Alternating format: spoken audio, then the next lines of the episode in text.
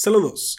Nosotros somos Nación Poperto y hacemos contenido diferente para ti. Te doy la bienvenida a un programa más de Crónicas de la Nación. En esta ocasión hablaremos de un frenético largometraje animado que claramente es un tributo a las carreras de automotor. Inspirada en grandes del género de las carreras como Meteoro, tiene una animación alucinante y una velocidad trepidante que a más de uno dejará con la boca abierta. Del director Takeshi Koike me refiero por supuesto a Redline. Ponte cómodo, imagina que conduces tu automóvil favorito, porque arrancamos.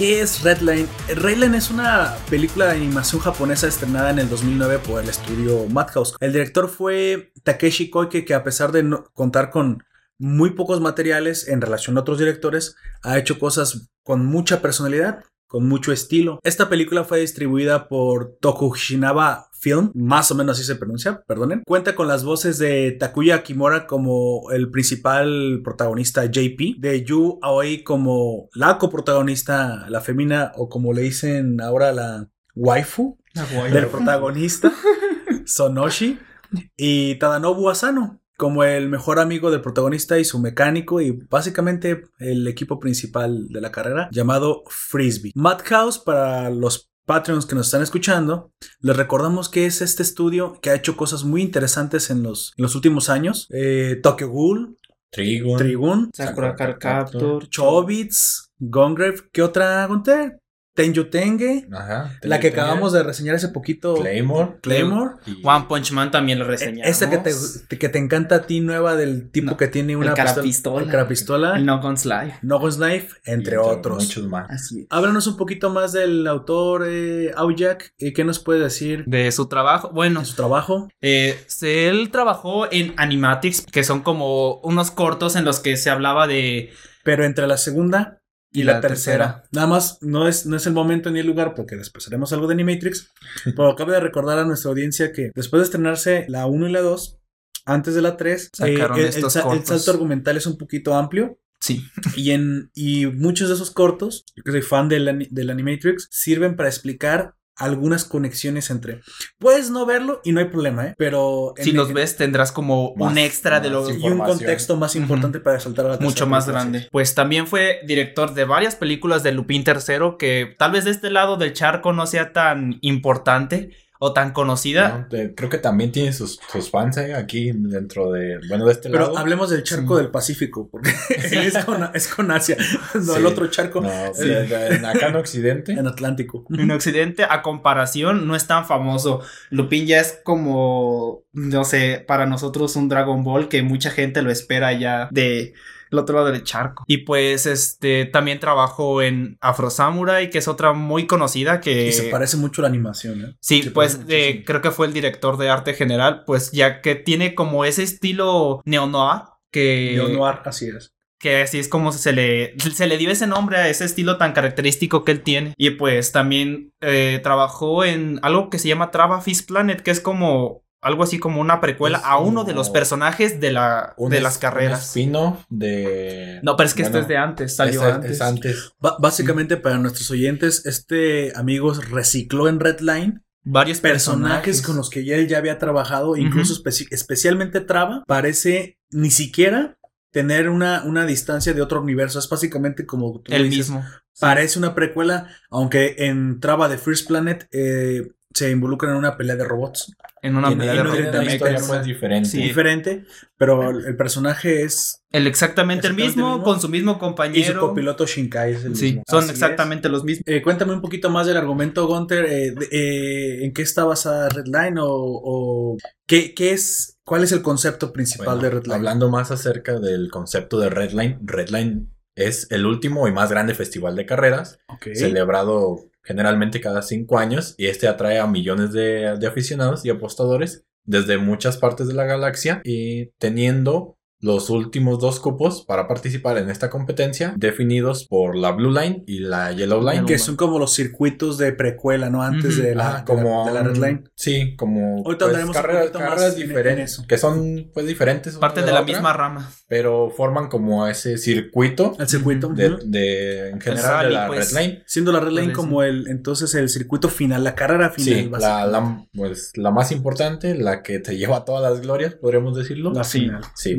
Entonces, JP, nuestro protagonista, más conocido dentro del mundo de las carreras como el dulce JP, O el eh, suave desea- también. el suave, no, no, no, el suave no, creo que El, el suavecito. El suavecito. Pero más, No, pero al decir pero- suave no nos referimos a sino a relajado más Sí, bien. más Es- como en el contexto. otra- como un aspecto de su personalidad dentro de las carreras. blando. Podría Sí, ser blando. blando, ¿no? Sí, porque bueno, de ese ya lo ahondaremos Eh, más más adelante. Exacto, como dice Aoyak, es un tema que trataremos más adelante. Entonces su deseo es ganar las carreras y poder participar en la Red Line. Ese es el argumento general. Sí. De eso se trata el... el- el- Sin el entrar mucho en la Sin trama. darles spoilers, sin... De hecho, comenzaremos ahora. Ahora sí vamos a hablar un poquito más, más, eh, eh, vamos a Largo y sacar tendido. largo y tendido, pero vamos a establecer un poquito más del, del argumento sin spoilers todavía. Así es. Para los Patreons que quieran escucharlo y luego verlo, todavía, todavía no vamos a entrar en detalles. Y sin embargo, si te quieres, después de que avisemos que ahora es porque te quieres quedar, te aseguro que te, que te va a encantar. Entonces, nada más para establecer un poquito el mundo antes, porque esta película aparte, tienes que hablar del mundo porque no se puede entender sin él. Él es un protagonista no secundario, principal en, es- en- en- Bueno. en- en esto. E incluso tuvimos una, una, una plática para poder establecer y preguntarnos muy bien cómo es que se hacen las calificatorias en este, en este mundo. Porque aun cuando hay tres, tres carreras con nombre propio que son la Blue Line, la, La Yellow, Line, y la Red Line. la Red Line, E incluso hay otras que quizás nada más nos llegan a mencionar así una es. de ellas. que Suponemos la que hay Line, una temporada Line. entera antes que, que, que la carrera final, siendo que de los ocho finalistas, que es verdaderamente la, la, la- la carrera más importante, siete de ellos se eligen por puntos, por calificación, por temporada, como si fuera cualquier deporte, ¿no? Como los que califican al final del fútbol soccer, los que califican al final de- del béisbol, es, tienes que tener una temporada. Un, un desempeño. Un buen de- desempeño. Un buen desempeño a lo largo de toda la cumplir temporada. ciertos lineamientos que ese deporte o esa liga te ponga como goles, lugares, puntos en una tabla específica. Pero eh, creemos, y esto sí es una entera um, educated guess, una, una clase de, de- de teoría, pero basada en información que, que pudimos eh, vislumbrar. Recompilar. Reco- recopilamos un poco de información y creemos que se parece mucho a la película de Meteoro, esta película que fue protagonizada eh, por live action por actores hollywoodenses y que nos contaba cómo es que spoiler de Meteoro por si no la has visto Que tampoco se pierden mucho, No, es muy fuerte Bueno, Cállate, eh. cállate, a mí me encanta Meteoro no te metas Sí. con Meteoro No, la película No live action a mí no me gustó tanto. Bueno, está para alguien que no ha tenido como tanto ese acercamiento a, a la animación o a la serie o A mí cualquier otro material de Meteoro. Es, es- me parece una buena adaptación realmente. Sí, lo que pasó con Meteoro, para los que ya vieron la película, es que él quedó descalificado porque le, le hicieron trampa en, en la temporada normal, pero a la carrera final él ya no podía acceder. Y entonces hay un torneo como medio ilegal de rally, que es campo traviesa. Que se llama el Casacristo y que solo el ganador del Casacristo obtiene como un boleto adicional para entrar como el último lugar de la, carrera de la carrera final de la liga. Digamos, es como Así algo que hacen, es como para mercadotecnia es algo así. Entonces, bueno, en la película, no voy a contar el final de la película, pero Meteoro obtiene su boleto ganando la, La casa que la carrera que es medio ilegal, medio, medio fuera, medio mature. También porque un poco pues fuera de lo profesional, pero muy, fuera de la muy peligrosa, porque precisamente como era fuera de profesional, no había reglas con que competir. Entonces, aquí también nuestro, nuestro protagonista parece ser que tiene que competir en la Blue Line y en la Yellow Line, que son carreras de algo que podríamos decir que puede decir tipo rally. como tipo rally, pero que pueden ser de, de compensación, de repechaje, no sé cómo le digan en tu país, si, si esas palabras no te son este, Son los familiares, que quedan fuera, pero les dan una oportunidad más de entrar. pero tienen que ganar la Yellow Line, siendo que la Blue Line creemos que es un filtro. para, Para que la entren Yellow los- Line, solamente los mejores. Y ahora sí, el ganador de la Yellow Line, nada más él es el que puede obtener el último lugar para calificatorio de la Red Line donde ya están siete precalificados. Así. Nuestro protagonista, obviamente, ansía llegar a, a lo más alto, pero eh, por algo que aún todavía no diremos, tiene, tiene que, digamos, eh, ajustarse a ciertos tratos y es algo que empieza, empieza a desarrollar, digamos, el drama de la Sí, película. tiene, por, por tiene hablar sus propias más. condiciones en las cuales Así se es. ve forzado Sus a... propias condiciones a, a forzado a actuar de una forma que él no lo desea. Así es. Vamos a hacer un poquito más. Los, obviamente, los automóviles eh, son impresionantes. Muchos directamente no parecen automóviles. No. Solamente el de nuestro pro- protagonista puede ser lo que tú Más- puedas lo más, reconocer. más normal. a Lo más automóvil. normal. Lo más automóvil es, lo que más hay. automóvil que hay. Sí. La animación es suculenta, este estilo neonar que yo leí en algún lugar que el, que el autor había sido eh, muy inspirado Ah, por los cómics, cómics. occidentales. O sea, ese es hiper mega sombreado que le da esta forma como tosca a los, a los Sí, personajes. Esa sombra que Es literalmente ya es oscuridad. Así sí, es. Una mezcla entre el anime con personajes muy, Así estili- es. muy, Muy estilizados, estilizados. muy, no, muy bien hechos, muy dibujados. Ellos muy bien trabajados. Ajá, trabajados con ese ámbito como tan duro, tan fuerte de los cómics americanos, que contrasta muy bien con todo este estilo. Y aún así, todo eso mezclado funciona. Así es. Curiosamente. Y, y curiosamente funciona. Y muy en bien. todo lo que hace marca con ese estilo, bueno, en la mayoría de las cosas en las que trabaja como director o como director de arte, deja ese estilo y es lo que hace que llame la atención en su trabajo. Es más, a lo mejor nuestro oyente ha visto la Animatrix. Y si quieren encontrar un poquito más de referencia a su trabajo antes de ver esta película, si recuerdan el, el corto animado del corredor del récord mundial, Récord de mundial. este corredor afroamer- afroamericano que dentro de la Matrix él rompe un récord, pero te explica en el contexto la voz narradora que ciertas personas muy especiales, muy sensitivas, Muy específico. muy, muy específicas, pero muy eh, sobresalientes, Sí. llegan a romper la programación de la Matrix, porque la Matrix está hecho para el promedio, Para hacer bases y promedios. exactamente para hacer bases y promedios, pero nunca esperan que un humano rompa el molde. Y cuando un humano rompe el molde, Pues rompe des- la Matrix despierta. literalmente, despiertan y entonces no se lo pueden permitir. Normalmente los agentes de la Matrix suelen destruir a estas personas para que no causen problemas en la Matrix. Sin embargo, tampoco lo voy a spoiler por si no lo has visto. Si lo ves, Disfrútalo. Ahí, disfrútalos, está muy bueno. Y ahí ves claramente esta, este estilo del director, porque ahí también lo dirigió él y no solamente es la animación. Creo que es, es- Sí, no, es también un es- estilo que puedes reconocer De la forma en que la que se comporta, es, es, es muy cortito, pero en la forma en la que se comportan los personajes, cómo hablan, cómo interactúan, Es muy o sea, natural. es- se ve que ya no nomás es la animación, no. sino que también si fueran actores los hubiera dirigido de la misma. Sí. Entonces, la mera, la, la mera verdad es, es algo que es único de este tipo de, de este director y que yo cuando vi la película, que no había investigado qué más había hecho, dije, vaya, vaya, se Ahora- parece ahora- al director de. Animatrix. Sí, Se parece ahora al- que investigó se dio cuenta que es el director mismo. de Animatrix. Y e- y era algo que ya comentábamos aquí entre nosotros, el hecho de los personajes, como comenta Poperto, tienen mucha personalidad cada uno de ellos y se sienten pues como si fueran actores, o sea, alguien que está desempeñando ese papel a pesar de ser animado. Comentaba, comentábamos aquí que uno de ellos en una escena se sienta pero pues no, no simplemente cumple ese rol de De trasladarse y desde a un punto sino que busca la posición como en la que se sienta más cómodo y es hasta entonces cuando como que toma su asiento bien, Así es. o sea, es. de- pequeños detalles que te pues todas las personas realizamos, el acomodarnos, en buscar cómo estamos a gusto, en cómo tomamos las cosas, los vasos, las tazas, una cuchara, por ejemplo. Cosas que mucha gente pensará que son muy básicas, pero que dan mucho de una personalidad de una persona. E imprime naturalidad, porque ahora que lo estás pensando, Sí, es, es mucho más orgánico. no lo mencionaré, pero eh, precisamente yo no lo había notado hasta que lo mencionó aquí nuestro amigo Gunter, que precisamente aprovechemos para, para presentarnos un poquito. En este podcast te va a estar acompañando Poperto, Gunter y, Oh, ya. Y Aoya. Ah. Una forma diferente de comenzar, pero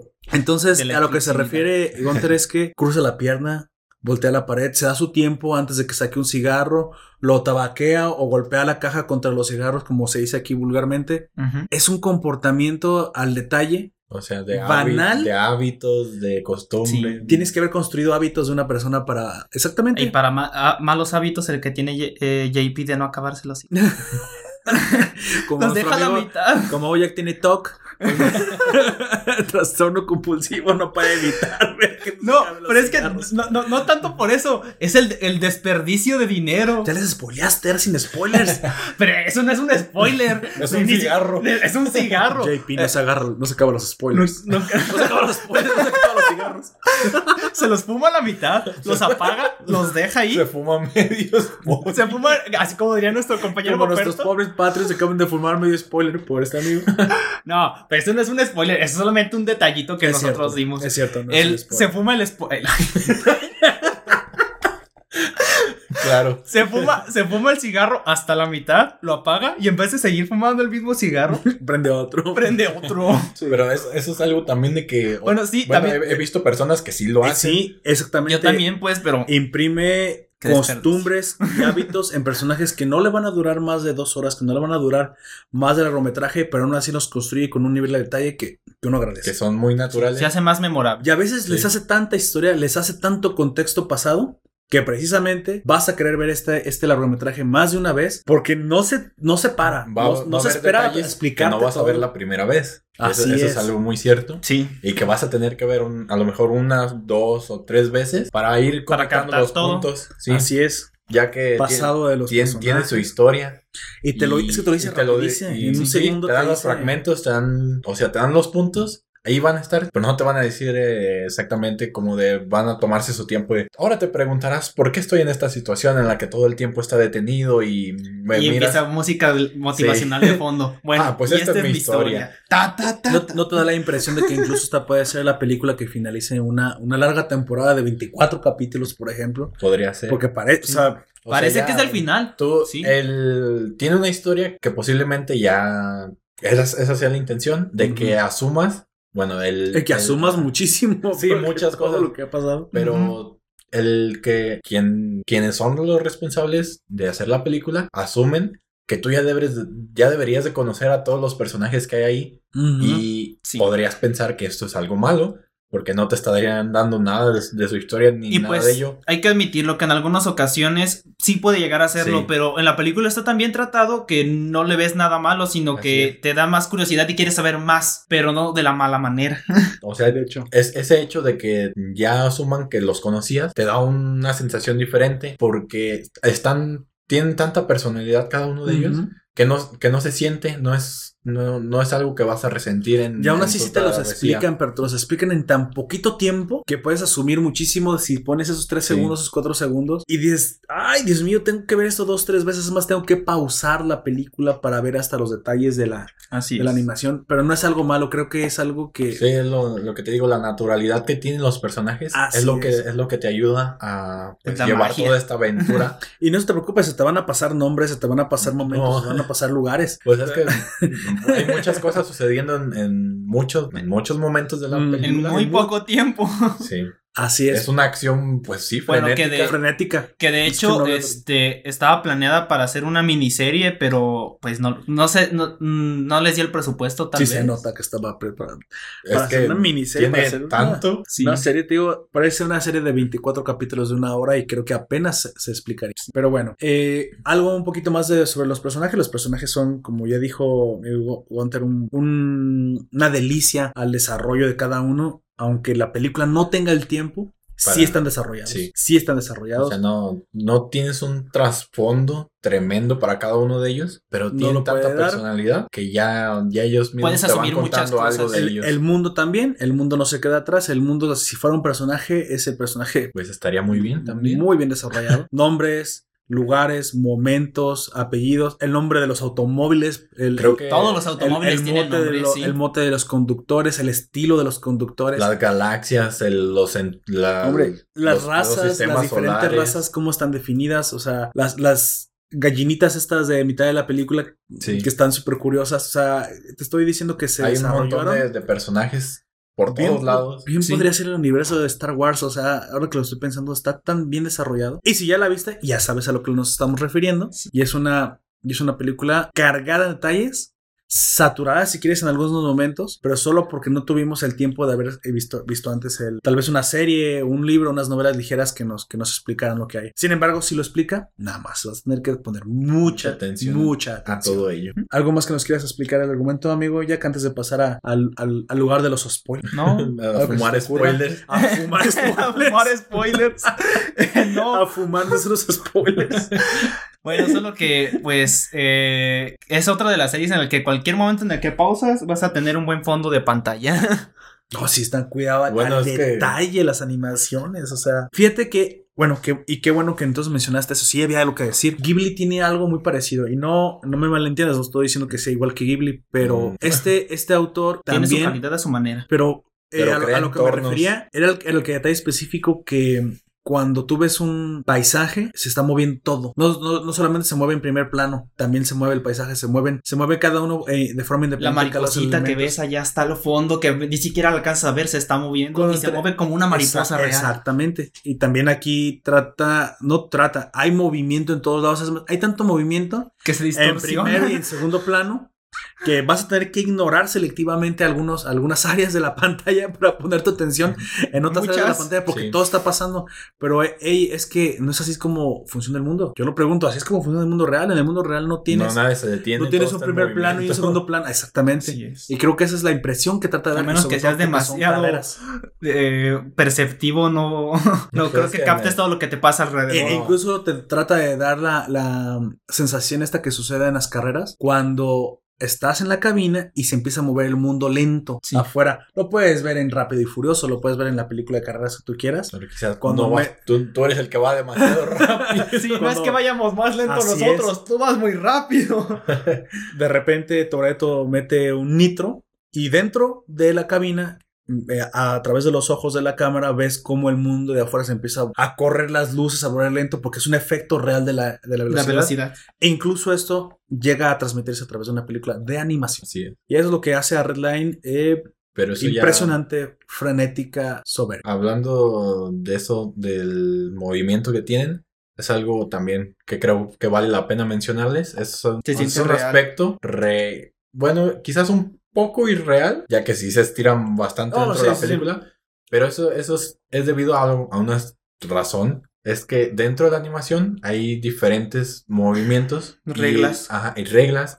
Incluso consejos, que más este más bien es enfocado a ello es el hecho de que los objetos tienen elasticidades. Entonces, una de esas, Oh. esos, de esos consejos es que si es a uno de pesar ellos, la elasticidad de específicamente es uno de ellos. un objeto o el, el- uno muy simple, una pelota, el hecho de que la pelota tenga su movimiento hacia, hacia el suelo, al momento de, de impactar, Ajá, se va a deformar, Se va a hacia sus poco. laterales claro, claro. y al momento de contraerse, va a contraerse de manera vertical.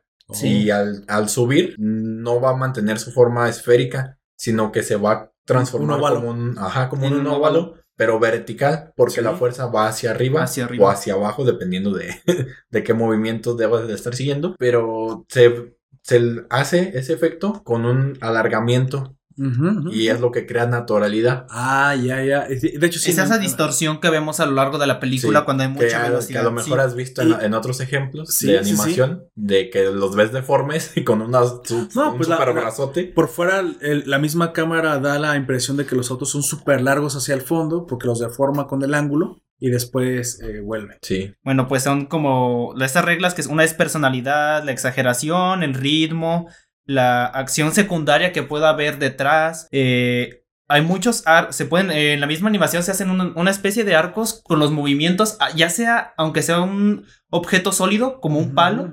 Con cierto movimiento se arquea y es Oh, ya, sí.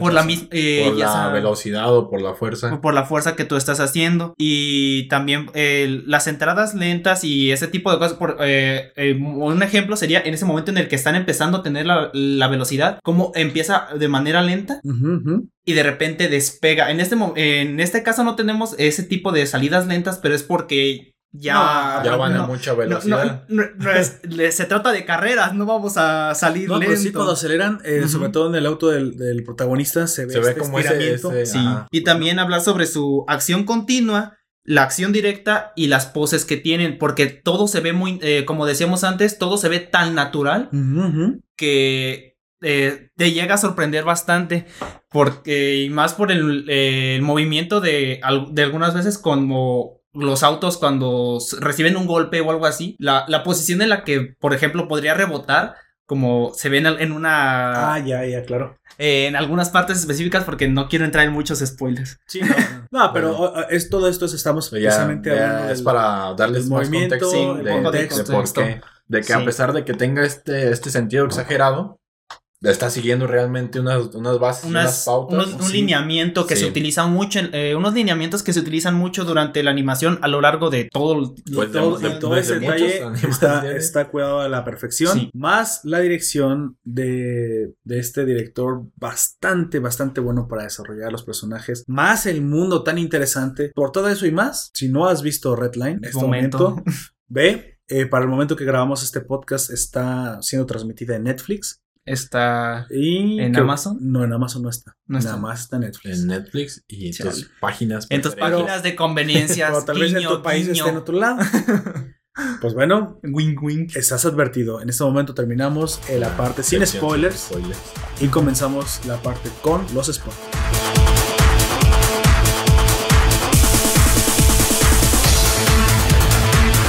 Y entonces comienza la Yellow Line, ¿no? El, el- Pues es lo primero que vemos en la en película. la película se nos muestra este mundo interesante lleno de perros y otros alienígenas, Eh, perros humanoides. Personas llegadas Personas a ver la verga. Hay carrera. algo- es- eso es algo que se me hizo bastante curioso porque en otras películas empiezan como presentándote los personajes y ese tipo de cosas. Y aquí sí te los presentan, pero te los presentan al mismo tiempo que está pasando toda la acción y fue algo que me hizo, se me hizo bien, eh, muy, muy, muy interesante y eso fue lo que me atrapó. Ya, O sea, directamente a la Sí. carrera. A ver, Como tiene men, que ya ser. que lo mencionas, creo que es algo, eh, creo que era la forma más fácil y más natural de introducirlo. Sí, sí, claro. Sí. Porque es una carrera, no hay momento para que, que se detengan Esto va, a muy, decirte- esto va muy rápido, no, te- no me voy a tener a hablarte No, de es que nadie. es- veámoslo como una transmisión de una carrera. Cuando tú estás viendo un, un partido de fútbol, cuando estás viendo una carrera, un partido de tenis, cualquier de los La acción deportes, sucede al mismo tiempo. Ajá, están Sí, sucediendo. y al mismo ya- tiempo, pues los mismos presentadores te hablan sobre ellos y sí, es ya lo que está te- Ya pasando. te van diciendo, oye, va a jugar México, juega con la escuadra tal. está Mencionan al capitán ajá. y los delanteros y Sí, todo y, lo- eso. y lo- y lo curioso es que, por ejemplo, o sea, mientras todavía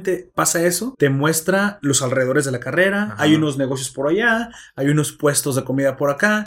Hay un, el morrillo con su papá que le está buleando. hay un señor que tiene la cámara al revés y dice. El hijo, ay papá, tienes la cámara al revés. Tienes- o sea, fíjate, o sea, es lo que puede pasar en En cualquier, cualquier otro lado. en cualquier grada donde estén eh, los las personas, los, los este, espectadores, haciendo este tipo de... Todos tenemos a lo mejor una persona que conocemos ya, ya, ya de edad que no sabe usar muy bien la tecnología, incluso te pone ese pequeño chistorete antes de Sí. comenzar. Es esa atención al detalle otra vez. Sí. Y Si está ahí, es porque va a estar por algo. Sí. Que a ver, ¿qué nos, qué, qué nos va a dar el, el público? No solo está por Lo- estar. lo y te hace reír el público. El público es un, un comediante aquí. Sí, es un alivio cómico a lo largo de toda la película. Así, incluso eh, la siguiente vez donde el público tiene protagonismo es cuando se lo lleva el aire de las carreras. Unas gradas son destruidas completamente. ¡Ah! Sí, yo, yo personalmente no iría a ver a las gradas alguna de esas carreras. no murieron. Pero- Por eso, precisamente por eso. O sea, cuando pasan rápido, está- los que están sentados como en una, en un, en un letrero. torre. No, es un letrero. Ah, Pero no fueron letrero. empujados por el aire, o sea, fueron literalmente destruidas las gradas.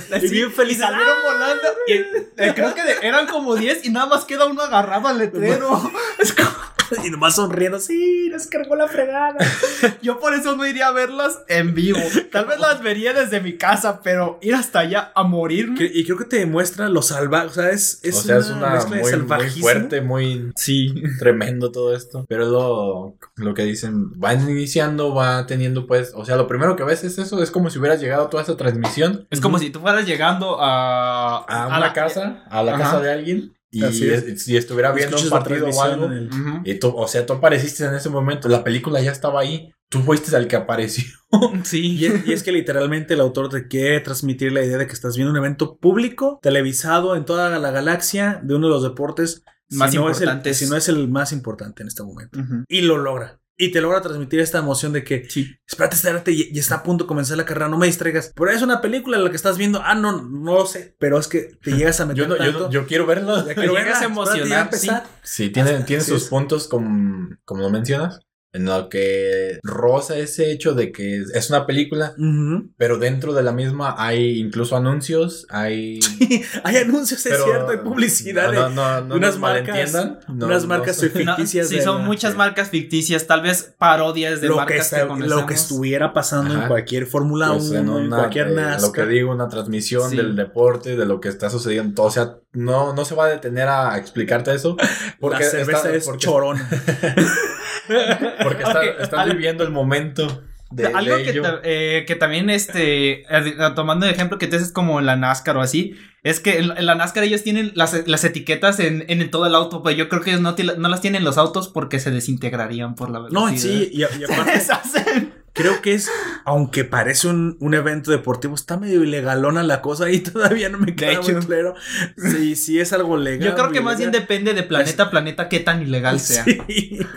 Esa es mi opinión. Creo, creo que este circuito camina entre precisamente entre, entre la ilegalidad porque te da, te queda la impresión, con esto que pasa de las gradas, te da la impresión de que no todo está muy bien, o sea, que no todo está demasiado legal ahí, que no hay... y aparte tampoco hay Tanta reglas. seguridad ni legislación. Y luego se atacan con armas, entonces, bueno, entonces, ¿qué, es- qué está pasando aquí? Esto no es una, no es una carrera con Es algo reglas. cualquiera. No. No es, es cierto, desde la Yellow Line no es una carrera con reglas. Sí, ninguna tiene Ninguna reglas. tiene, bueno, una regla como tal. Por que este- Bueno, La única, regla, la, única regla que tiene es que tú, el que llega primero gana. Y hay una patrulla compitiendo en la Red Line después, entonces... Pero es que también eh, lo dicen ahí mismo que es un policía corrupto. Pero bueno, y, a- y en la tele, o sea, sí, el policía corrupto. No pasa, no hay justicia aquí, o sea, ¿qué está pasando? Incluso La ellos- paz nunca fue una opción. Ellos saben que es correcto y no hacen nada. dices. Es corrupto, infiel y está, y está participando con la patrulla en la, en la, En la carrera más importante de la galaxia. En muchas Ilegalmente galaxias. en un mundo que está dominado por una dictadura militar. o sea, Así es. Pasan muchas cosas en, esto, en esta película. sí, Son tiempos oscuros. Bueno, Bueno, dentro de la Yellow Yellow Line, amigo Gunter, Sí. o sea, pasan muchos, muchas cosas, pero dígame, ¿cómo, cómo sintió este, este comienzo? ¿Qué, ¿Qué pensó al ver la carrera? Le presentaron las tandas, le presentan los autos mientras están nombrando a los, a los pilotos. ¿Cómo, cómo, cómo lo vio? O sea, ¿ya, ¿ya había usted visto antes alguna clase de anime que introdujera de esta forma una carrera? Mm, Es la primera vez para mí, ¿eh? Sí, también sería. Fue la primera vez para mí, porque yo vi la película ya hace mucho tiempo. La hemos vuelto a ver, Varias veces. sí, varias veces, para poderles ofrecer todos estos detalles, Sí, está nuestras opiniones, nuestros puntos de vista, mm, todos estos detallitos. Y. Pero la primera vez que me topé yo con ella fue en, en la tele.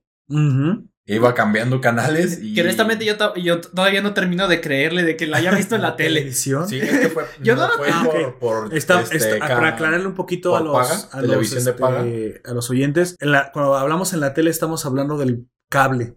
Sí. De los canales de cable. Sí, pero. No, de- en- no de en- plataformas de no, no. streaming. Eh, Ca- hay, cable hay normal. televisión abierta Televisión. y, cable. televisión Televisión por paga. Sí, Entonces, pero aunque donde- sea, aunque sea por paga, ese tipo de películas, ya sea de anime Pero o incluso series, es muy raro verlos. Nada más, yo no termino de entender. Lo, lo viste, obviamente, no en streaming. No. La opción es cable o incluso la ya casi extinta televisión abierta. ¿En qué lo viste? En cable. Ah, en cable. Dije, no, si, lo- si me dices que televisión abierta, no, No. te creo. No yo te- tampoco ya, no- ya no te no, creo nada. Yo, eso- tengo dudas, no digo que no le creo, pero tengo dudas porque eh, el anime en, en, nuestro lado del Eh, mundo entre TV y novela y TV y novela.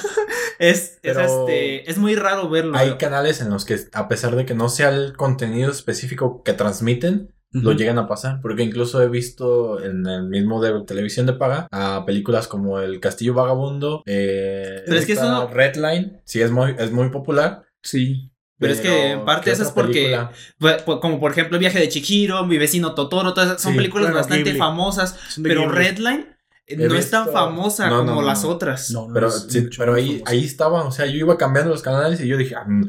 Y Que nos, diga, que nos diga nuestro Patreon. Si nos, nos estás escuchando, puedes poner en los comentarios de este audio. ¿Le si, crees al Gunter? Si le- una, si le crees a Gunter que, que lo vio en, en, En tele. televisión de cable. Y otra, si ya conocías Redline. Si ya la habías visto. Cre- preguntas. creemos que es de culto y que realmente es. Es esta Sí, es medio una joya secreta. Sí. Hasta cierto punto. Una joya oculta. Pero nos gustaría saber tu opinión. Bueno, Ahora sí continúa. Así, así ¿Y fue como yo encontré La película. Sí, porque en aquel entonces no tenía tanto acceso a internet. Entonces, pues lo que podía hacer era pues conseguir entretenimiento de ahí, ver Cartoon Cable. Network, este, alguna otra película interesante en TNT, Al Golden, rato nos van a demandar así. por decir eso. Eh, por decir Cartoon Network. Por, dec- por decir la verdad. por, no, por decir las, por, lo- por decir los nombres de las de esas chale. Bueno, tu No programación favorita de caricaturas en tu canal preferido de películas, en cualquiera de ellos. Entonces, mi yo más joven estaba simplemente cambiando canales cuando se topa con una escena de la película y pues le sorprende No, porque pues es no- impresionante cualquier escena porque que no. Es que sí. generalmente no había animes no, al menos yo no tenido no, ese grado de animación, de- que en general no importa que sea animación de, ani- eh, estilo anime o de, o de, ¿cómo se dice? Occidental. De, Sí, ese, no. de ese grado Yo no le tampoco recuerdo encuentras. que hubiera. que- yo en cable no recuerdo haber visto demasiado algunas cosas así, pero Al menos en- así algo no. como Redline. No. jamás. Pues así fue esto como sucedió. Cambiaba canales, me lo topé, de hecho lo brinqué y luego me regresé. ¿Qué, qué- Sí. qué acabo de ver? Es que es como ya estás en automático de cambiar canales. eh, ah, sí, sube ya. No, punto se dejó qué. de funcionar. Ah, ten- ¿Qué? eh, Harry Potter en TNT. Ay, otra vez, ¿no? Sí, o sea, sí. El canal del Congreso, no. El canal del Congreso. Ya en automático. Creo que no y existía pues el hasta, canal hasta del que reaccioné y pues regresé. Y ya, me- ya me quedé viendo la película. Me sorprendió realmente mucho porque yo, de hecho, iba empezando la película, pero yo no sabía que acababa de empezar. Porque es lo que les digo, es, o sea, tiene esa en- entrada como tan Sí, no, natural. no. Parece que Que- va a la mitad de la Sí, película. que ya lleva un buen rato. Que tú pues. ya crees que, que a lo mejor ya pasó mucho. Ya te antes. perdiste una carrera Sí. así. Te perdiste Y- la Blue Line. Y tú no lo sabes. o sea, Perdiste la Blue Light. Sí. sí. Bueno, a mí, a mí me dio esa sensación, pues, la primera vez que la vi. Ahora imagínate yo que, ¿Qué dijo? que, que estaba en la tele viendo y que no sabían. Son tres onda. películas y comencé en la tercera. La, la película de la Blue, de la Yellow Sí. y de la. Ya, o sea, ya Redline. Sí, Red- yo ya estás en la final casi. ¿Qué pasó? Sí. aquí? Entonces, eso fue lo que sucede. Te da ese inicio y pues alguien que no lo sabía y que era más joven y sin acceso a tanto información. No me imagino que te impactó. Pues, pues, sí, aparte de impactante, digo, yo creí que ya iba más de media película. Dije, pues, que ¿quién es? ¿Y esto qué, qué pedo? ¿Y ese quién es? Pensaba que es para terminar y llevan tres horas de película. Sí, o sea, me aventé toda la película y todo. Llegó el final y el final, pues, sí me quedé como de, ¿qué? ¿Cómo que ya se acabó? Amigo Gunter, ¿se puede saber qué canal era? Si lo recuerdas. Mm, no recuerdo exactamente qué canal es. Ya lo he comentado aquí con Aoyak. Estábamos viendo Es- si era Es que es uno- Algo Ah, así. era de películas, no era de Sí, caricaturas. sí. no era de películas, Ah, pero pasan muchas películas de muchos géneros, porque Aunque, incluso... aunque fuera una- de caricaturas, no creo que pasara por ahí esa película. Estaba siendo tratada como un largometraje. Sí. Sí. Entonces, en este canal he podido ver otras películas que no recuerdo su nombre. Una interesante es una acerca de una mujer que llega a un pueblo y se enamora de la, de la esposa de, o- de una de las personas que ¿De ahí. animación? No. Ah, real, o sea, pero Ah, es una live película francesa y Ah, so- so- son películas de, muchos lados. Extranjeras. Ah, ok. Entonces, Ok, eh, ya eso ese es sí. un contexto. Eso ya, ya sí suena más lógico. Te- te- pues estaba esa película, el- pero ya era muy noche, ya no la terminé de ver. Y en otra ocasión me tocó ver una película eh, coreana acerca de un, unas personas, un hombre y una mujer, que se conocían cuando salían a fumar a, a la hora de su descanso. Oh, qué interesante. Y eh, yo dije, pues vaya, no, no solo hay películas como Te muy apuesto que ni se populares. acuerda de los nombres de las ¿No? películas. Es que las vi Chale. las vi hace por- tanto tiempo. Por eso no pregunté nombres. Jan, Jan Choi Dun y Wang Pung Park. o sea, ya sabes cómo se llaman esas personas. Tienen como. Pero Bueno, el, el de la película, güey, no el de los actores. También. De- de Chuan lo- Wan ¿sabes, de lo que sí me acuerdo? Es de una escena, pero se me quedó muy grabada. Lo podemos encontrar con las Sí, que podría vez. ser. Ya que en esa escena te voy a meter el spoiler de esa otra película que no recuerdo su nombre. Te, te voy a fumar el Oye, spoiler. Si curiosamente algún oyente sabe el nombre de esa película, ¿Nos por lo puede favor, decir? nos lo puede decir. ¿Cómo, Bueno. cómo va la escena, amigo? La escena es que la chica de la que se empieza a enamorar el protagonista tiene novio y Ajá. viven juntos. Entonces Vaya. la chica le dice a su novio que se que va a ir al baño. No recuerdo si a bañarse o a pues hacer sus necesidades. Hacer caca. Amigo. Vaya, lo había resuelto tan bien. bueno, la idea es que va al baño y el novio, como no es nada tóxico ni preocupado o celoso. Eso, es, eh, iro- eso es sarcasmo, ¿verdad? Sí. Ah. lo, lo- lo- lo resaltó tanto que yo también eh, lo Sí, pensé. que pensando, ¿what? Sí, le llega un mensaje del, del chico con el que había estado comenzando a hablar en sus recesos de, bueno, en sus breaks o su tiempo libre del trabajo. Así. Y pues empiezan a mantener una como relación, o sea, no son una pareja entre ellos. Pero son amigos, pues. pero son, son amigos y empiezan a tener un interés más allá de, de amistad. Ok, ok. Entonces, el, Ah. el novio, pues como menciono, nada, nada celoso, nada, nada de esto. Nada posesivo. Sí, eh, pues se empieza a dar cuenta y poco antes de eso le había reclamado de por qué salía con él. Y, ella pues le contestó, no, pues es mi amigo, nada más lo veo cuando est- estamos de- en nuestra hora de descanso. y ya, vaya. entonces el chico, como ya empezaba a enamorarse de, de ella, le manda un mensaje en clave diciéndole que la extraña A la, a la chica Ajá, del cigarro. a la chica. Entonces el novio ve el mensaje, pero... Y se arma la pero, pero se queda Pero es que no- como... no enti- no- pero es si que está en clave no lo va a entender. Como, Ah. como- bueno, Encriptado. es, es- es que, es que está muy Hay claro. pájaros en el alambre. Está muy claro el mensaje, La urraca ya llegó al nido. pero le tenías que dar la vuelta. O sea, daba- girabas el celular para poder leer el, el te extraño. Ah. Porque estaba escrito como al, al revés. Porque si lo leías así Y bien. ella sabía la clave. O ni ella sabía la No, clave. es que, es que lo, ¿No, es no- muy lo no le gracioso. explican? No, no le dice, oye, gíralo, date la vuelta. O no le da una Él lo mandó a ver si lo entendía Ajá. ella. Entonces, el otro, como estaba el celular así, y él nomás se asoma, lo ve al revés ya.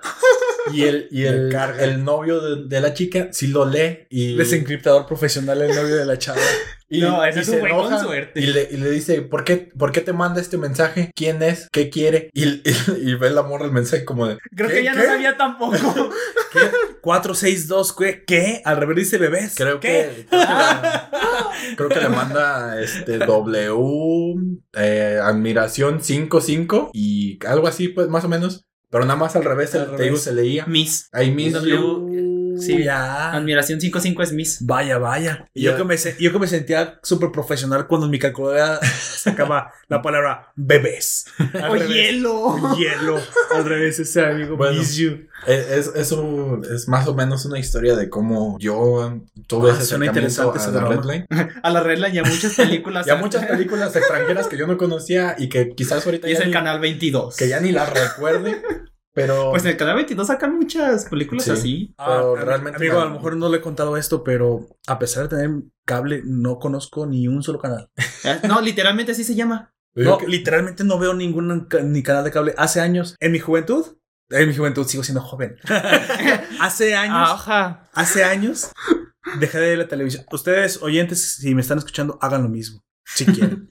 Hace, desde el 92, no, no es cierto. Desde el. En el 77. ¿Cuándo? Hace aproximadamente ya hoy 15 años dejé de ver la televisión por cable. Y, un, y fue un día que me enojé. Dije, tiene, hay demasiada basura. No voy a ver la cantidad de comerciales que me quieren Y luego meter vas a YouTube y te encuentras con qué. No, Iba a todavía decir no- Saludos, no, y déjame decirte una cosa, todavía no existen ¿Quieres las jugar? plataformas de streaming.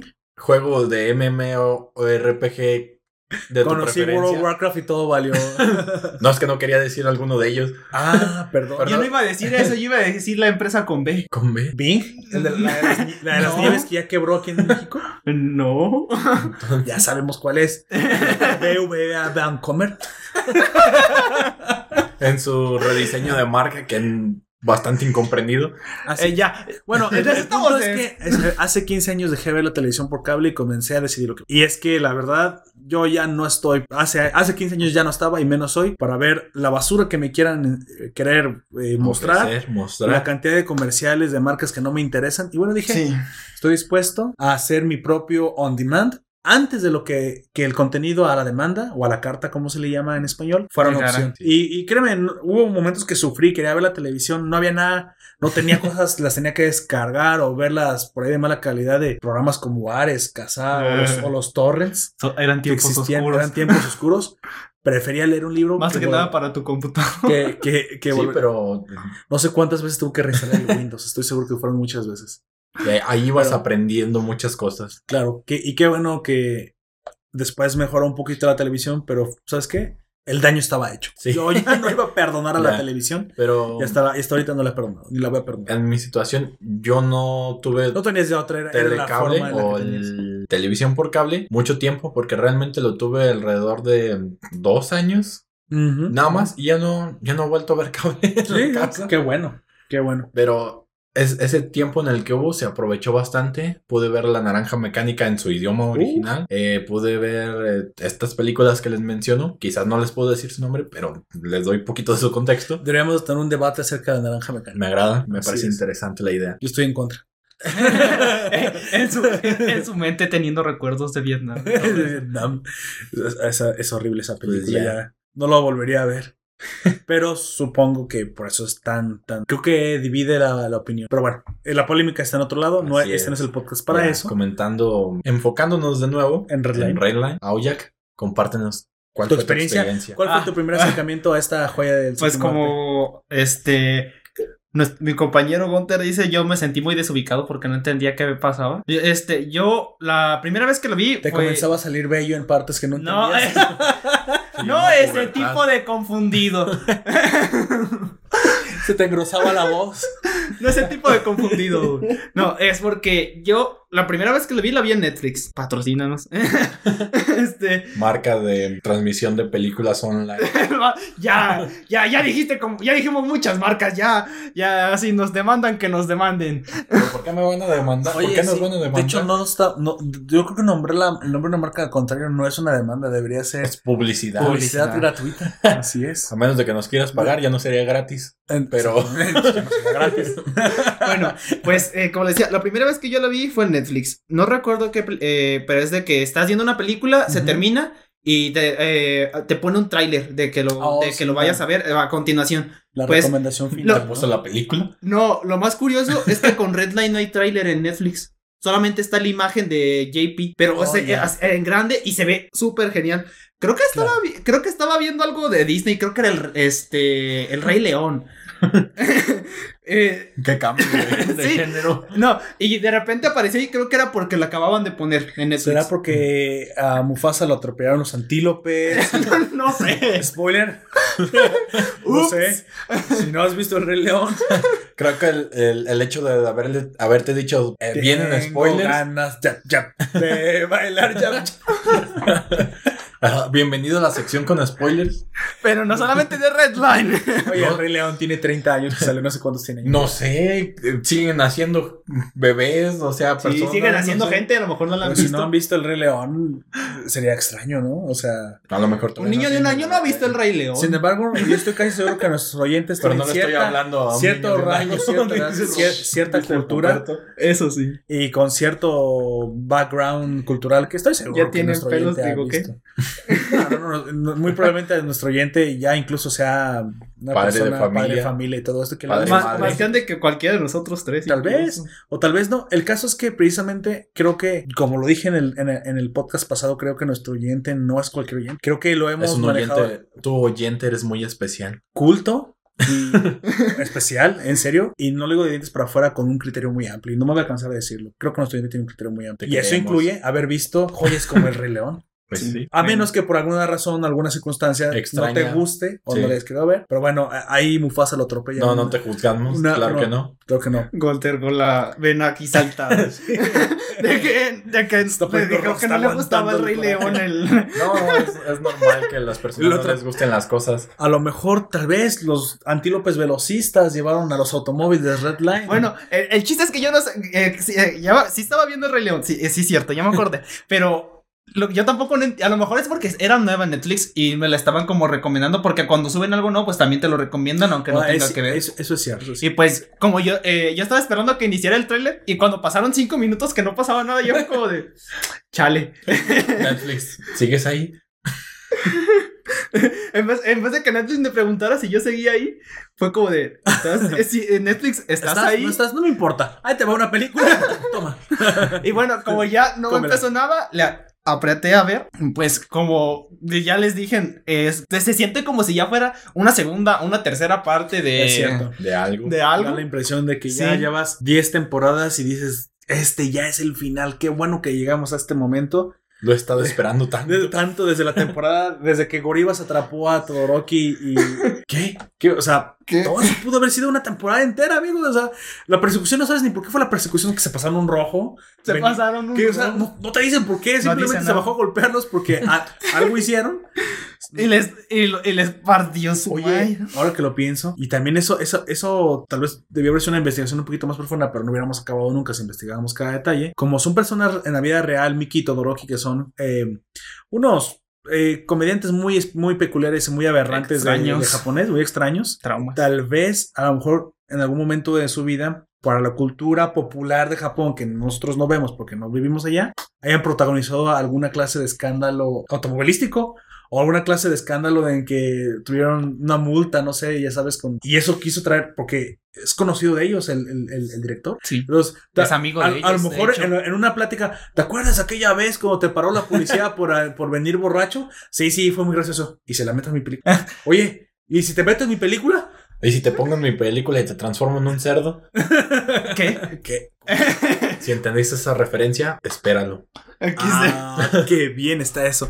Entonces, eh, yo creo que fue- pasó algo así, ¿eh? Yo creo que hubo muchas, muchas referencias muy personales del, del, del- del autor eh, que dice si le entiendes y si no, ahí van, o sea, es, es- Yo te las voy a poner, yo, Yo me te- reí, espero que tú te, voy, a- también. te voy a, voy a agarrar este puño de referencias y te las voy a aventar a la cara. La si cara, las cachas, bien. entonces, si no la vuelves a ver cuantas veces la tengas que volver. Hasta que las caches todas. Bueno, continuando con lo que yo, pues yo terminé de ver la película y me quedé como. Eh, no sé si han visto en Drake y Josh cuando Megan e incluso ellos bajan de la montaña rusa que tienen el, el cabello todo. Eh, Creo que lo recuerdo. recuerdo. sí, todo. Y están como en shock, así como de. Fue como morir y volver a nacer. Dice, dice Megan. Tuviste una epifanía. Tuve una epifanía. Así yo quedé como de. Sí, es que sí, la verdad. Y cuando terminó, me levanté donde estaba, ¿Qué fui a mi computadora y me puse a Yo buscar. quiero respuestas. Sí, quería, quería, res- quería respuestas. Me puse a buscar si había, si había más. Es Redline precuela, Redline serie y nunca encontré nada. Redline. Redline- 2. Redline answers, please. Y me deprimí como por 10 segundos. y después vi más, de- más del trabajo de él y, y de este grandioso director. Porque me gusta mucho. Sí, ese- sí, básicamente sí puedes decir que la precuela es esta que protagoniza la de Traba. Traba. Traba Pues, y- pero aún así no cuenta como secuela, digamos, del No, todo. no, no, Solamente es, es, lo que les decía. es como lo que de- Una es- especie de spin-off. no, es como, no, es como lo que dice que es, es una ova. No, pero en, en relación al universo sí es como un spin-off, porque no te dice exactamente si está desconectado de los eventos y que no Pero son yo- un universo. Más bien sería al revés, Redline es el spin-off porque Traba es más ah, bueno, si, si tú tuvieras... Sí, pero... pero Bueno, tú no sabes qué creó primero. Son un spin-off de respecto al otro. Spin-offception. ya oyente, por favor, ya continúen con la trama. En fin, bueno, este. Y pues. Y ese fue tu to- acercamiento a la película. Sí, esta explosión de luces, velocidad y color.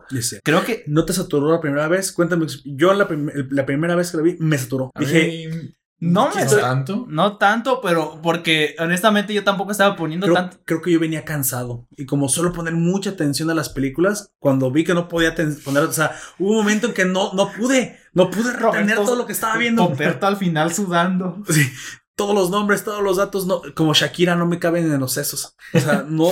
¿Qué, qué- qué acaba de pasar? Y pero sobre todo creo, creo que fue el movimiento. No estaba acostumbrado a ver que todas las cosas se movían al mismo tiempo. Si es que no venía Tan una rápido. película de Toreto. De cómo. Pero es que ni creo que todo el mundo incluso le en las llaman de- Rápido y Furioso. Sí, ni- ni Sí. incluso en el de Rápido y Furioso, aunque se mueva todo tan rápido, se enfoca mucho en tal vez Sí, en un primer la- plano, En ¿no? un plim- primer plano. Pero aquí no. Todo se, a- a- si te mueves muy rápido, estás viendo muchas Es- cosas. Es, difícil. Mira, y todavía nuestros oyentes que se vayan enterando, sobre todo porque son los Patreons. Jugamos League of Legends. Hay mucho movimiento todo el tiempo en el mapa. Sí. Y creo que solo así pude más o menos mantener el track de muchas de las Yo- cosas que pasaban, ¿eh? Te digo, cuando Creo que eso vi, ayudó. Porque se- Aún no jugaba League of Legends, pero había visto otras series un poco también así cargaditas. movidas, moviditas. Cargadas. Entonces, supongo que no. Además de que tienen ese estilo de arte, no- a- al menos a mí me, me gusta muchísimo. Y a pesar de no haber tenido ese contacto con otras igual de con- de Rápidas. rápidas, con la misma acción que esta,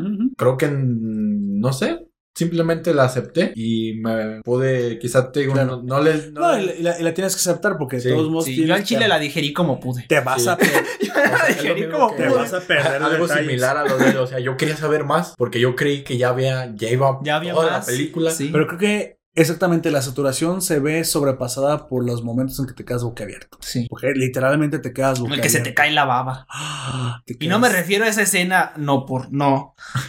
Bueno, tal vez. Pero Pues hay un poco de, Pero es que no- de fanservice. fanservice, No pero creo solo que el sea suficiente. no por, porque es como lo que mencionábamos del simple hecho de que se siente y que cruce las piernas, que se acomode de otra forma, Sí, que, se, que, deje, que deje medio spoiler fumado. me spoiler fumado. Eh, ya supéralo, güey. Bueno, Este, cigarro, son- son- son ahora hábitos. va a ser spoiler aquí en adelante, oye. Bueno, O sea, son hábitos, tú no Sí. sabes. Hay muchas chicas que llegan a su casa y lo primero que hacen es darse su bra y quizás Sí, no... sí, sí, detalles de la ponerse cultura. cómodas, pues. sí, exacto. Pero pues aquí el director lo aprovechó como para hacer un poco de fanservice, como Un poco de fanservice, pero precisamente en pos del desarrollo del personaje, que también eso se agradece.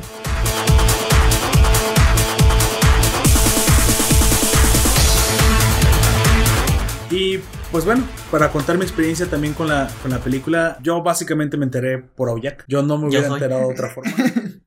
No la, no la había visto. Eh, no la conocía, solo conocía los trabajos anteriores del director sin conocerlo muy bien. Sin saber quién Como era. Animatrix, es, Afro Samurai, entre otras. Eh, Lupin tercero, nunca lo he visto. pero, lo conoce. Lo conozco porque jugaba los videojuegos de Ace Attorney Mm, y lo comparan mucho. sí. Sin embargo, precisamente el acercamiento a esta, a esta serie fue a través de ti, a través de tu recomendación. Y es que, la verdad, yo con tantas series, o sea, ya con tantas series que tengo, no me lo canso de decir. Ya tengo aproximadamente las 400 o más o menos, no las he terminado de contar. Cuando separamos por temporadas y eso, ya es que Sí. se cuentan de ahora nuevas. Se juntan temporadas y eso y pego todas las Dragon Ball en una, bueno, ahí le quito como 20 al- a, mi conteo. Sin embargo, sí es bastante material que ya me he aventado bastantes películas, cosas que no son conocidas y no había visto algo como Red. Ujú. Lo más cercano que había visto a Redline era en animación Afro Samurai y en argumento Animatrix, que fue con el primero, el, el récord mundial, nada más ese corto, porque los 12 De hecho, cortos curiosamente, ambos, son de ambos, personas diferentes. este, toman el, el concepto de la velocidad. Sí, sí, ambos, parece que le gusta la velocidad a este, a este autor. Sí, porque también en Afro Samurai cuando se mueven muy rápido también se distorsionan y, to- y, te- y tienen ese enfoque. Ey, oye, es cierto que lo pienso, es, Es este, alguien muy veloz. Soy ¡Es el veloz. Rayo McQueen! Neonar con esta capacidad de elasticidad de los personajes. Es, es lo que le gusta, ahí está. sí. Un estilo único que yo creo que no puedes confundir en ningún otro director porque no existe simplemente ninguno. Al menos no hasta ahora. No hasta ahora. Ojalá que muchos se inspiren en su trabajo y hagan cosas Y logren hacer. Es un muy buen estilo de, de dibujo y de arte. A mí me gusta mucho. Te arriesgas mucho porque al, al No, ser también tan sí. diferente, si no lo, si no logra gustar, Pues sí, es lo mismo pasó. Este, Te van a odiar. te van a odiar. sí. eh, no sé si nuestros oyentes la hayan visto o ustedes, este, con Devil May Cry Baby se arriesgó mucho el, No, es cierto, el, sí. el director porque La, es un estilo. La nueva, la de. La de Netflix también. Te, soy, sincero, sí me gustó. A mí también me gustó sí mucho. me gustó, o sea, Sí. yo, la, la- yo- la odié en los primeros capítulos. Yo de Devilman yo ya era fan. A mí me gustaba mucho la Pero es serie. la, la serie antigua. Sí. Que tiene otro estilo. Y, tiene, y también, eh, sí. también depende de cuál veas. tiene- incluso tiene otro enfoque, Bueno, porque sí, la de no los ochentas es como de superhéroes. No la odié. Comencé a rechazarla en los primeros, pero por el puro prejuicio. Pero cuando la dejé avanzar, la verdad es que me ganó. Si la piensas, mira. o sea, no, la no la coloques contra el otro Devilman. No. Devilman Es otra- Crybaby otra historia es otra serie diferente. Se parece la- más a las ovas que a la Sí. serie antigua. y la vas a disfrutar. Sí. Mira, lo, lo que poco que puedo decir acerca de, esta serie es que vi el primer capítulo que salió de la serie Netflix, pero me recordó mucho a Redline. Ah, ok. Y entonces pues dije, de hecho hasta ahorita no la he terminado de ver. Deberías. Es, sí, de- de- debería, debo, pero ya como dice también. Hasta mi este, mamá ya se la terminó. pues es que tengo un montón de cosas por ver que no he terminado de ver. Y para ustedes también tenemos mucho que traerles. Sí, y también, o sea, como en estas, en estas ocasiones hay contenido que no he visto o que ya vi hace mucho tiempo y pues vuelvo a rever. Entonces Claro. series que estoy siguiendo de temporada o de ah, mismo antes, pues las pospongo Ujú. y me enfoco en esto para poder estar aquí con ustedes. Con material fresco y con el conocimiento en, el- en la, Sí. en la- en la boca, porque tratamos de hablarte todo el tiempo con Sabiendo el lo que conocimiento de hablamos. causa. Con el conocimiento de causa, porque lo que, una de las cosas que a mí no me gustan, y, y te voy a hacer un pequeño paréntesis, una de las cosas que a mí no me gustan cuando yo consumo contenido de otros, es eh, que no se informa bien, que falta conocimiento, que o que después precisamente por eso como sabes lo que es lo que hay y también sabes lo que no hay porque ya investigaste y, y sabes dónde falta conocimiento, te puedes hacer unas, unas teorías que ya puedes compartir y, y muy bien ba basadas en una en, en información, que ya tiene. Que hasta incluso tuvimos el chiste de hace rato de decir que deducimos tantas cosas, nos tomamos tantas licencias que hasta el autor mismo, si escuchara el podcast cuando terminemos de dar los detalles, Oye, eso yo no lo había pensado. ¿Cómo, esa es otra llegaron, película. ¿Cómo llegaron a esa conclusión estos muchachos? O sea, de tantas cosas que. Tal vez incluso podría decirse que es sobreanalizar algunas cosas, pero. Pero es, es, es necesario. Bueno, a mí me gusta hacerlo. A mí me encanta hacerlo. Sí. De hecho, Ah, creo que sin el sobreanálisis no podríamos estar haciendo una Oye, yo, yo, este, sigo a alguien que, de- bueno, para que quien lo conozca, se llama Dani Z de Talking Vidya. Ajá. Este, él lo critican mucho por sobreanalizar y lo que él dice es que yo no sobreanalizo. Para mí esto es un análisis normal. Exactamente, tienes que desgajar la obra, des- de- de- Eso, des- eso fue un sí. comentario también que me hicieron. desarmarla de, en sus de mis pedazos. clases. Ya, detalle personal, llevo clases de inglés por las mañanas. Mm. Entonces, yo quiero armar My name oraciones. is Gunter. O sea, sí, eh, eh, llevamos pues un enfoque muy básico, pero mi intención es que no quiero nomás poderte decir cuál es mi nombre y de dónde vengo. Claro, claro. Yo, mi intención es pues I like the tajín. este, poder armar oraciones más complejas, poder hablar, pues para eso es el estudio, Claro, hablar claro, Sí.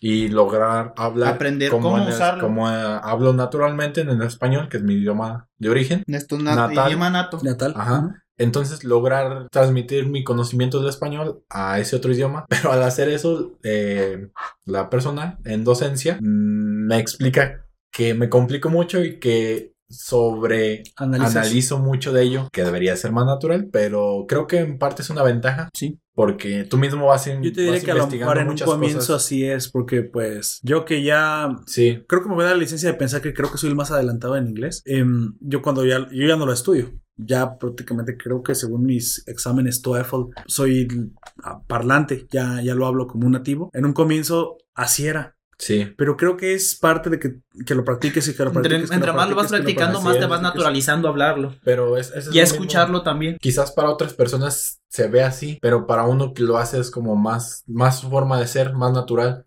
A pesar de que los lo sobreanalices, lo sobrepienses, es tu cerebro ya diciéndote, o sea, tú ya conoces esto, ¿qué más puedes hacer? ¿En qué te Ta- puede servir? Tal vez puede parecer una desventaja en un comienzo para aprender un lenguaje nuevo, pero créeme que es una completa ventaja, o al menos así yo lo pienso, para traerles las cosas bien pensadas y bien analizadas a nuestros oyentes, porque créeme oyente que no nos quedamos a gusto ni siquiera, No. ni siquiera con un, oye, yo creo que, creo que el modelo del automóvil era un 99. No, yo vi un 2000. No, no, espérame. Tenemos que estar bien seguros porque no te vamos investigamos. a mentir. Hay- hay no te vamos a mentir. Hay Tenemos cosas que en las decir que las sí, cosas como te, son. te damos el pie a una teoría, te damos a un, a un creo o a un supón, pero generalmente nos enfocamos en poderte traer la información de la manera Lo más correcta. completa y lo más verídica. Y pues, igualmente, sí, lo más se, se les agradece si lo haces. Dentro de los comentarios nos puedes dejar, oye, en el minuto 42, 40.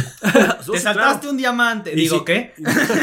si nos puedes, Sí, eh, no. si nos quieres corregir Bien, ben- o darnos una opinión o incluso Siempre y cuando sea ¿sabes? una, co- una crítica constructiva, será bienvenida. Ah, claro, claro, siempre con respeto. Eso, pero eso Sí. nuestro oyente. Porque que nosotros no estamos. no- creo que nuestro oyente tiene Ya el es- criterio para saber eso. O sea, A para mí saber, no, sí. me, no me preocupa tanto, simplemente con que pues un comentario de lo hiciste bien o Sí. lo hiciste mal. Si lo hice mal, nomás dime por qué. No, nomás Sí. nos la Sí, no, no, no, no hay comentarios Es que- sin sentido. Yo creo que no estamos, eh, no estamos hab- hablando con muchachos adolescentes. Yo dudaría si, algo, si acaso incluso en los abiertos hay adolescentes. No creo que los tengamos, y te voy a decir por qué, porque la forma en la que están hechas nuestros, nuestros audios o nuestras crónicas es precisamente tratando de elevar el pensamiento. Ya hay veces que a ciertas edades, pues simplemente no quieres que te eleven el pensamiento, solo quieres que te, que te entretengan. Claro, no, no, no me malentiendas, oyente, también aquí queremos ser entretenidos, pero siempre tratamos de aportar algo, Sí. algo más. Tenemos nuestros momentos, como todo en la vida, Así es. Y pues no todo es reírse. la- lapsus mensus. Lapsus mensus. pues bueno, continuando un poquito ya, ahora sí con Redline. Media hora Eh, después. media después. este, a, mí el momento inicial, que precisamente es el que te atrapa, bueno, todo esto fue precisamente porque el momento inicial es el más importante. Sabes es que es el, ya te vas a quedar. es el clickbait. En el caso de Gunter fue literalmente el clickbait cuando él comenzó a ver la, la película. Muy probablemente a, a le pasó lo mismo y a mí cuando me la recomendaron la puse. Y créeme que si no me atrapa en los primeros 15 minutos, yo digo, no, no voy a perder mi tiempo, tengo otras cosas, otras prioridades. Y me impresionó, me impresionó. Yo desde, desde el momento que el niño le dice al papá en los primeros dos minutos, tienes la cámara al revés, se la voltea mientras hablan la- las, las posiciones de las carreras al fondo y se están moviendo los puestos de vendimias en la Sí. calle. Dices, "Top, ¿cuánto? Es un mundo animado y eso es difícil de alcanzar. No le importa al autor si te perdiste el plano principal, porque para ir hasta la última esquina del cuadro Es es importante. importante. Y eso me mantuvo hasta el último momento de la película. Te comienzan eh, presentando las posiciones, tienes, nunca dicen exactamente cuántas, cuántas personas están participando en el, en el, en el Yellow Yellow, Line. Line, pero sí te dicen que los siete más importantes están divididos en dos. Le llaman pelotones en mi O traducción. convoys. O convoys, que son cuatro al frente y tres, y tres atrás. Vamos a darte leveme- rápidamente los, los, Los- los datos las para. posiciones, ¿cómo que no es- no es- aparte, no es nuestra. Eh, nuestra idea. es la, digamos, la clasificación en la que estaban justo al momento en el que inicia la película. Así es, y, y no queremos este, también extendernos demasiado, te vamos a dar lo más un poquito de datos. Están compitiendo al frente cuatro vehículos. La, pro- la, bueno, una- la protagonista femenina de la película, Sonoshi McLaren, eh, también conocida como Cherry Boy Hunter, y maneja su cangrejo McLaren. El Capitán to Blood conduce el eh, clásico capitán, que en muchos lados lo, lo traducen como el capitán clásico. Pero se oye chido. Y Sí. también, y también buena onda. mencionan que él ha sido en algún momento. El, primer ganador de la Red De la- Line de y la Red Line Yellow Y Line. por consecuencia de la Yellow Line. Como dato rápido. Como dato ¿Quién, quién le, con- quién le seguía? Sigue en la tercera posición el conde Mark J. o Mark Dye. Con su Y, copiloto. y el copiloto Spark, Spark Condus. Y bueno, conducen Cabeza la de cabeza de serpiente. serpiente. el vehículo de cabeza serpiente, ¿verdad? Y al final está Psycho Man. Archienemigo. Y Lawton, archienemigo del conductor clasificado en la Red Line, que, Este. que es Lynchman con su Y copiloto Jonah Bo- Boy. En su automóvil, Psycho Man y Lawton, en su automóvil, la Psycho Rod o la vara Psycho, también se puede traducir. La, va- la vara loca. Ese es el primer convoy de cuatro vehículos. La vara loca. Claro que ya quien ya la vio, quien no la vio, se le va a poner un poco difícil. También tratamos de dar un poquito de contexto. Y quien ya la vio también para recordar los nombres y los automóviles, créeme, es una cuestión que se te va. Fue, Pero fue- esto es- Fue una ardua investigación. Una investigación, pero esto es lo que, lo que va al frente. Y no es nuestro Sí. interés tampoco. Es, que el primer convoy. Una clase de nombres. No. Y siete segundos detrás de ellos vienen Deugo del planeta Supergrass, que de ese mismo planeta vienen las super... No, ¿Cómo? Que son Superboy. chicas, ¿no? Super Super Boys. chicas. Las Superboys, que son idols, que están ya en la Redline también clasificadas. eh, y, lo co- y ella conduce el pájaro de fuego. Le sigue Bonds, un oriundo del planeta donde están corriendo, que es una referencia que. A Kansas. a Kansas. Kansas. Es, ya nos hacen Kansas, Dorothy. El, el planeta se llama Doro- eh, Dorothy, Dorothy, y estamos y- en la Yellow Line. en, la- en el camino amarillo. Así que así es. El conde Markdai, digo, perdón, el Bonds, Bones. el perro Bonds, conduce el Missile EP4. Y al final, Para finalizar. Y al- para finalizar, este, nuestro protagonista, eh, que viene atrás del convoy de tres personas. De tres Pero viene, en teoría, de los siete, Sí. en el último lugar. nos dicen que detrás de ellos eh, podrían haber incluso tal vez días de... Para los otros Pero ya no nos interesan. ya no nos, nos importan. O al menos es- ya no nos, Ajá. ya porque no nos los muestran. Sí. Ya nos dicen que, Bueno.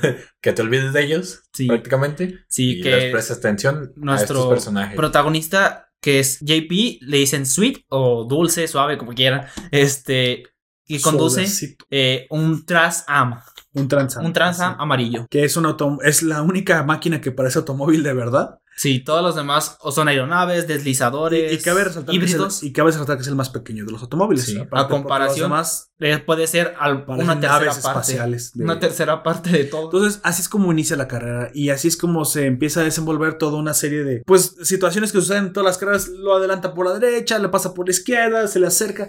Ya sabes, los comentaristas han de haber estado locos. Y para no desarrollar demasiado Ahora, la carrera, porque la carrera no te la podamos el, el hecho de que tienen armas. Esa la puedes Ah. ver. Eh, eh, integran armas, eh, tiran, a- tiran al, al río a la, a la audiencia. No, a la audiencia primero, porque les pasan por las gradas, destruyen las gradas, Ah, sí, no sabemos no qué les pasa a esas personas. Exactamente, sacan a, a Sonoshi de la, de la, del camino, pero, oh sorpresa, el automóvil de Sonoshi se convierte en una lancha. Es anfibio. Y, una- y es un anfibio. Yo creo que en parte por eso también tiene el nombre de cangre. Sí, no, no, Pues sí. creo que es por eso. Yo, yo me imagino que sí. y no solamente Y es un rato se anfibio. convierte en submarino. ¿no? está preparado para correr o sí, para correr supongo, para, para hacer una lancha velocista, Flotar. flotar, Volar. Oh, por Dios, ¿qué hacen las lanchas? flotar. Lo que hacen es flotar. flotar. Bueno, Rap- rápido, flotar rápido. Flotar rápido. voy a dejarme con correr hasta que encuentre el mejor verbo. Pues yo, es Está que preparado flotan. para correr sobre agua. Pues sí. Flotan a grande No, velocidad. correr sobre agua, Bueno, porque pues como las lagartijas. exactamente pero a una velocidad que comienza a adelantar a los demás automóviles Sí, los adelanta. Y bueno, de, de, de esa situación, que al final vemos lo, lo que sucede, comienza a desarrollarse al mismo tiempo, como dice, como dice Gunther, en un trasfondo el, el- el arco dramático, ¿no? Que es que nuestro, nuestro personaje principal no puede ganar la carrera. Debe, debe. A- Habla, está su amigo O sea, Frisbee. sí, Sí. sí puede, pero no Bueno, debe. sí puede, ese pero es no su- debe. ese Está es su, su- compañero Su condición. Frisbee hablando porque con el porque jefe. de hacerlo no podría ganar la carrera, no, Sí. no debería ganar la carrera porque de hacerlo incumpliría con un trato y este trato precisamente viene de, de un trato que o de una de una situación que hubo con la mafia en la que Frisbee su compañero y mecánico y, y amigo de la infancia tiene que hacer este negocios oscuros negocios sucios con algunas personas indeseables en las que termina pues sí obteniendo el automóvil parece que es el, el, el Trans Am que maneja y tal, quién sabe Sí, beneficios. No te dicen qué tanto eh, obtiene. Sucede en la Bueno, película. explican te un poco más adelante de la película. Pero lo podemos decir. de Sí, una vez. pero lo decimos de una vez. Es que ellos eh, iban a entrar, estaban en una carrera y iban invictos. No habían perdido ninguna. Así es. Y para comprar un mejor motor, se afiliaron con la mafia y les dijeron que lo que ganaran no importaba porque se lo iban a dar a, a la mafia a cambio del motor, porque Ajá. con ese motor podrían Pero ganar más ten- carreras. tenían que ganar la carrera. Tenían que ganar, exacto. Cosa que, pues, No hicieron. nos desconocemos por qué pasó. Perdieron. Perdieron la carrera y es cuando. Tal vez incluso pudo haber sido el mismo plan de la mafia para hacerlos perder. Tal vez hicieron podría perder ser. para que les debieran más y ahora arreglar las carreras con ellos. Es- Ese es un buen punto, pero. Porque pues así son los negocios. Sí, así son. sí. Y de hecho, sí, así suele ser la mafia, ¿eh? Sí. Ahora que lo pienso. Esa, esa es una teoría que, que se puede Paréntesis teoría. Paréntesis teoría. Entonces, el, el perder pues esta carrera, comienzan a tener que buscar una forma de pagarles a la mafia. Y ya como nos comentaba Jack, podría haber sido el plan inicial de ellos. Así es. Y, y Sí. de hecho, precisamente eh, te dejan ver que hubo muchas carreras antes. En las Hubo- que estuvieron que perdiendo. las estuvieron perdiendo ya- pero ya arregladas. Y que esta es básicamente en la que van a terminar de pagar sus deudas si Sí. es que Sweet JP Pierde. se, se asiña al, al plan. Y el plan es precisamente lo que comienza a suceder. JP en la última, en la última Tiene que crear expectativa. tiene pero que crear una expectativa. Usa por primera vez el nitro y es cuando sucede, ¿no? El nitro dorado.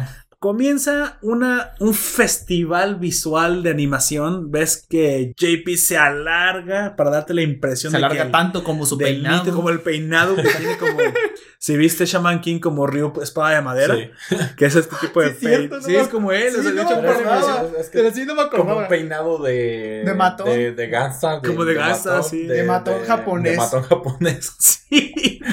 Bueno, es el de- típico peinado de matón japonés que está súper. Sí, Al- bueno, de los adelante. que nos han hecho creer, pues, de que así eran. Y yo me imagino que sí. Tal vez porque- sí, o que pero estar inspirado en, como en los ochentas, quizás. yo creo que en Vaselina amigo Mm, no sé Por- si. porque parece Elvis. inspirado en, en- en Pero has visto. has- Elvis Sí. Elvis Presley así Pero has es. visto cómo se vestían también incluso en los ochentas. He llegado Sí, a ver fotos como- que sí, como- así iban, güey, con. como Elvis el Presley peinado. Con el peinado y. Ah, ¿Has visto la, la película? deberíamos de peinarnos así Del, No. el No. del Surf Up, el de En el momento que grabamos este, este podcast nos peinamos como Elvis Presley.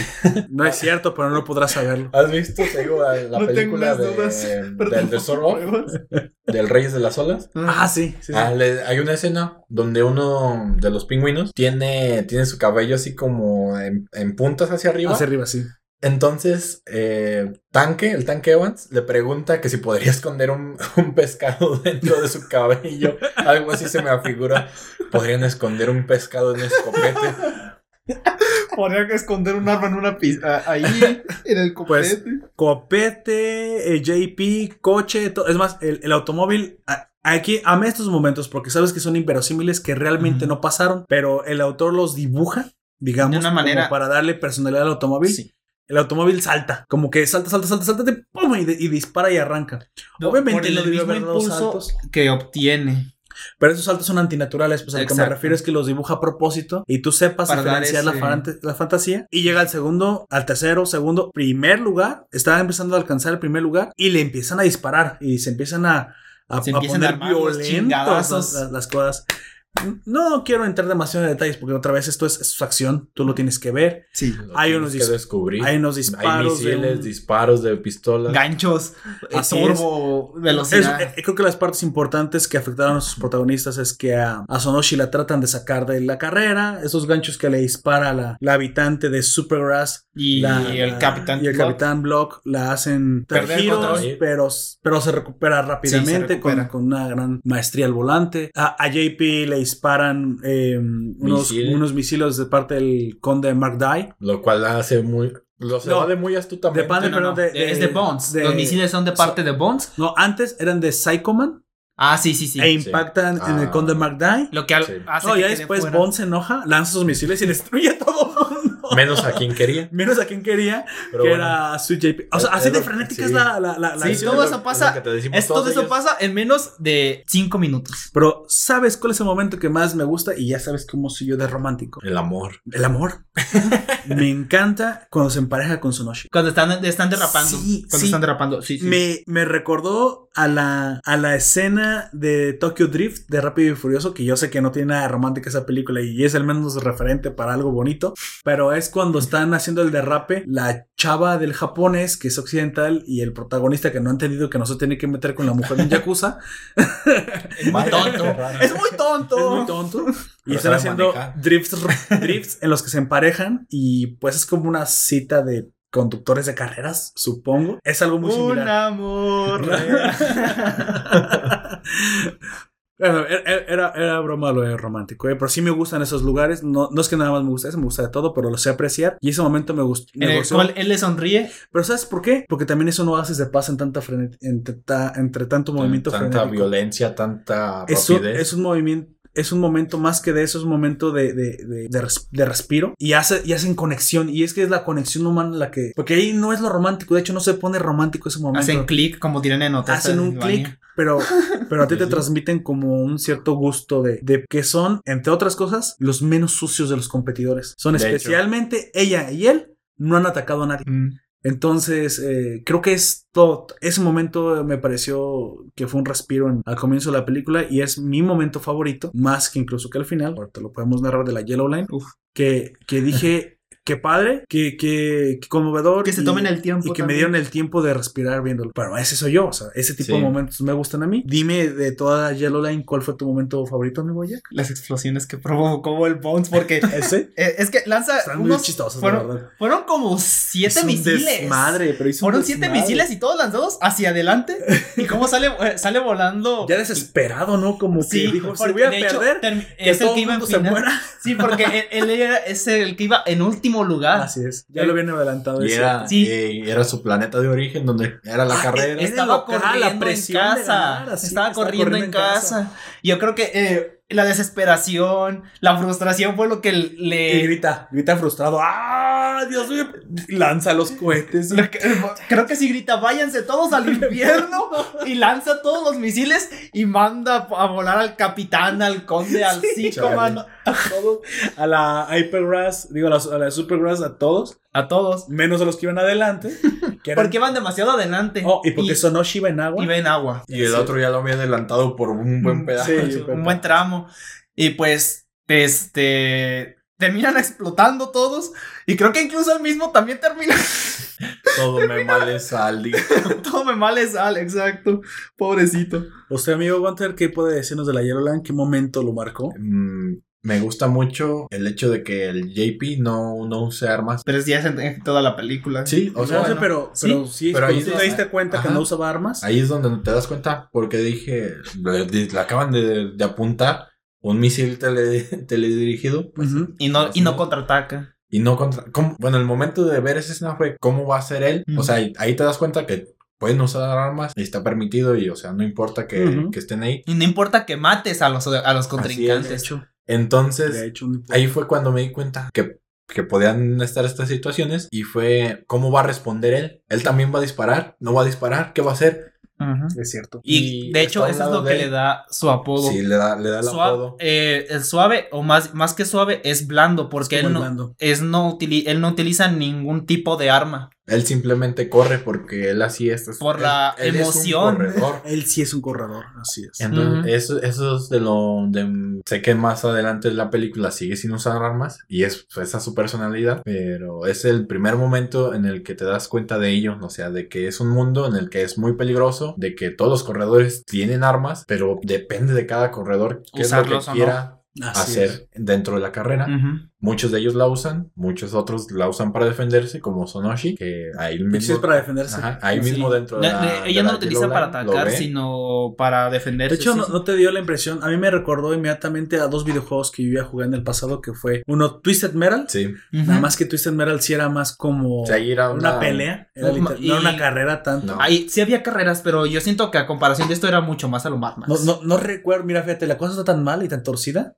que no recuerdo si Twisted Metal se ganaba con carreras, porque No. nunca- creo que Sí. nunca gané ninguna hay, carrera. hay- hay- hay modo carrera. Sí, hay modo pelea, como él dice. Yo sí me acuerdo, güey. Depende porque- de cuál Twisted sí. Metal. Sí, también porque depende del de Twisted los Metal. Play, Play 1. Sí, yo he jugado los Porque primeros es tres. que sí, de, siempre ha sido como el, el- de los de carreras, siempre ha sido pues es el, el, el punto. Porque en el primero, sí, yo sí me acuerdo, güey, sí había carreras, pero eran opacadas completamente por el modo Sí, porque creo que el, mo- batalla. el modo tipo Mario Kart era, era el, el sí, importante. era totalmente el, Pero el- con el que sí me identifiqué inmediatamente y el que sí cuadró y que lo jugué, lo jugué demasiado durante mi juventud, bueno, adolescencia, sigo estando joven, obviamente, fue Carmageddon. Carmageddon. Que Carmageddon sí podías ganar. Es más, lo Sí. jugué tanto que ya, ya no lo jugaba para derrotar a los enemigos matándolos. Ya, ya, ya lo acababa corriendo.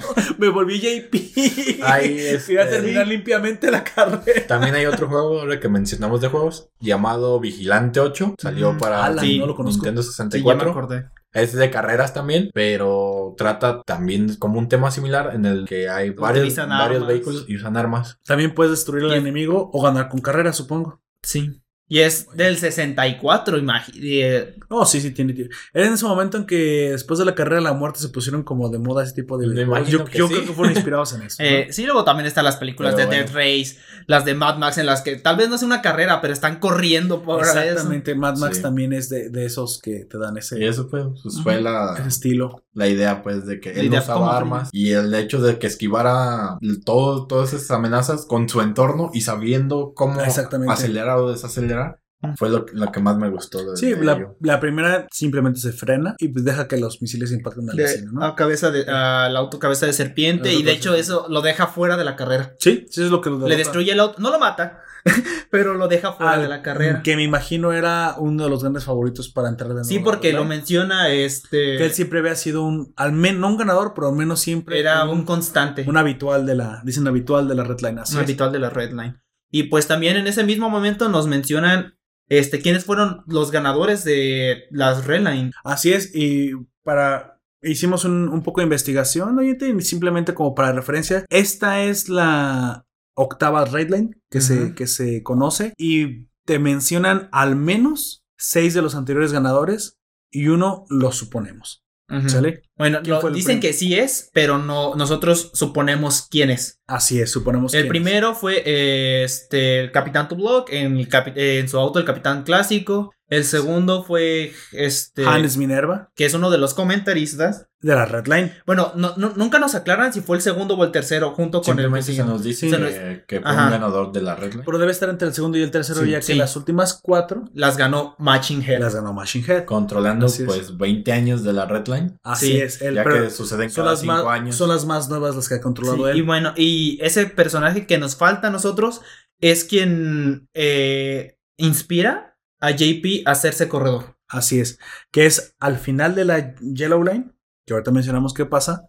Él tiene un sueño después del accidente y en ese sueño recuerda el momento que lo inspiró a correr, que es cuando vio este corredor dorado con este automóvil antiguo tipo tipo los automóviles este clásicos arreglados que en, en la que tenía dos muchachas en el en Y el se hace un beso automóvil de A3. Beso de todo el y se, y, se- y sucede un beso de tres.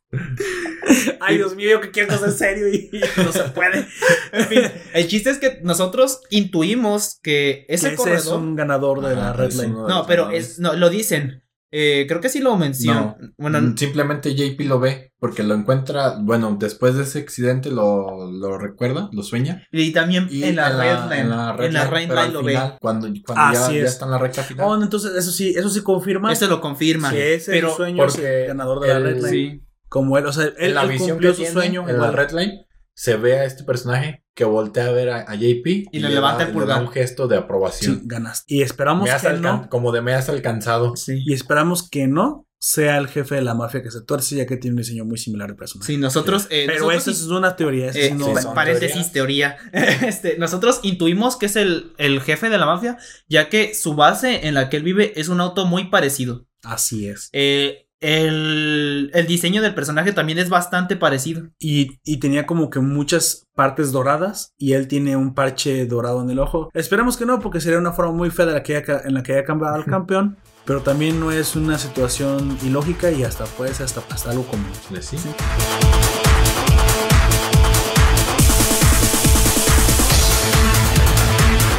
Bueno, no vivas lo suficiente de- como héroe para convertirte en un villano, dice. y bueno, el final de la Yellow Line, creo que si están hasta escuchándonos, ya lo saben.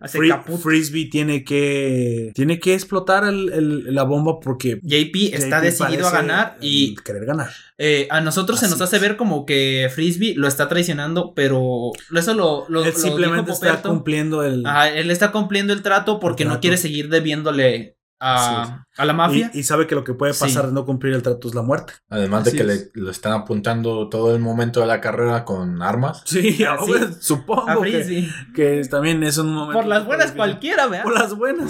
Ah, sí, sí. Sí, te hacen ver todo el tiempo como que Frisbee ya sí en teoría podría ser un, un traidor, pero. En este que- momento no. Creo que él tiene que, y creo que nunca, Pero creo que nunca- tiene que tomar decisiones difíciles. Sí, creo sí. que es otra cosa. Ah, porque eso es parte del contexto que te dan a entender durante recuerdos de que JP y Frisbee pues son amigos de, Desde siempre. Así es. Entonces, en uno de esos recuerdos se ve que no son personas o de una familia muy rica o incluso que no que son personas huérfanas. Así Incluso porque no, no nos dicen nada de eso. No tienen Al un- respecto no nos ajá, mencionan no, nada. no hay algo referente a su familia o a ellos, simplemente siempre se ven en la calle. Siempre son e- es. ellos contra el mundo. A lo mejor digamos que no son huérfanos, pero crecieron juntos y pues sí, era en el momento en que pues tus amigos de la calle son más tu familia que a veces tu misma familia, porque sobre todo cuando se vive en cierta en ciertas zonas En o ciertas zonas. o en ciertas situaciones, situaciones, ¿no? Sí.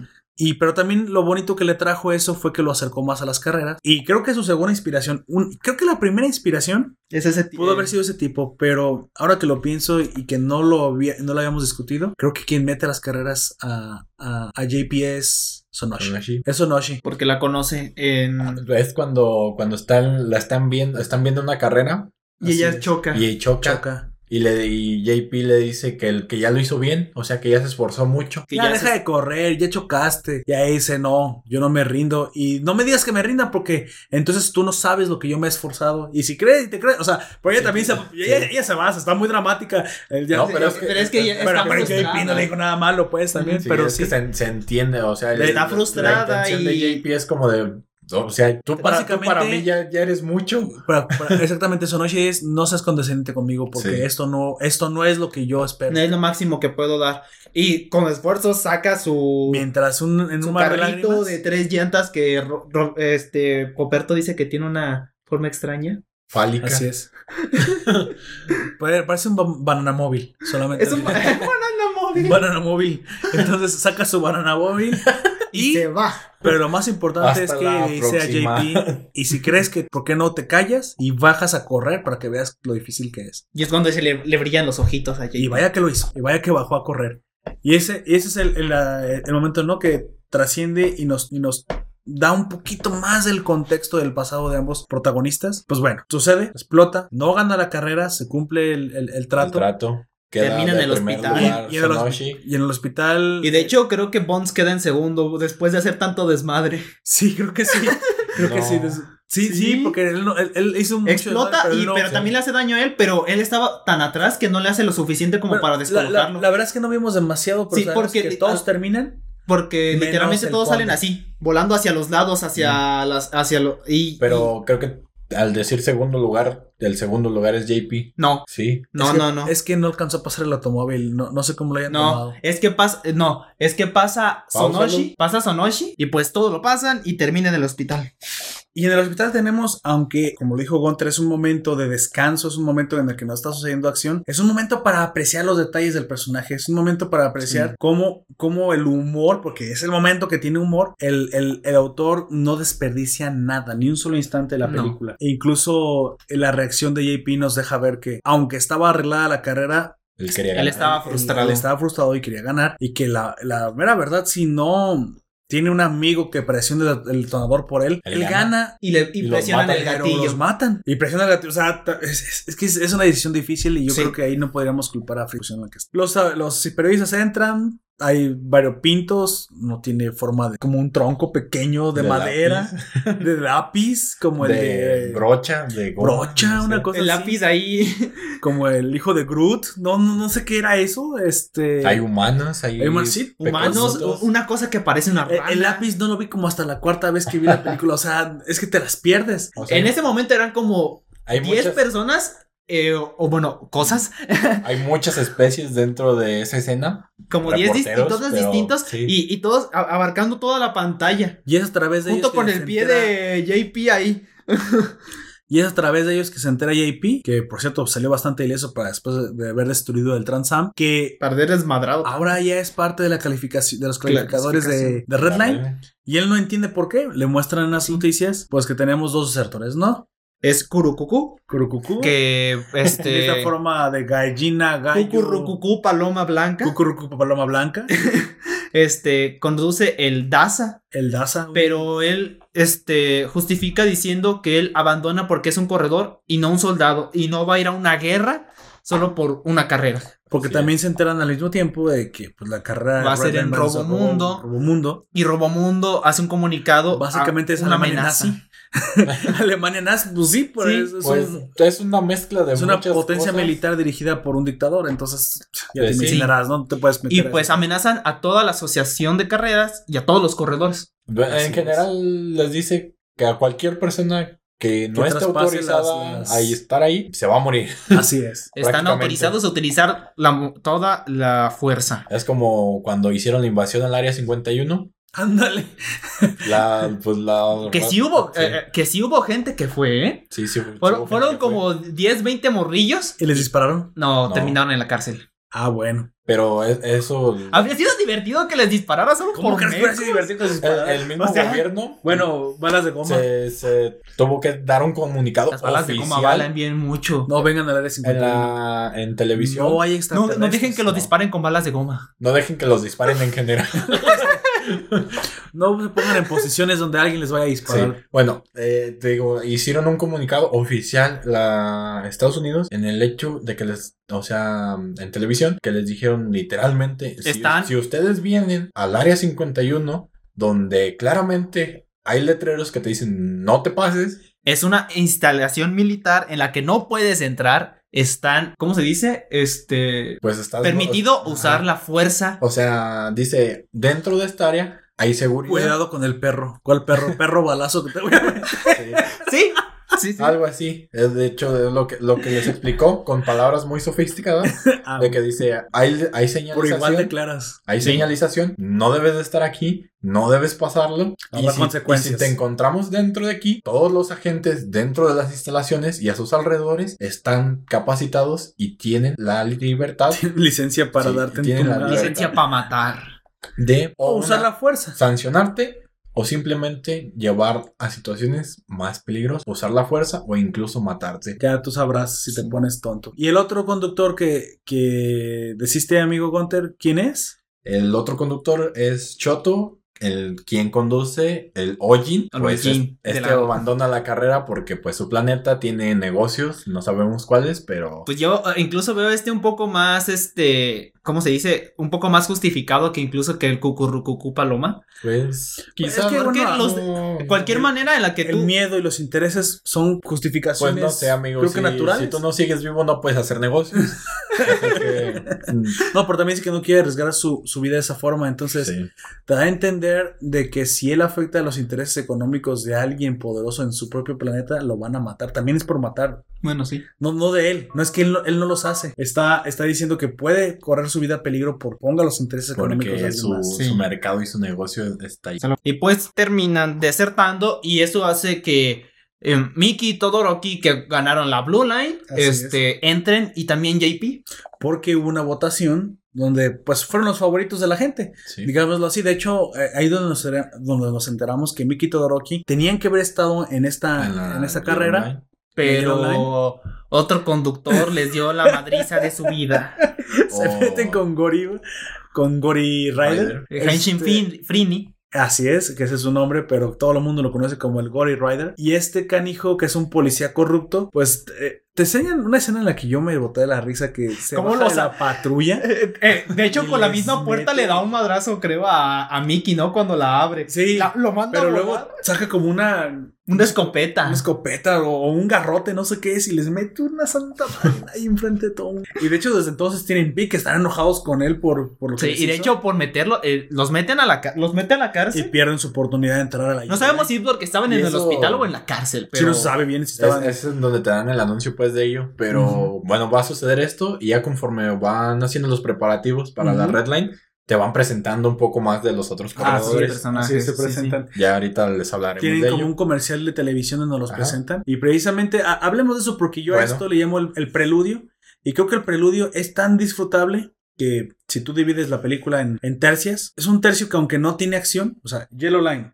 Red Line Y el la- preludio. y el preludio, a veces el preludio yo lo sientes hasta pues de la misma calidad y no es tan frenético, pero como que es verdaderamente la película, porque es la película entre carreras. Sí. Porque en ese momento es donde te explican todo, donde... ¿Quiénes donde son los que van a estar? Exactamente. Los Y es conductores. Y es interesante. Eh, ahí también se nos muestra que en el Robomundo, pues no tienes demasiados person demasiados este eh, personajes que por qué interesarte. Simplemente te muestran los tres principales, los Al- comandantes. Al, presidente, al secretario Titán dictador. y al, coman- al Coronel coronel Bolton. Bolton. Precisamente ellos avisan que se los va a cargar el payaso si alguien se mete a su, a su mundo sin permiso. Sin autorización. Y eso es lo que aparte, ahora sí como que dicen, prende las redes. Lo hace más, más, Más, disfrutable. más codiciado, más, Y, más y viral. el secretario le dice al presidente, presidente, tenemos un problema, porque el problema es que como es en Robomundo, si antes la gente no lo veía, ahora lo está viendo el noventa y tantos por ciento de la galaxia. O sea, Yo no- creo que, bueno, si me es como si una final estuviera- de League of Legends, todo el mundo la está viendo, creo, espero. Este, si yo hubiese sido el líder, incluso yo los habría cogido. güey. Si yo tengo que cosas que esconder, yo los habría. Claro, y tú sí. tienes el control sobre lo Sí, que muestras. yo- y claro. yo tengo el control sobre lo que muestran, pues simplemente les pongo su circuito y de aquí no salgan. Y el que salga de aquí, estoy eh, eh, Sí. es mi planeta y estoy autorizado Pero a usar la fuerza como con el área 51. Pero no se hubieran Pues tomado sí. precisamente el. Y no hubiera habido tanto problema en el que pueden haber mostrado o revelado cosas que no. No, y no, y no hubiese llamado hicieron- tantísimo la atención, porque al momento en el que decir, no quiero, ah, está escondiendo algo. Eso, eso fue algo. Yo, esta película después, bueno, la he visto ya tres veces, cuatro. En una de esas ocasiones, bueno, las he visto en diferentes Plataformas. plataformas. Entonces, comentaba en una de esas ocasiones, me tocó verla con una amiga. Y esa amiga me estaba preguntando de que, que era más o menos lo que sucedía y le explicaba eso que dice Ao- Aoya, que si tiene, que por qué no querían que corrieran ahí y le digo pues porque es un es una asociación militar, es un, Con son planetas militares con secretos Es un y, dictador. y es, y es donde yo le explico, pero siento que al hacer es, de esa forma las cosas, expone más lo que no quiere que vean. Y pues no, no sé qué sentido tiene eso, o sea, Como diría la tortuga Uwey de Kung Fu los, Panda. los accidentes. ¿no? encontraron el destino que evitaban en el camino, precisamente que, que obligaron a que Pues sí. tomaran, Sí. precisamente, y es ahí donde pues tienes un, un desarrollo que a mí me, oh, ya te darás cuenta que, que la parte del preludio me gusta muchísimo, incluso no, no, no he decidido si incluso me gusta más que la misma carrera, es, se ven obligados a, primero, Prepararse militarmente. que cuando ya precisamente desglo- desglosamos nos dimos cuenta que dentro del planeta los colis, que son un- una resistencia, Los con- rebeldes. unos rebeldes contra la misma dictadura, Pues sí. Precisamente desean que se expongan los secretos militares. Sí. Y entonces ayudan sin querer a la organización de la Red Line a que Robomundo Detienen a los robopolicías, Tratan- desactivan el, el- les activan la electricidad y, y bajan las defensas principales. O sea, se vuelve un problema e incluso te ves, te das cuenta, ahora sí que coincidencia con países y gobiernos actuales de cómo los suprimen, cómo los oprimen y cómo los mandan matar. Porque en el lugar donde están haciendo las apuestas hay mu- asesinan a muchos, a muchos ciudadanos. Sí. Los policías estos Los robopolicías. hacen como una explosión de magma y terminan Que, asesinando. De hecho, eh, hablando de los robopolicías, se a mí me gusta mucho el diseño. Se ve como muy limpio, pero a la vez como Pues, bastante es- agresivo. Es peligroso. sí, es como- agresivo y limpio al mismo tiempo, porque eh, es de color blanco de hecho, Pero escuchaste la voz que tiene, tiene un estilo como de voz. y es de Se una me- chica. Se me afigura como a un, o sea, es, es un policía, pero un policía puede no usar la fuerza y a llamarte la atención. Sí, pues, porque es- hacerlo, Se ve amenazante. Se ve amenazante, pero al mismo tiempo como muy pulcro, por así decirlo. ¿no te parece como una evolución en adulto de Eva de Wally? Algo de así. hecho, sí. Sí, es como, Es pero como una- letal. Sí. Porque ya, o sea, ni siquiera llegó a avisar, llegó a matar. No, Sí, les es- avisa, le dice. No, sí les avisa. les dice, que se van a de- morir. están haciendo una reunión no permitida, deténganse. Y por eso los vamos a matar. Y, en- y entonces. Y por eso los vamos a matar. Sí, de hecho. Y, y entonces, de hecho, ese cañón, eh, la, la bomba que lanzas me pareció bastante interesante porque lo que hace es poner, hacer como una burbuja de vacío, explota, pero cuando explota sale lava, Así es. Y es un asesinadero de pobladores. como unos 40. Y ahí te das cuenta entonces por qué la gente no está tan contenta con el mismo gobierno. Mm. Y no, no nos queremos meter en política, pero eso sucede en todos lados donde se hable en el gobierno de disciplina, de, porque eso es lo de eso se llenaba la boca el, el- el presidente. Nosotros somos disciplinados, somos El país más seguro. casi casi decía, nosotros tenemos otros datos y somos mejor no me meto en problemas ¿ah? porque se parece mucho a ciertos Ya, gobernantes actuales. sh- sh- sh- Ah, Bueno, el chiste es que pasa todo eso ah, y termina- empieza con A y termina con Lo. y algunos otros otros ya países. lo veía venir, güey.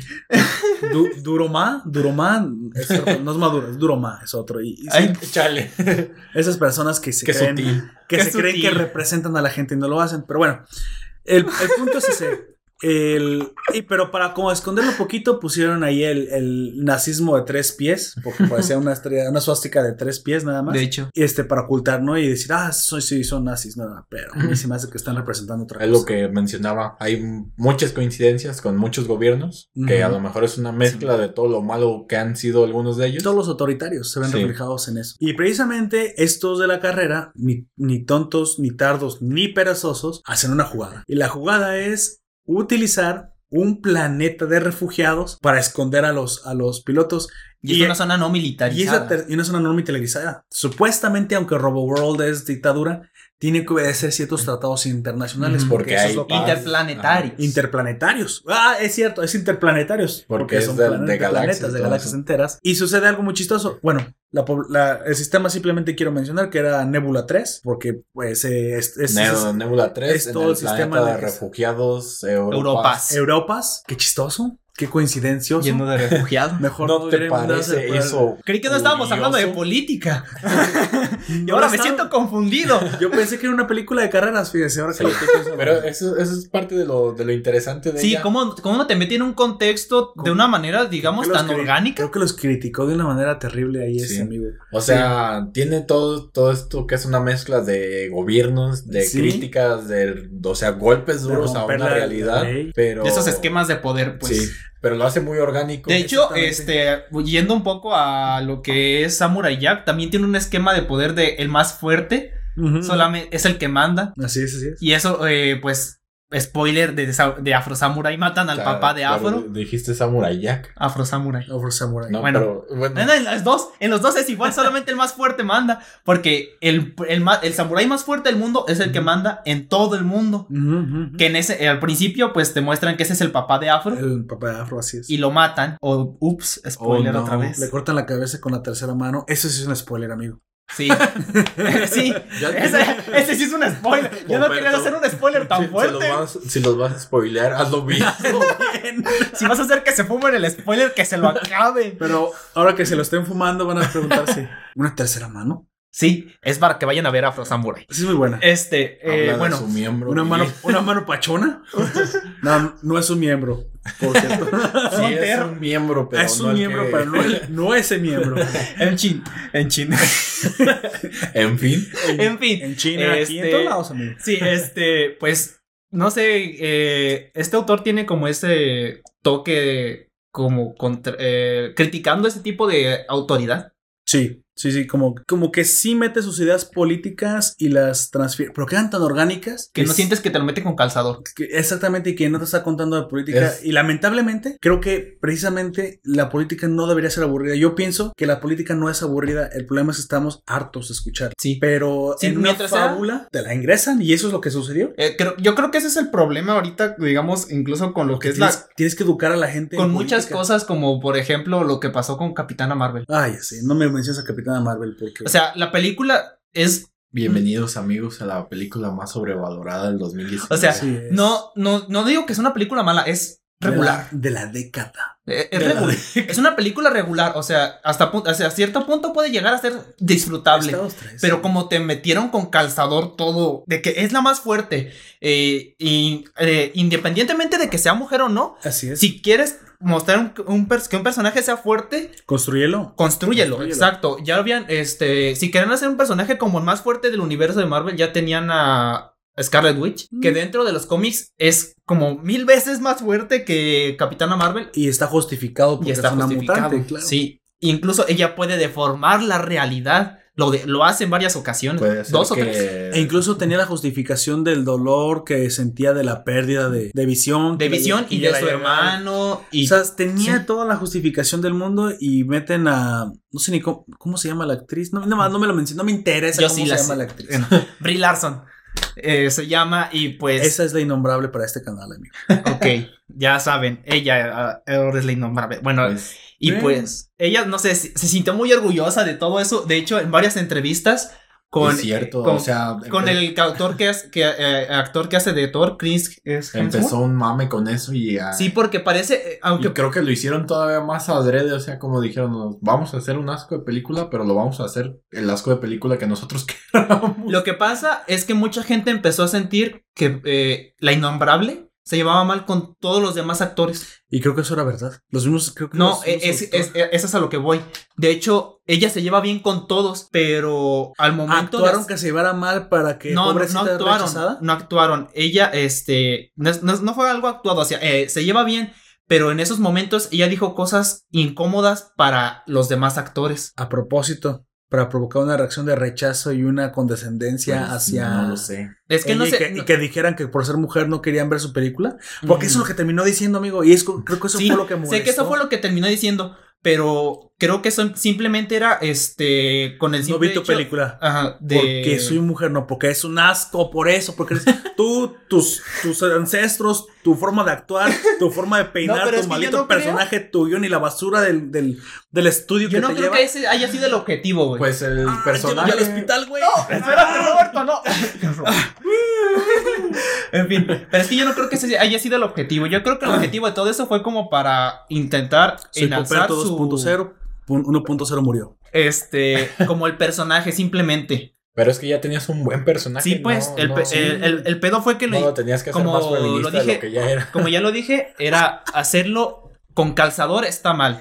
Sí. De hecho, er- incluso representar el feminismo, hazlo, pero hazlo bien. Oye, Sí. pero es que. Hazlo bien. Si quieres presentar una mujer ya- fuerte, Ya ni lo tienes que. Es, es precisamente. Las, las chicas antes- que nos escuchan estos. Creo, creo que antes lo tenías que representar porque no existía una representación, ya Así que se evitaba. Hace décadas ya no lo tienes que representar porque ya no es un problema presentar. Desde el momento en el que los Power Creo Rangers tienes ya- dos mujeres, dos hombres Ya- y un geek, Sí. Young Geek.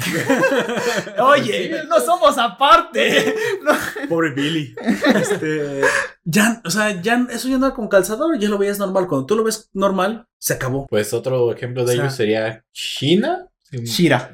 Shira. Mm. O no, Shina la princesa guerrera. China, la princesa Sí. guerrera. Ay, me Es, otro Me ejemplo. encantaba She. Y era la, la que salvaba al, al princeso en problemas. Sibir, al- Sibir, Sibir Skin, el Eh, personaje de League of Legends, sí. que, que es una clara alusión y un claro homenaje a Shinda la princesa guerrera. es.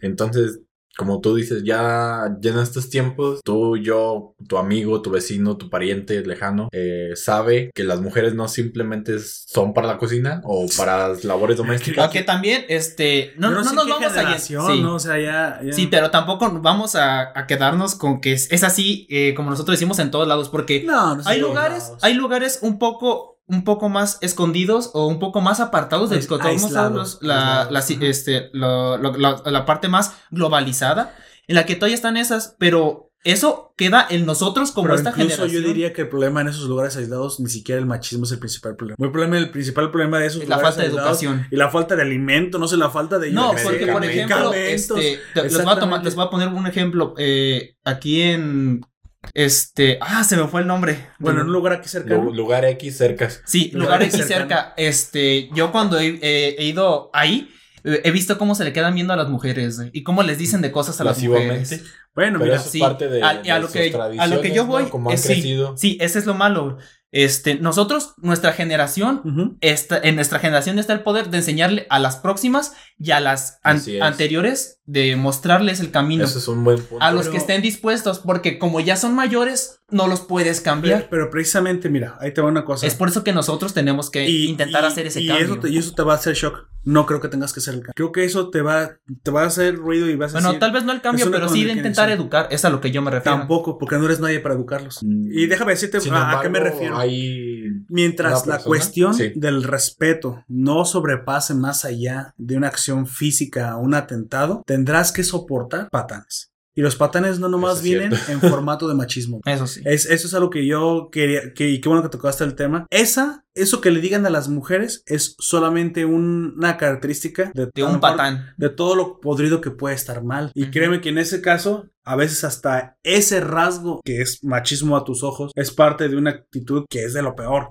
Sí. Que es hasta Tal vez tú solamente, Pues eh, las lo mujeres a lo mejor lo ven Sí. solamente hacia ellas, pero tal vez, tal vez ese- esa persona Porque también a es- los que tienes que educar se están educando ya en este momento y ya yo en mi caso, bueno, yo ya estoy educado, mi papá está Sí. educado y no estoy hablando que son que son pocos años con el ejemplo, con la cultura. A lo que me refiero es que en serio, aunque todavía exista el machismo, aunque todavía exista, eh, existe como un parte de un problema más grueso que se empieza a quedar, como tú lo dices, arraigado. Arraigado, pero las tradiciones no son malas, solamente No, hay que saber cómo. pero no están las, las ¿Cómo tradiciones, quitarlo? está en ciertos individuos. Así es. sí, por eso. Creo que las es que también. tradiciones ya, o sea, tú podrías decir todo el tiempo que la tradición de la, la Navidad es un problema. ¿Por qué? Porque se consume, porque se ha vuelto Pero capitalista. tú no tienes por qué ir a, a gastarte Ajá. toda tu quincena solo porque es Navidad. Esa es tu responsabilidad. no es Bueno, tampoco no es tu responsabilidad, es Tu algo gusto, que- tal ajá, vez.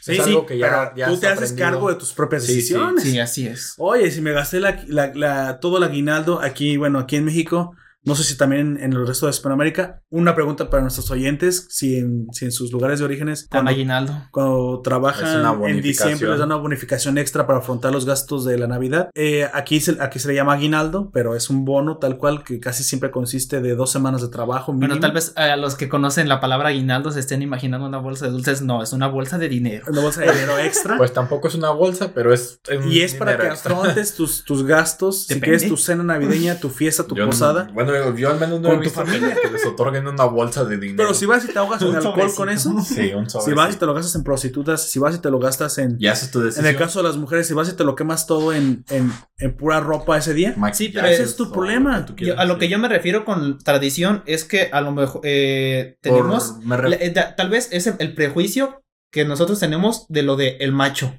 Pero ¿cuán- pero me- ¿cuántos crees que en eso entonces Por eso, te a lo que yo me refiero, porque hay gente que es mayor y a lo mejor no piensa así. Pero te refieres Pero por la- morirá, a, no te a preocupes. las Ajá. familias. Para lo que me refiero, gente que es, es más grande y no piensa como un machista, pero el estar en el ambiente en la que la mayoría son machistas, para que no lo vean mal, com- comienza a comportarse así. Eso es a lo que yo me refiero, tal vez, en ese Bueno. tipo de, tra- entre comillas, tradición. Nos hemos Te alejado lo, te, lo, te lo compro, sin embargo, creo que ese, ese No es la grupo pa- sé que, no, que, sé que se no es la reduce palabra. y se reduce de forma acelerada cada vez más. Sí, eso yo eso, creo que- eso- eso no eso tampoco es- no te lo cierto, niego, güey. Porque muchas, incluso. Porque nosotros estamos familias, educando también a los niños más Sí. pequeños, a nuestros hijos, en, eh, en caso de tener a alguien hijo, los estamos educando con mira, respeto hacia todos. un. Yo creo que hace punto. décadas ya no era el problema, en serio. No. Yo, yo o sea, te lo- ya, o sea, ya lo que hemos dicho, ya ahorita se actualmente podemos ver a, mujeres empoderadas Sí, cumpliendo roles de se lo que ellas quieran, porque pues esa es Lo que estamos viendo ahorita son Sí. partidos políticos disfrazados de luchas sociales, que son las que tenemos que saber distinguir. Es todo lo que estamos hay, viendo. hay muchas personas fingiendo o quizás Exacto, creyendo posers. que realmente Son cosas que eh, a veces es movimiento. gente que las convence de el, ciertas tuit- cosas. el Twitter me oprime, hay que hacer un movimiento ante Twitter. Pues sí, o sea, gente, como lo que tú dices, Sí, gente que se Me siente siento confundido, pero bueno. por- pero y culpa a, a la otras sociedad. personas, sí. Hay de Lisa eh, Aoyak Ajá. conoce a, algún- a una de estas personas y sí. sí, ya sabes a quién me refiero. Sí. Entonces, son, son personas que todos los demás están mal, menos, Menos él, ella. o ella o quien Güey. sea. Pero eventualmente creo que esas personas chocan con pared y se tienen, y se tienen que dar cuenta Sí, se que o tienen que que- Tarde o cambian temprano te- se dan cuenta. o cambian. El porque- problema es cuando todos los demás les cumplen los caprichos que tienen. eso es lo y que no debemos que no. Y esa persona Ahorita un oyente. Mujer, me dijeron que no te cumpla ningún capricho. No, no, no, amigo. No nos referimos a No, eso. no, no nos referimos a esos Tranquilo. caprichos. Incluso si tú, eh, si quieres cumplir caprichos está bien, pero Pero te- que no pasen por encima de ti. Exactamente. O sea, sí, no, creo que no, que no pase por encima de, tu integridad. de no, no importa que sea física, psicológica, mientras sea Y- alguien con. Y de tus valores morales, porque si sabes que están bien, si están basados en. No le vas a hacer el capricho de matar a un gato, no. Oye, O oye, sea, ¿de qué estamos hablando aquí? Estábamos Es un- hablando es de Red ejemplo Line, extremo. amigo. Es un ejemplo extremo. Sí, cierto, nos fuimos mucho del tema. Oye, y el Patreon. Qué, qué bien que estoy en aquí. Esto no se escucha en los, en los, en los podcasts normales. Bueno, eh, Valió- aquí estás un Valió cada centavo. Aquí estás conociendo un poco más de cómo pensamos cada quien. Pues es este, es Patreon. Porque, porque tú estás pagando por esto. De Gracias. hecho, bueno, por está- ti me voy a comer yo- un taco yo quiero pe- mañana. yo quiero pensar que el apoyo que nos da el Patreon no lo podemos compensar ni con mil podcasts, pero esto al menos es un, un extra que podemos darte a ti que hiciste el esfuerzo y que también nosotros queremos darte un esfuerzo extra. Corresponder con ello. Corresponder con Sí. al menos un poco, aunque sabemos que tu infinita, eh, nuestra infinita gratitud no puede compensarte. Pero Y- gracias por estar aquí. Independientemente de lo que estemos hablando en este o en futuros este, Podcast. au- audios, este, porque nos interesa tu opinión, pero siempre ten en cuenta que todo esto lo estamos haciendo desde el respeto y también queremos que nos venga desde el respeto. Sí. Si no estás de acuerdo con nosotros, Respetuosamente, dinos No, no, todo lo, que... todo lo que quieras, Nos ah. puedes decir, ¿estás mal? ¿O Sí. estás bien? ¿O Sí. no? Pero porque ¿por pues en este momento estamos tomando, digamos, hasta un tema polémico. Sí, sí, Sí. es polémico. Y si tú tienes una idea completamente diferente, Pues está, bien, pero Y es más, te, de te- buena te manera. invito eh, a, que Sí, es más, hazlo. Aunque y creo no quieras. que, y, te- en serio te lo, lo vamos a mencionar. Vamos a mencionar. Aunque tú. Para, para, para Patreons, en los de para Patreons mencionaremos Sí. los documentos de Patreons. Aunque tú Pues en este momento estés dudando de darnos la. Eh, como tu forma de pensar. Sí, la cuota. En este y- momento y te lo estamos todo. diciendo. Hazlo. Sí, Dinos claro. lo que piensas. Nos Sí, interesa lo eh, que eres- piensas. Eres libre de Siempre. hacerlo. Y de hecho, O que de sí, no hacerlo si así lo decides. también. Aquí O de dar un comentario. sí. A lo mejor está de acuerdo con nosotros y quiere complementar. Eres bienvenido porque la mera, la mera verdad, mientras más seamos los que intercambiamos ideas, Eh, un punto de El vista diálogo diferente, es. siempre es El diálogo es la base de todo. Sí, así es. Excepto cuando las mujeres... Excepto cuando ella te dice, vas por la, vas por una nieve o un chocolate a las 2 de la madrugada y tienes que hacerlo, amigo. No preguntes. Yo No no preguntes, tú otro ejemplo, ¿verdad? Pero también... También eso se puede cierto. poner peligrosa la cosa si no vas. En el, en el hecho de que te dicen la- memes, aclarando, memes, te dice ella, mm, eh, la, las mujeres somos así, de cierta forma, comunicativas. Entonces, lo mejor para una relación es la comunicación. Le pregunta el hombre, ¿qué tienes? Ella, nada. oh, por Dios. O Para sea, que les vuelvas a preguntar. no, es el hecho de ya te deberías de haber dado cuenta. Pero no, no leo la mente. Es, no es mi problema. No es mi problema. Si yo te digo una indirecta, este plátano tiene hambre, ¿qué, qué- qué crees? No tiene hambre. ¿Qué, qué- qué? Los Pero plátanos, no, comen. Me siento confundido. Es como, no, pero ¿sabes cómo sería indirecta? Porque eso sí me pasó personalmente. Dios mío, está bien, ese es el patrón. Aquí se puede decir todo. Iba en un automóvil manejando con mi pareja de aquel entonces y le dije, oye, mira, este, ya es tarde. Y ella me responde, creo que había un restaurante aquí cerca. Y yo, sí, tiene, está muy bueno. Y le y seguí derecho. Yo no tenía hambre. Pero ella sí. Ella Ah, quería ir a ese restaurante nuevo. Pasó hace muchos años. Sí. Entonces, Sí. Mira, yo hablando te personalmente con mi señal. Esa pareja, relación terminó. eh, este, yo he hablado, Espero que no haya sido por eso. eh, yo, este, personalmente hablando con mi pareja, yo se lo, eh, yo se lo dije desde el principio. Yo estoy bien, güey, y no me digas indirectas. Si me vas a decir algo, dímelo de frente. Y te lo estoy diciendo en serio. Eufo- eufemismo Aoyak dijo, soy hombre. Pues sí. Sí, no, pero es que tampoco, aunque, eh, aunque eh, con- estemos con parejas, no, No no le decimos aumentes. estas cosas. Y yo, este, con mi pareja, eso fue lo que le dije tal cual. Y ella lo comprende y, y a mí, este, cuando A me quiere me decir algo, las me lo cosas dice. como son. Sí, a mí me tienen que decir las cosas como son porque no siempre capto las indirectas. Sí, muy- no está enojada, porque cuando se enojan se vuelven mudas. Sí, del. No, al contrario, a mí me han dicho de muchas cosas. Me, me han dicho. No, "A mí me mudas en el molesta". sentido de lo que te tiene que decir Sí, y de todas las indirectas. No, de las indirectas sí me las han tirado usualmente. Eh, bueno, mis parejas sí lo han hecho también. Actualmente no en ese sentido, pero usualmente recibo de otras chicas en indirecta que quieren algo conmigo. Oh, por Dios. Entonces, Eh, yo como siempre Escuchen ando nuestro siguiente, pod- nuestro siguiente podcast para Patreons, La Guía del Casanova. Así es. Esta vez interpretado por Gunther. Gunther. Eh, esperen muy pronto. La serie comenzará con Los puedo seducir con mi voz. capítulo 1. Gracias. Sigamos con. Ya después Ya, anuncio. después seguimos con esto. Cállate, y se, y se quedan esperando ese capítulo, amigo. Ya hay que pasar a lo, a lo que nos. Bueno, vamos a seguir presentando los personajes que van a, pre- a Ahora- correr en la friendline. Nada más En la si friendline. La friendline. La línea de amigos.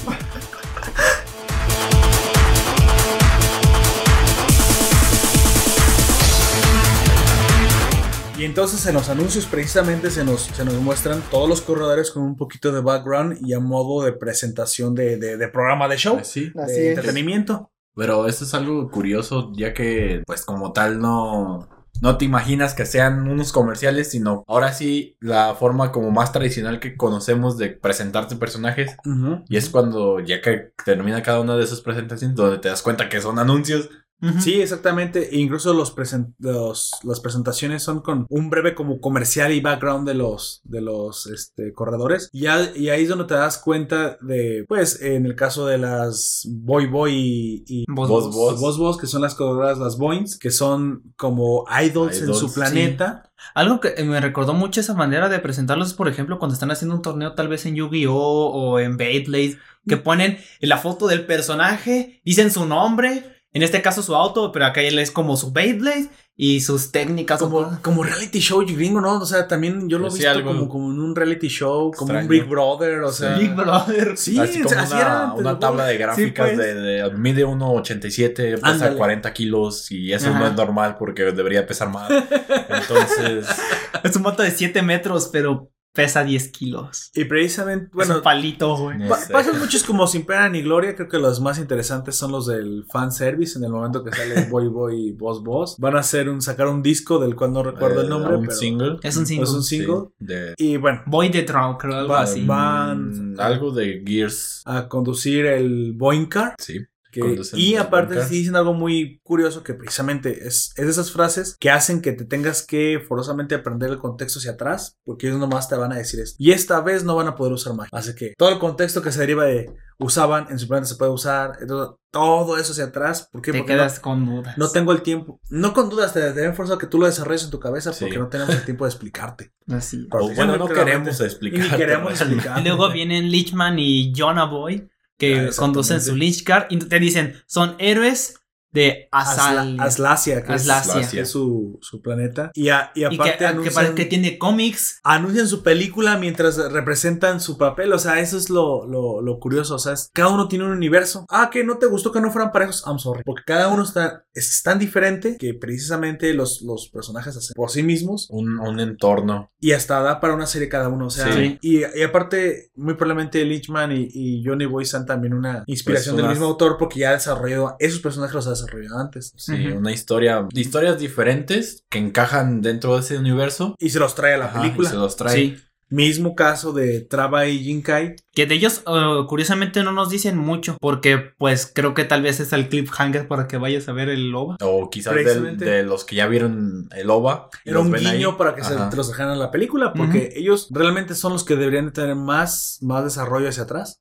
Porque tienen Porque un ya- ya material. tienen material otro, propio. Otro Sí, sí. trasfondo Así es. ya desarrollado ahí. Ellos, este, pues, pare- eh, aparte conducen el Speedmaster y aparte tienen un, un problema, bueno, especialmente Traba, tiene un problema con un tercero que era miembro del ejército. No, no, los tres eran miembro- miembros Eh, ya, del ejército. Traba y Jinkai, sí, pero específicamente Traba tiene como que el problema Pero con le- el le- otro, les con digo, es como el pequeño de Izuna, quizás por la por pelea que tiene en el...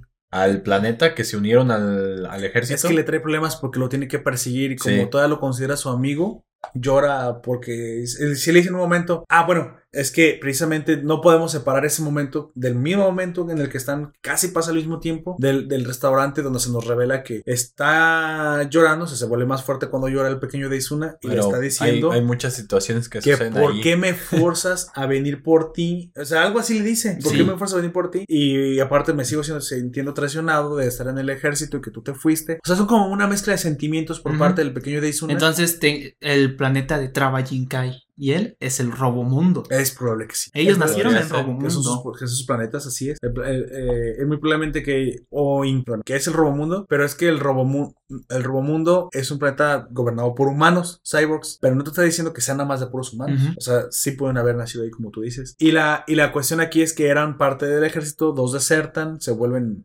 Corredores. eh, criminales. antes algo que no sabemos porque es lo de la OVA, que es la pelea de... De hecho, tal vez ni siquiera en la, ova, en la ova digan qué pasó después de que salieran. A lo mejor es tiempo después. Habría que verla, me gustaría hacer a la- tal vez a lo mejor después Sí, un pequeño podcast verlo. sobre la OVA precuela. Y como es de, es material de Patreon, exclusivo para Patreon. Pues bueno, eh, Mickey y Todoroki son los siguientes a ser presentados, o, o un poquito antes. Y son, los que son Cuando son abatidos por el Gory Rider. abatidos, es una palabra muy formal para decirlo con Cuando le revientan su le jeta. revientan la jeta. sí. El, el Gory Rider. Este, Ellos conducen el Semimaru, que es es- este vehículo que parece una motocicleta que tiene Patas. seis patas. Y seguro que Semimaru es algo gracioso en japonés porque ya sabes cómo hacer el auto Como de... el, no, no lo sé. el, el Boba Fett, que para ellos es Somanso y es así son las cosas. Sí, son las cosas. ¿No sabía eso? ¿No sabías? No. No, eh, y luego tiene una, una conversación súper épica con su prevolución. Nosotros la conocemos como Whooper, ¿no? Sí. Este, pero no recuerdo bien cómo le dice, pero es lo que él dice eh, en japonés técnicamente es ¿qué te puedo decir? Y entonces es así ¿Cómo son, las cosas, ¿qué, te, puedo decir? Ah, ¿Cómo así son las Es como cosas? cuando te encuentras Dios. a una persona en la calle y ¿qué es lo que usualmente dicen aquí? El llamero. Sí, llamero. Ya mero. Algo así, pero es que es- son como tres, eh, un minuto más o menos de ellos dos hablando y es como de, yo cuando estaba eh, más pequeño no entendía, pero hasta que me puse a investigar y es como de, ah, No manches. Eso, eso sí es una, re- una revelación para mí. no. Y Isa comenzó a escuchar todos los sonidos de los Pokémones. En, en japonés. en japonés. De hecho, todos tienen bastantes cosas interesantes, pero ese es tema Ah. para otro día. Sí. Eh, dentro de la Ob- zoología de Pokémon. Obviamente también presentan a la misma Sonoshi McLaren, que en ese momento está, ¿cómo le decimos? En cómodamente, en paños menores y muy menores, cómodamente viendo la televisión también de las En presentaciones. calzones. Y bueno, la, si lleva calzones, no me acuerdo. la mencionan como la anterior ganadora de Yellow Line, una de las de mis favoritas. Y no dan, no dan demasiado de ella. Aparte, También pues, hablan sobre este. eh, Este. Entonces, bueno, terminan rápido con, con Sonoshi. Pasan a. a Gory Ri- Gory Rider. Bueno, eh, exactamente. Ahí eh, creo que era, era un poquito pegadito con. Sí, van, Con van Gory Todoroki y Rider, van. y Eh, Miki Todoroki. Nosotros Pero lo que estamos que diciendo en especial- orden. No, no es en orden. Lo que especialmente dicen de, de, de Gory Rider es que. Es un policía. Es un policía corrupto y que se le conoce por ahí o se le sospecha que tiene un affair. Unos un- amoríos. Unos amoríos con su Teniente. compañera o teniente. Yangtze. que se llama Yangtze. Y que precisamente en la misma entrevista que le están preguntando, oiga, ¿y es cierto los rumores de que usted tiene una mujer? Es que, ca- ca- como que se enoja. Sí, ¿no? Y, Y- y enfocan a la cámara a la chica y ya solamente los, lo- los ve de reojo y sonríe, Y como, confirmando sí, todo. Sí, sí. eh. Entonces, y de hecho están en la estación de policía echándole porras al, al Sí, Gory todo. Rider, Al Gory Rider. Precisamente. Y el último en ser eh, me- mencionado Por es- nosotros, que en la película nosotros, es la primera. sí. Bueno, ah, de hecho, espérame, no. no. Sí, es el primero que menciona. El, pri- sí, el, es el. Pero no iba a decir eso. Nos, nos habíamos saltado al protagonista JP. Pero es porque JP dicen. Ahí lo a- anuncian. como a lo lejos, mientras está Sonoshi ve la tele. Ah, cierto. Y está como cocinando, que es un eh, delincuente que arregla carreras. Entonces, ella como que se entera de eso y, y se decepciona y se lo pregunta ya después, posteriormente en la película. Pero bueno, y de las presentaciones de esas eh, que hicieron bonitas con, con, con toda la descripción, hablan precisamente de... Y el campeón es... Machino Heto. Machino Heto. se presenta con su nombre completo, Ha- Hamish Freeney. Y que precisamente... Eh, Tetsuin. Ese es Gory Ah, Rider. perdón. Te confundiste. Tetsuin Machine Head. es- Eso lo corto lo, Ok. lo raro. Con su nombre completo Ah, que es Tetsu. No, que tiene que ser de completo porque no puedo cortar palabras a la mitad. Ah. Hablan del campeón y ahí cuando lo entrevistan dice su nombre completo, que es Tetsuin Machine Head, y que conduce un auto con- conocido como Alas de Así Que o más épico. no puede técnicamente, pues es su propio cuerpo, ya que eh, que después se nos demuestra que se es puede. integrado con Bueno, él. que él se puede fusionar con las máquinas, Sí. o sea, él ya está modificado para poder. No eh, sabemos si fue humano, si fue de alguna otra especie, pero está tan modificado que ya es técnicamente una máquina. así es, y se puede fusionar con el, con el automóvil que conduce. Con sus alitas divinas. Exactamente. Entonces, en el, en el preludio no pasa nada mucho más que esta como parte im- importante, si Pues quieres, es para una- la trama una romántica. introducción para Pues también se, pro- se presenta al viejo Mogura, que es el, Exactamente. el tercero del equipo de Ah, JP. a eso voy. la- la- las presentaciones, de hecho, fueron en el preludio. Porque no corriendo, fíjate, corriendo entran ya la acción. Así es. Se toman ese tiempo del, del preludio para tomar, hacer las presentaciones. Eh, ¿Qué te gusta? De lo importante que podemos rescatar ahí es las, la pelea en el, en el En el restaurante. bar, que están De- sucediendo diferentes situaciones. Exactamente. Eso Ah, Traba peleando con el pequeño Deizuna, Eh, después... antes de eso está están JP y, y Sonoshi, con- hablando. y también está. Jinkai con ellos. Y que precisamente esa tienen, fue la tienen excusa. como una conexión ahí, ¿no? Entre, Exactamente. entre ambos, Sonoshi y JP. Eh, pero el, el autor te da esta, esta cena en el, en el restaurante como excusa precisamente para para unirlos a todos. un poco del problema que hay de entre Pequeño Deizuna, Traba, Travi- si Traba Jinkai, el como desenfadado eh, forma o desenfadada forma de ser del coronel, coronel Bolton en el que nomás iba por el pequeño Deizuna porque abandonó su puesto, pero que no le interesa en ese momento hacerles nada ahí porque, su- Porque aparte están en un Es país. una zona militarizada. Zona, exacto. pero que lo de él es en cuanto vayan al robo mundo allá se la van Se, se lo, se dice a Matching Head. a la- Sí. fe- Y de Ah, hecho, hablando de Matching Head, JP le- les hace frente. Sí, les eh, dice, pero bueno, por, eso, de una- por eso ni hablé de él porque le, de una manera lo bajan en corto ahí. un poco, pues, Triste. llamámosle sutil, porque les dice, oigan, están tapando la brisa. pues, pueden Sí. ya, como ya No, sí. corriéndolos, pues, pero Ahí, ahí creo que rompe la velocidad del sonido y, y se mueve más rápido que el agua de el la agua. persona que No, nos algo que, que debemos mencionar y que tal vez, eh, paréntesis teoría, es que Sonoshi ya estaba en el restaurante cuando llegó JP y estaba esperando a alguien. Le dice que está esperando a alguien. Y pues él eh, eh, llega, este, ya está comiendo espagueti, comillas, que son gusanos, ¿qué? ¿Cómo dijiste? Hexagonales. hexagonales, que ya no sabía y se le ve la carita de asco cuando se da cuenta. Después llega Jinkai y están viendo cómo le parten su madre a, Tra- a Traba. Tra- Traba. A Traba. Y después de la nada llega Machine Head. Machine Head, así es. Y este. Y y- es el momento en que como que ella hace una demand para saludar. para saludarlo. Pero cuando se da cuenta que JP la voltea a ver, ella como que se retracta, esconde Bien. las manos. Así. Y aquí la teoría es. De que es alguien conocido, ajá, para ella podría ser su papá. o un amigo de su padre. Yo, yo creo que más es la segunda. Yo voy a, voy a pegar la segunda porque como que a su padre no, no parece una reacción Los, los, natural. los- los que nos escuchan como de, ¿qué, qué, me está diciendo? Me está diciendo que no te dan historia. Sí, No, lamentablemente no. Y si ya la vieron, están de acuerdo con nosotros porque precisamente eh, no te dan de más. Todo, todo eso es eh, como es una, una derivación. deducción, es Una deducción de, de lo que, de lo que podemos Lo que hemos estamos visto. dando. deslumbrar de, de todo esto. Así es. Luego también está la pequeña de teoría de que tal vez ella quisiese algo con el Matching Head, pero pues no. Que le gusten grandes, Por así es como a Motomoto. Le gustan.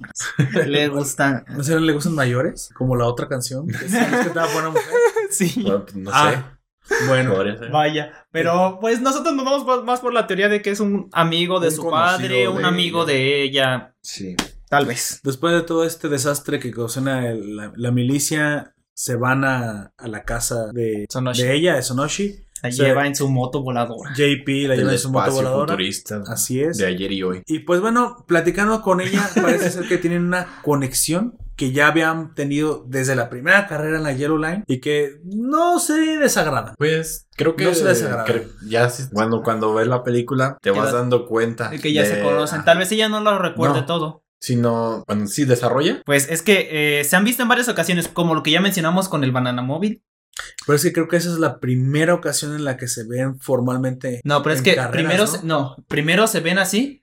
Este, ella hablando con él con lo del auto y después se presentan oficialmente Ah, en pero, otro recuerdo. pero el auto parece que es la- el primer encuentro. Es el del auto, es el ajá. del auto. Y ya después, mucho tiempo después, que, o eso quiero suponer, es cuando se reencuentran en la Yellow Line. Perfectamente. Y sí, y es cuando, Bueno. cuando ya pasó algo de historia entre ellos que creemos que simplemente que no aún no vemos, pero que ahorita, o sea, lleva a Sonoshi a todo ha sido vive. como de vista, Sí. pero Atracción. Pero sí, se, sí sí saben que existe el otro y es que es obvio porque aparte ah, como corredor también tienes que conocer los otros corredores. Así es. Y Aunque entonces, a veces bueno, eh, la, lo- la idea de ello es que a través, o sea, es una película de carreras donde hay acción, violencia y todo lo que tú quieras. y está ese, Pero- ese toque de romance. Ajá, te das cuenta de que a pesar de todo eso, te desarrollaron un amor, no a la fuerza. Sí, ¿no? No, no, se o sea, medio en, en- sucedió. Lo muy natural, sí. Sucedió, se vieron, se gustaron y intercambiaron besos. Digo, todavía no, abrazos,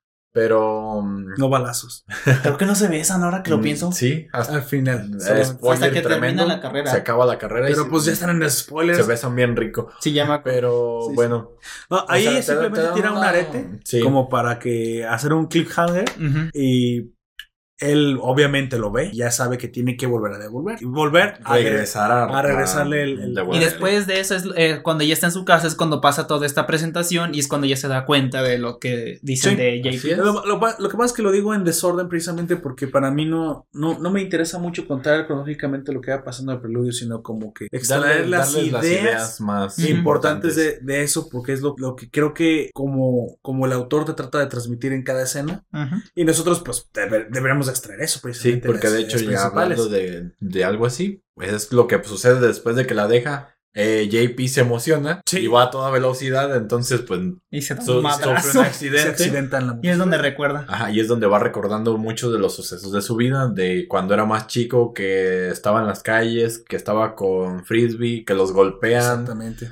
Que llevan una motocicleta, no sabemos si se la estén robando, si la, la estaban defendiendo o cualquier cosa. Exactamente, todo eso. De que ha tenido otros encuentros con Sonoshi, pues todo eso sucede en un flashback Es muy rápido. A través de... Y son los únicos momentos en los que nos da un poco de background de, del protagonista. eso. De ahí, pues creo que puedo ya nada más rescatar que precisamente al final se tiene una plática con el viejo Mogura, Mm. que es el mecánico que le advierte de que su amigo Es el- Frisbee se ha vendido. Es un mecánico y también les consigue las piezas. Y también les consigue las piezas. Sí, pero aquí está todavía la relación en la que todavía no te queda muy claro si Frisbee es villano, si no lo es. O sea, no, no te lo revelan. No te lo revelan y toda la duda te puede llevar a, A creer a que creer sí. que sí. E incluso, aunque están sentados viendo cómo el, el automóvil está siendo terminado por el viejo Mogura, al fin, en esa escena que están tranquilos viendo el horizonte, él advierte, recuerda que todavía estás dentro del trato de la mafia, tienes que perder y eso.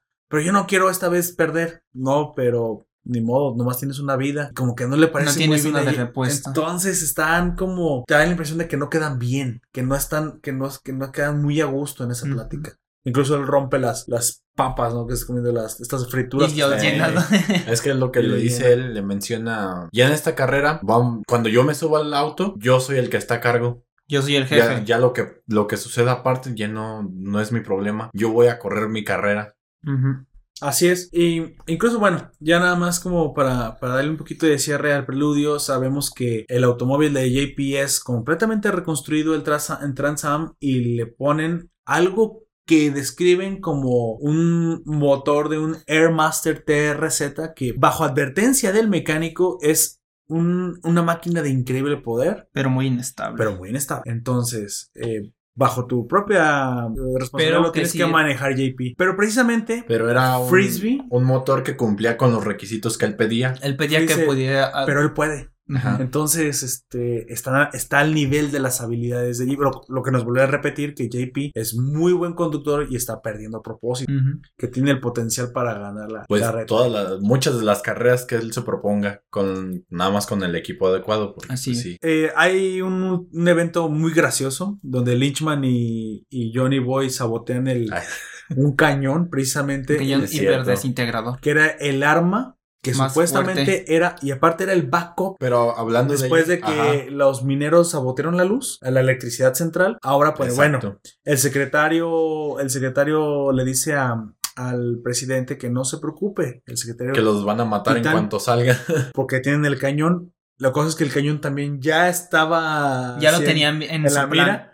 Nada más que la electricidad la sabotea el trabajo interno de los rebeldes, pero Lynchman y Johnny Boy Y Johnny son enviados lo que por lo que te parece ser que son los directivos de la De la Red Line. de la Red Line. Así es. Y en la plática te hacen ver que Lynchman y sabe que son medio corruptos, que eso están, que están haciendo no está bien, y que están arriesgando a la gente precisamente en la Red Line para que tenga más. Más rating, Pues, más. porque más están arriesgando a los ganancias. corredores realmente. Ujú. O sea, no es tan. Hay un interés pues por detrás. Y precisamente sabotean el cañón y ya. Y bueno, y eso posteriormente vemos que le- les sirve el, sa- el sabotaje porque precisamente no pueden destruir a los, a los, a los corredores. Sí, porque es algo que ellos mismos se mencionan, ya que uno de ellos le pregunta que por qué están saboteándolo, y es lo que les menciono, lo ya que decías, mm, hay intereses detrás de ello, de la carrera, entonces pues no pueden permitir que los destruyan a todos iniciando la carrera. intereses en un, en un evento deportivo. Hmm, ¿Dónde Qué se ha raro. visto eso antes? Ay, Vaya. Se me salió Creo que tienes gripa, güey. Sí, Qué rara gripa de balón pie. El balompié. así. Creo que tú tienes algo en la lengua. Vaya, creo que no son pelos. Entonces, pues, ya lo que digo es un hecho curioso, pero en el que podemos sacar pues detallitos Sí. que, es- que son rescatables, como estos. Y era. Otra de las cosas que suceden también después de ello es que la princesa del planeta Supergrass logra ah, marcar la línea de meta de la Red Line. Con Sí, sus exactamente, ángeles rojos. Y es donde rojos. se viene el plato principal. Así es. Y ese marca el comienzo del último y tercer arco de la, de la película. Pues sí, podremos, Que podemos podemos llamarlo llamarle. arcos, ya que cada uno Está bastante desempeña, marcado. ajá, desempeña diferentes cosas. Esta, esta llamada recta final de la película, que es la red. Ahora sí, el plato fuerte, como dijiste. Me, me- me gusta como lo dijiste, el plato fuerte, el, lo que te han prometido toda la película y que Así desde es. el comienzo ya no se presta a nombres, datos, ya tuviste. Ya tú los conoces, ya. ya tuviste la Ya Yellow tienes todo lo Line, necesario. Ya tuviste el preludio. Tú ya Lo que sabes te quiénes vamos son a todos. dar es una cantidad de, de movimiento, eh, motor, eh, De ruedas, disparos, que, ah, no sé todo lo que sucede ahí. ¿Has visto bebé películas? gigante. Que te har- Un bebé gigante, Un bebé Dios gigante. mío. Es el de Death Stranding. Oh, por Dios. ¿Has visto películas como tiene una de- revelación. de Hide- Hideo Kojima? Ya quedó en paz. Ya. ya. Pobre señor, ya Acabo, perdió. acabo de ver Redline. Dile a todos los desarrolladores que hagan un bebé. ¿Por qué? Solo háganlo. Pero ya acabamos el juego. o sea, quedábamos que Namochil iba a llevar las armas. Hagan un bebé. No lo voy a volver a repetir. El bebé es el arma. El bebé eres tú, el bebé es todo el juego. Entonces, ¿con qué se va a abrir paso? Meando. Dios mío, ese fue. Ese, ese es Death Stranding. ese es Death Stranding. Estamos hablando de la película. Precisamente. Rayos. El Rubius meando a los. Ah, ya. Oh, por Dios. En fin, este. Pues mandan a los tres líderes del escuadrón, El de, escuadrón Bolton, de Bolton, así es. Que es el pequeño de Isuna, Sus- el gran de sus Isuna. tenientes, ¿no? Pero ¿Y el otro es- cómo esto sí? sucede ¿por qué? Porque falló el, El- el cañón hiperdesen- Eh, No, desintegrador. exactamente. Vamos a, a, a aceptar un poquito cronológicamente al oyente. Pues arranca todo Y ve- y, ve- y vemos una de las escenas más divertidas y, y- y mejores hechas, que precisamente es el aterrizaje de los automóviles. Es muy bueno el aterrizaje. Pues sí. O sea, hasta a- la entrada es de lo mejor en toda la. En Te toda digo, la es red line. como tipo películas de guerra, de soldados. Has visto que hay balas, o sea, disparos por Desde todos lados, empiezan. balazos, lo que sea. Desde que arranca. Y van esquivándolos o van cubriéndose en trincheras, pues algo similar ves aquí, pero en el aire. En el aire, así es.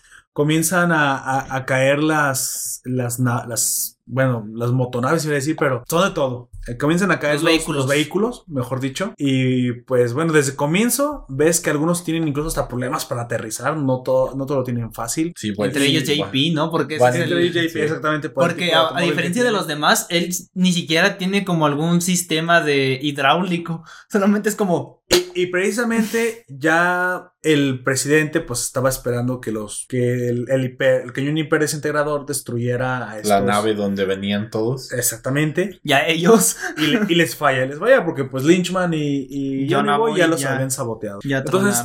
Coraje aparte dice, pues bueno, ahora deténganlos porque el secretario militar le dice, ¿sabe qué? Y es peor, porque van a pasar justamente por donde tenemos El a sector nuestra- X7, Así es, que es donde tienen a Funky Boy. a nuestra- 7X o 7X literales. literalmente, a nuestra arma secreta, que es un, Una bioarma. una bioarma que tiene forma del bebé de Death Stranding. Bueno, es la segunda bioarma, también hay que aclarar. sí, le dio Sí. una bioarma, Pero pero... ahí, ahí te explican el hecho de, pero de esa por era qué. la más poderosa, o sea, supuestamente es una evolución, porque era muy inmadura, entonces Ya que era un bebé en su Sí, fase de Si desarrollo. al dictador le, le preocupaba que las cámaras fueran a revelar secretos militares, creo que ese es el peor, porque es precisamente el secreto más secreto de Oh, todos. ¿Y sabe- sabes por qué era el peor? Violaba los tratados in- De paz. de intergalácticos de paz, porque no se suponía que puedes tener armas y de cierto grado, pero no podías tener una de ellas. Es como Mm. aquí eh, nosotros tenemos ese tratado de, de antiarmas nucleares, por así como decirlo. ciertos, ciertos países. Pero de todas maneras les vale. Sí, sí. El caso es que precisamente desde entonces el presidente eh, dice, pues inútiles, hagan algo. Y el coronel Bolton, en, en como le pide, ¿y qué? ¿No vas a hacer algo? Inmediatamente, no se preocupe, junta a sus tres tenientes y manda al pequeño de Izuna, que es este an- antiguo conocido de Traba con el que estaba peleando en el, en el, en el bar restaurante. El El, grande grande Izuna, Izuna. que es un señor que parece no tener una relación directa con el pequeño de Izuna. Nosotros suponemos que es como un título. Como un teoría, título, paréntesis. Pues, sí, pero se, se me hace curioso porque es el único el que llaman, a los únicos dos que llaman de, De esa Izuna. forma, pero sí, Pues puede, posiblemente podría ser un título. Es que el autor ha de tener alguna una razón para cual. Sí, eh, para que haya dos de ellos o para que Pero tengan pues ese- tampoco la dice así de que no. No, vamos a poder saberlo. Y pues el tercero, El doctor Zambosi. el doctor, el doctor Sambosi es el tercero. Y vemos que lanzan tres escuadrones y cada uno comanda un escuadrón. Sí, uno de motocicletas de una sola llanta, que es en donde va el pequeño. Así. uno de mechas. Pare... Sí, mechas que van A dos patas. a dos patas, supongo. Así es. Bueno, tienen ruedas, llantas en Y uno, dos de, y piernas. uno de aviones, ¿no? Que es Ajá. donde el que comanda el grande Isu. Y precisamente ahí comienza. Comienza. O sea, no, no puedo describir la carrera porque pasan tantas cosas. Pero sí te mencionaré aquellas que me, que me, que me di- hicieron más. eh, abrir la pupila por, por su, eh, si quieres, por su genialidad, por lo impresionante del movimiento. Para atrás o para adelante, no, no sé, no lo diré en orden, pero a mí me encanta sobre todo la genialidad de JP cuando hace que su automóvil gire para poder hacer patitos. cruzar, hacer, aquí le decimos en México patitos cuando tú lanzas una roca que Ajá. hace saltos en el agua. ¿Cómo le dicen en tu país? Me gustaría saberlo, si, si por ahí le dicen de forma diferente. Aquí le decimos hacer patitos o bueno, directamente saltos, pero Nike no, no escuchado que nadie diga que haga No, saltos. la hacer patitos. Hacer patitos. Y todo el mundo sabe que es lanzar una piedra al río y que salte. Y precisamente gira a tal velocidad que se Que vuelve salta. un, un disco y, y- y va saltando. Yo creo que terminó vomitando la cabina del automóvil porque eso iba a alta velocidad, pero, o sea, no lo detuvo. O sea, tú no puedes hacer, creo que ni Toreto, o sea, algo, algo se le ocurrió. Aparte, si este alguien muchacho. intenta, eh, hubiese intentado detenerlo con la velocidad que iba, creo que se lo lleva de corbata. Creo que soy yo, solo JP puede hacer eso. Pues Este, sí, de hecho, era algo ya que comentábamos en varias ocasiones, el que es el único que tiene un carro más carro. Sí, o que un sí, Sí, automóvil parece- ya más- que los demás carro, son deslizadores, eh, una moto con patas. Tienen pues otras capacidades para sobrellevar esos entornos. Y él no, él es un conductor en Es todas las reglas. de hecho, Es eh, creativo, es la única manera que se Ve- puede vemos que desde el principio también Son- Sonoshi tiene que for- se ver forzada a usar el agua y que precisamente como cae directamente al agua y su, motor está, su automóvil está como caliente, o sea, se Sí. enfría y utiliza su función anfibia otra vez para, para adelantar a También- los otros. Muestran cómo Lynchman lidia con eso que es lanzando un gacho hacia el final Ah, del camino. encantó. Exacto, cada, un- cada uno de ellos tiene sus técnicas para exacto. poder pasar ese A eso es a lo que iba, que no tenían por qué todos ser automóviles o todos ser iguales, pero que de alguna u otra forma Con sus vehículos llegaron al objetivo. Y, y lo, y, lo, y lo muestran también como por ejemplo con Miki Todoroki, que cuando deciden soltarse del, del vehículo de, del Gory Rider, Porque se le enganchan a se la le parte de enganchan a la parte posterior, lo utilizan como una clase de, de cavador que sale del suelo. O sea, tú no, yo no sabía que ese vehículo podía hacer eso y qué capacidades tenía. La cuestión es que te están diciendo que todo vale. O sea, todo vale, hazle como le hagas, tienes que llegar al final de la red line. ¿Quieres ganar? Esfuérzate. Entonces, no hay ley, ahí es eh, tu ingenio y otra vez. Tus armas, como uses tus armas. Un poquito atrás, el viejo Moguri, el mecánico que le reconstruye, le dice, usa armas. Y se vuelve a negar Es cierto. porque no quiere usar. Él es un corredor. Y le dice, el, de hecho, el, el mismo viejo Mogura le dice: "De- Deja ese espíritu tan competitivo. Si no vas, eh, si no lo haces, vas te a vas a, matar". ajá, vas a terminar muerto, se lo Sí, dice. es, eh, no es el lugar para hacer, para tener espíritu deportivo. Y simplemente no se enoja, JP simplemente dice, No las voy a usar. Ese es mi Ese no soy yo. Si los, si, no lo- si los demás no lo tienen, yo sí. Y eso es- creo que es atractivo en JP Prison. Es la primera vez que vemos a, a- también a Sonoshi usar armas, pero no de forma, digamos, sucia. ofensiva. no ofensiva. Ella también sigue manteniéndose sobre esta limpia línea de deportividad en las carreras. Y simplemente para joder a, a Al Lynchman, Lynchman. dispara hacia su ancla en la pared y hace que se termine un- eh, perdiendo el control del automóvil de Lynchman. Bueno, la carrera es sumamente accidentada, muy loca. No nos van a explicar muchas Bueno, cosas. pas- pas- ahí es que hay tantas cosas pasando. tantas cosas Ahí están los escuadrones persiguiéndolos, están las armas, los todo, o sea, hay un montón Las Boeings, de cómo se convierten en un mecha para pelear contra el ejército. ¿Por- por qué no Y hacen decimos- costillitas a una nave, güey. ¿Cuál fue tu momento favorito del Inter de la cara? Creo que yo ya lo dije y, y no lo voy a repetir. El momento, aunque ya sé que fue el principio, el momento del, del- de los patitos de JP me encantó, me encantó, simplemente no, Sí. no sé por qué es- esa escena es para mí tan importante. Pues que es la como la ese pensamiento lateral que tuvo del ok yo voy muy sí. rápido de- Voy tan rápido que no me puede cosa, parar el agua. pe- personalmente, no sé en esos casos, pero Sí. personalmente todavía a mí me tocó crecer en una parte en la que todavía había río. Entonces yo me aventaba tardes lanzando las piedras. Sí. A ustedes se están enterando, pero yo hacía muchos patitos, iba, iba al río a jugar. Ahorita creo que ya ni río hay, pero eh, a mí me Chale. tocó. Se llaman todavía. aguas puercas. Me tocó, entonces a lo mejor esa referencia me, me llegó tanto. ¿Y usted, amigo Aujak, qué, qué escena del Inter? Digamos, ah, obviamente hasta antes del desenlace, Mm. ¿cuál fue el...? eh, Porque obviamente el desenlace es impresionante. Pues yo creo que ese mismo momento en el que las, las Boeing se ponen a bailar con el robot. Que es el, Oye, que se transforma en mecha se, su... se transforma su- y aparte De hecho, suena, desde- suena su como su- su, tema de su- fondo de fondo. De hecho, eh, desde el principio en el que ves el auto, te da la sensación de que se puede convertir porque la parte de adelante literalmente son Es unas cierto, manos, son- están así. son manos Sí. y, luego de, tiene son como cañones una cara. también pero Es cierto, tiene muchas como detalles particulares que te avisan que se puede transformar en otra Y luego cosa. cuando no te diste cuenta cuando se empieza a parar el robot, empieza a salir desde, desde el piso movimientos mecánicos como si fueran pasos. Sí. Sí, O sea, por eso digo, Ya se son pone a pasos desde el bailar. piso. Sí, se pone a bailar y quién sabe cómo lo hace con las Sí. manos así, como moviéndolas hacia adelante con las palmas abiertas. O sea, como una, toda una coreografía. Ajá, es- como una coreografía. y entonces le empiezan a atacar el escuadrón de naves. Así Y es. la, la parte que de- definitivamente antes del desenlace, como tú dices, que más me gustó, es cómo le hace cosquillas a la nave. Así la desintegra de, con La deshace es- completamente. usan, bueno, tienen ellas un prohibido movimiento usar, sugerente. usar magia, No, pero es- en ese momento usan magia. Pero tal vez no la descalificaron. Cosa, cosa porque, fue contra RoboWorld. Ujú, no Oh, contra ah. los, los corredores. Ah. Porque imagínate que hubieran hecho eso desde al, Eso al sería una principio. ventaja muy Nomás grande. pasaría haciendo cosquillitas con las manos encima de todos los autos y ya habría ganado. Porque no tendría contra quién competir. No puedo, no pueden competir si no tienen en qué.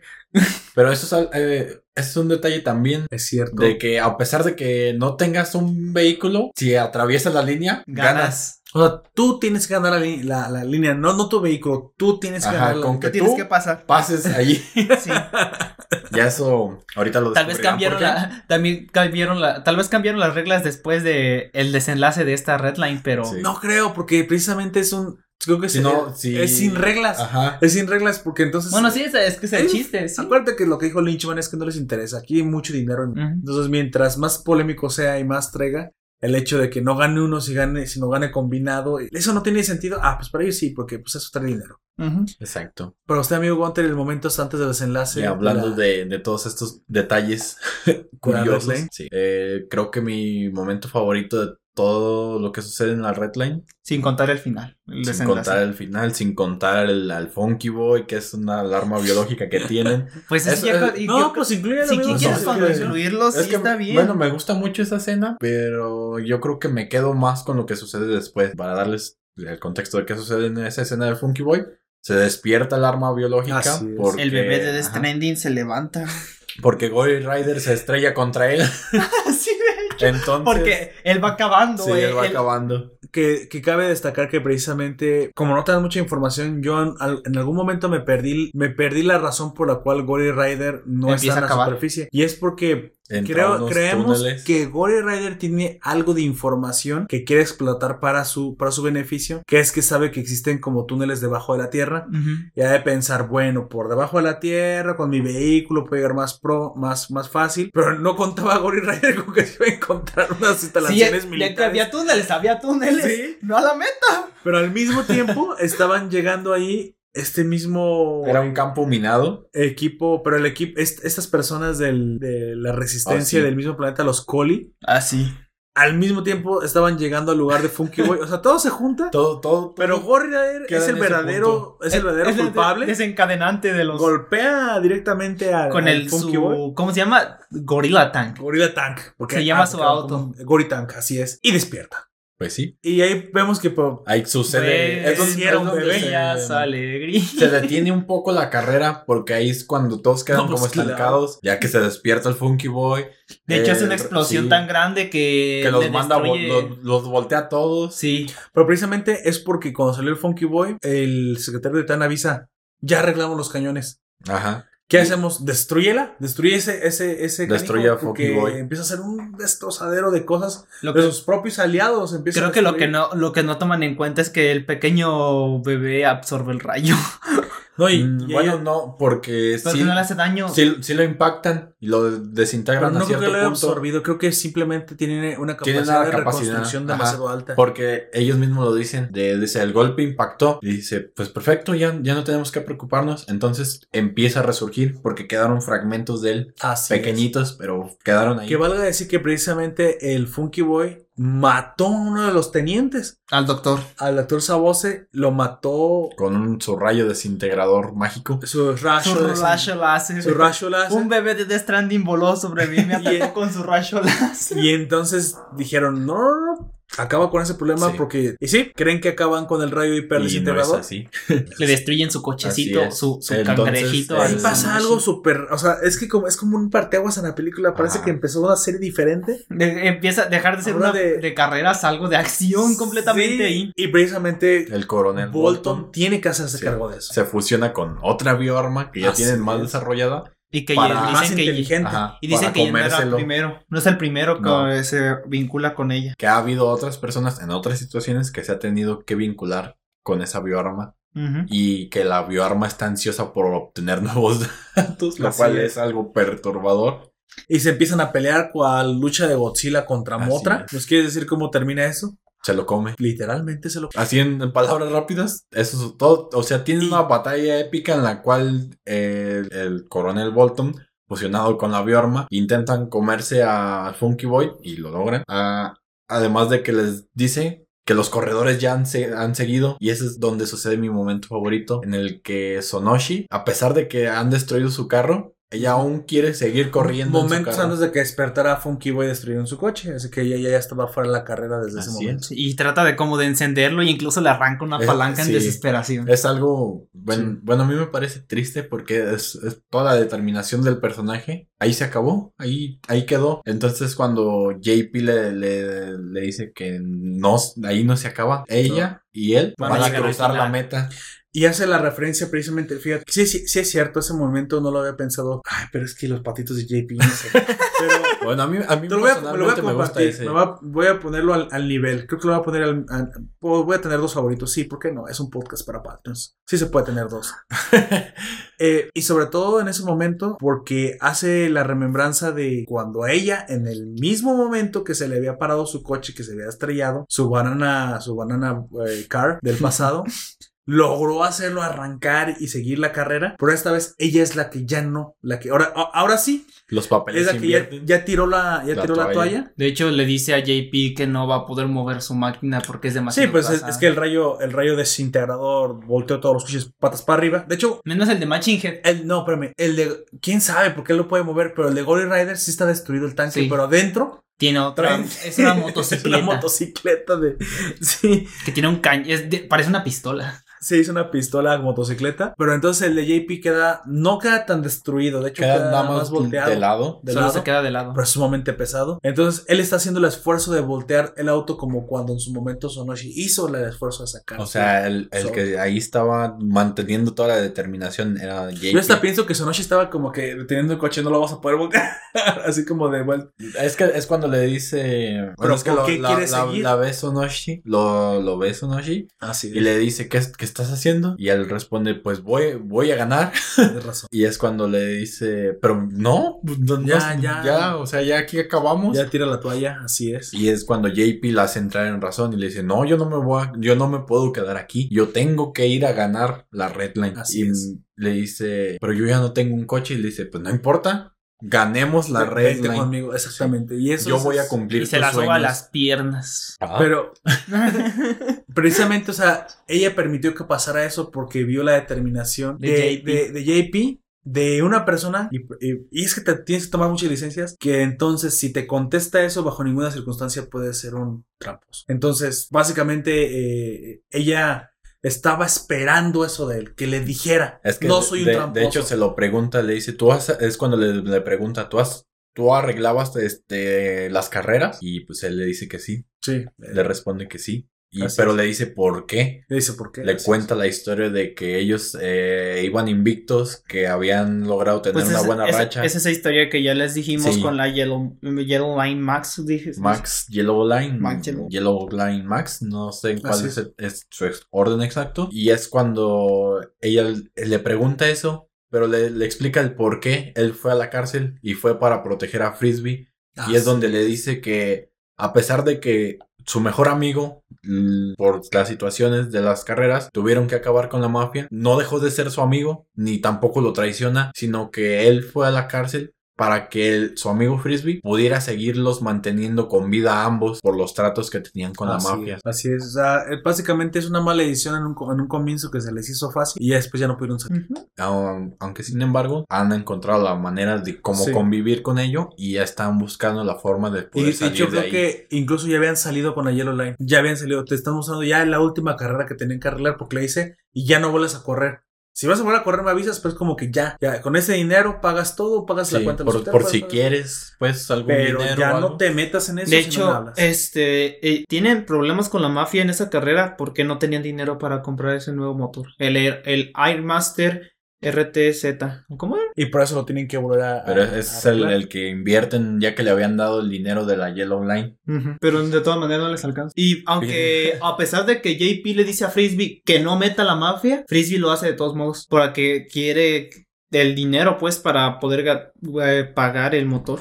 Es cierto, y, y eso es otra situación que está sucediendo al mismo tiempo que la carrera. Y eso sí no lo sabe JP. Esta vez no sabe No JP sabe nada. JP. Entonces, ese es, otra, es otro punto en el que. Pero el cuando- viejo Moguri sí. Sí, pero es cuando, se- cuando Viejo voltean los sí. carros, cuando todos los carros quedan Ah, es volteados. cierto, y vuelve a ver la bomba detrás de la. Sí, ve la bomba. Y entonces es cuando el viejo eh, Mogura reacciona y va a buscar a Frisbee. Es cierto. Y, y precisamente creo que ya cuando reanudan la carrera, cuando pasa este momento, eh, digamos, eh, profundo y, y tan bonito entre JP y Sonoshi, es también cuando eh, el, el- el- en, la, en la mafia, precisamente cuando estás, está hablando el, líder de la mafia con, con Frisbee, le dice, ¿y ahora va a seguir? O sea, tenemos un trato, acuérdate que tiene que, que, que perder. ¿Qué, qué perder? Las apuestas ya están Puestas. altas. Ya se estaban a- acercando al, al- al final la de la recta final. a la recta final y se empieza a poner nervioso el jefe de la mafia. Sí. Ya, ya en este momento creo que Frisbee ya no podía seguir traicionando. O sea, creo que precisamente eso es lo que sucedió. Ya no.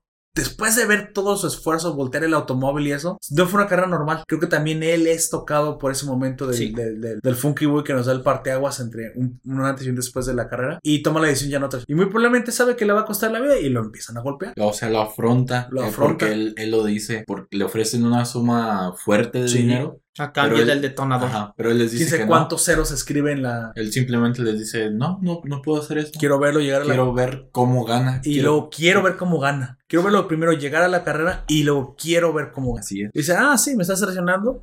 Y bueno, suponemos que ese puede haber sido el, el- el campeón de la... Campeón misterioso, Misterioso. de la Red Lane. Porque si lo es, entonces acaba de una manera fea, una manera, pues, que no debió haber, no debe acabar un Con campeón. una varilla en la cabeza. Y precisamente ese, Sí. bueno, acabar como jefe de la mafia, pues, o bueno, pare- un jefe de la mafia. Sin embargo, precisamente a Frisbee en el último momento lo salva el viejo Muguri, este, matando a todo el mundo. Con una escopeta de varillas. escopeta. Es, es la- es el arma más, más curiosa Dios que sale mío. en toda la, en toda la serie. Pistola de clavos, es- no, no, sí, pero una cosa No, fuertísima. no pistola, escopeta, De, Escopeta. de varillas, porque son del tamaño Pues de como- mi brazo. Como flechas, no, no Aún Parece como una ballesta así. A uno lo aplasta cuando entra, Ah, los atropella con la motocicleta. al otro lo, le dispara, dispara. Y al jefe Lo clava en el suelo. lo, No, lo- también le no, dispara. también le dispara. Por Por eso fue trata de, de De- cubrirse con la mano. Y le arranca los dedos. Y muy probablemente lo golpea también a él porque ves que nomás que por atrás. Sí. De hecho, no lo vas a explotar, pero. ya, se Pero acabó. te- o sea, el viejo Muguri Sí. se chingó la mafia. En esa. en Lo que no pudieron hacer todos. Lo que no puede hacer el gobierno de ningún planeta. El El viejo Mogura con dos clavos del tamaño de mi brazo lo hizo. Chale.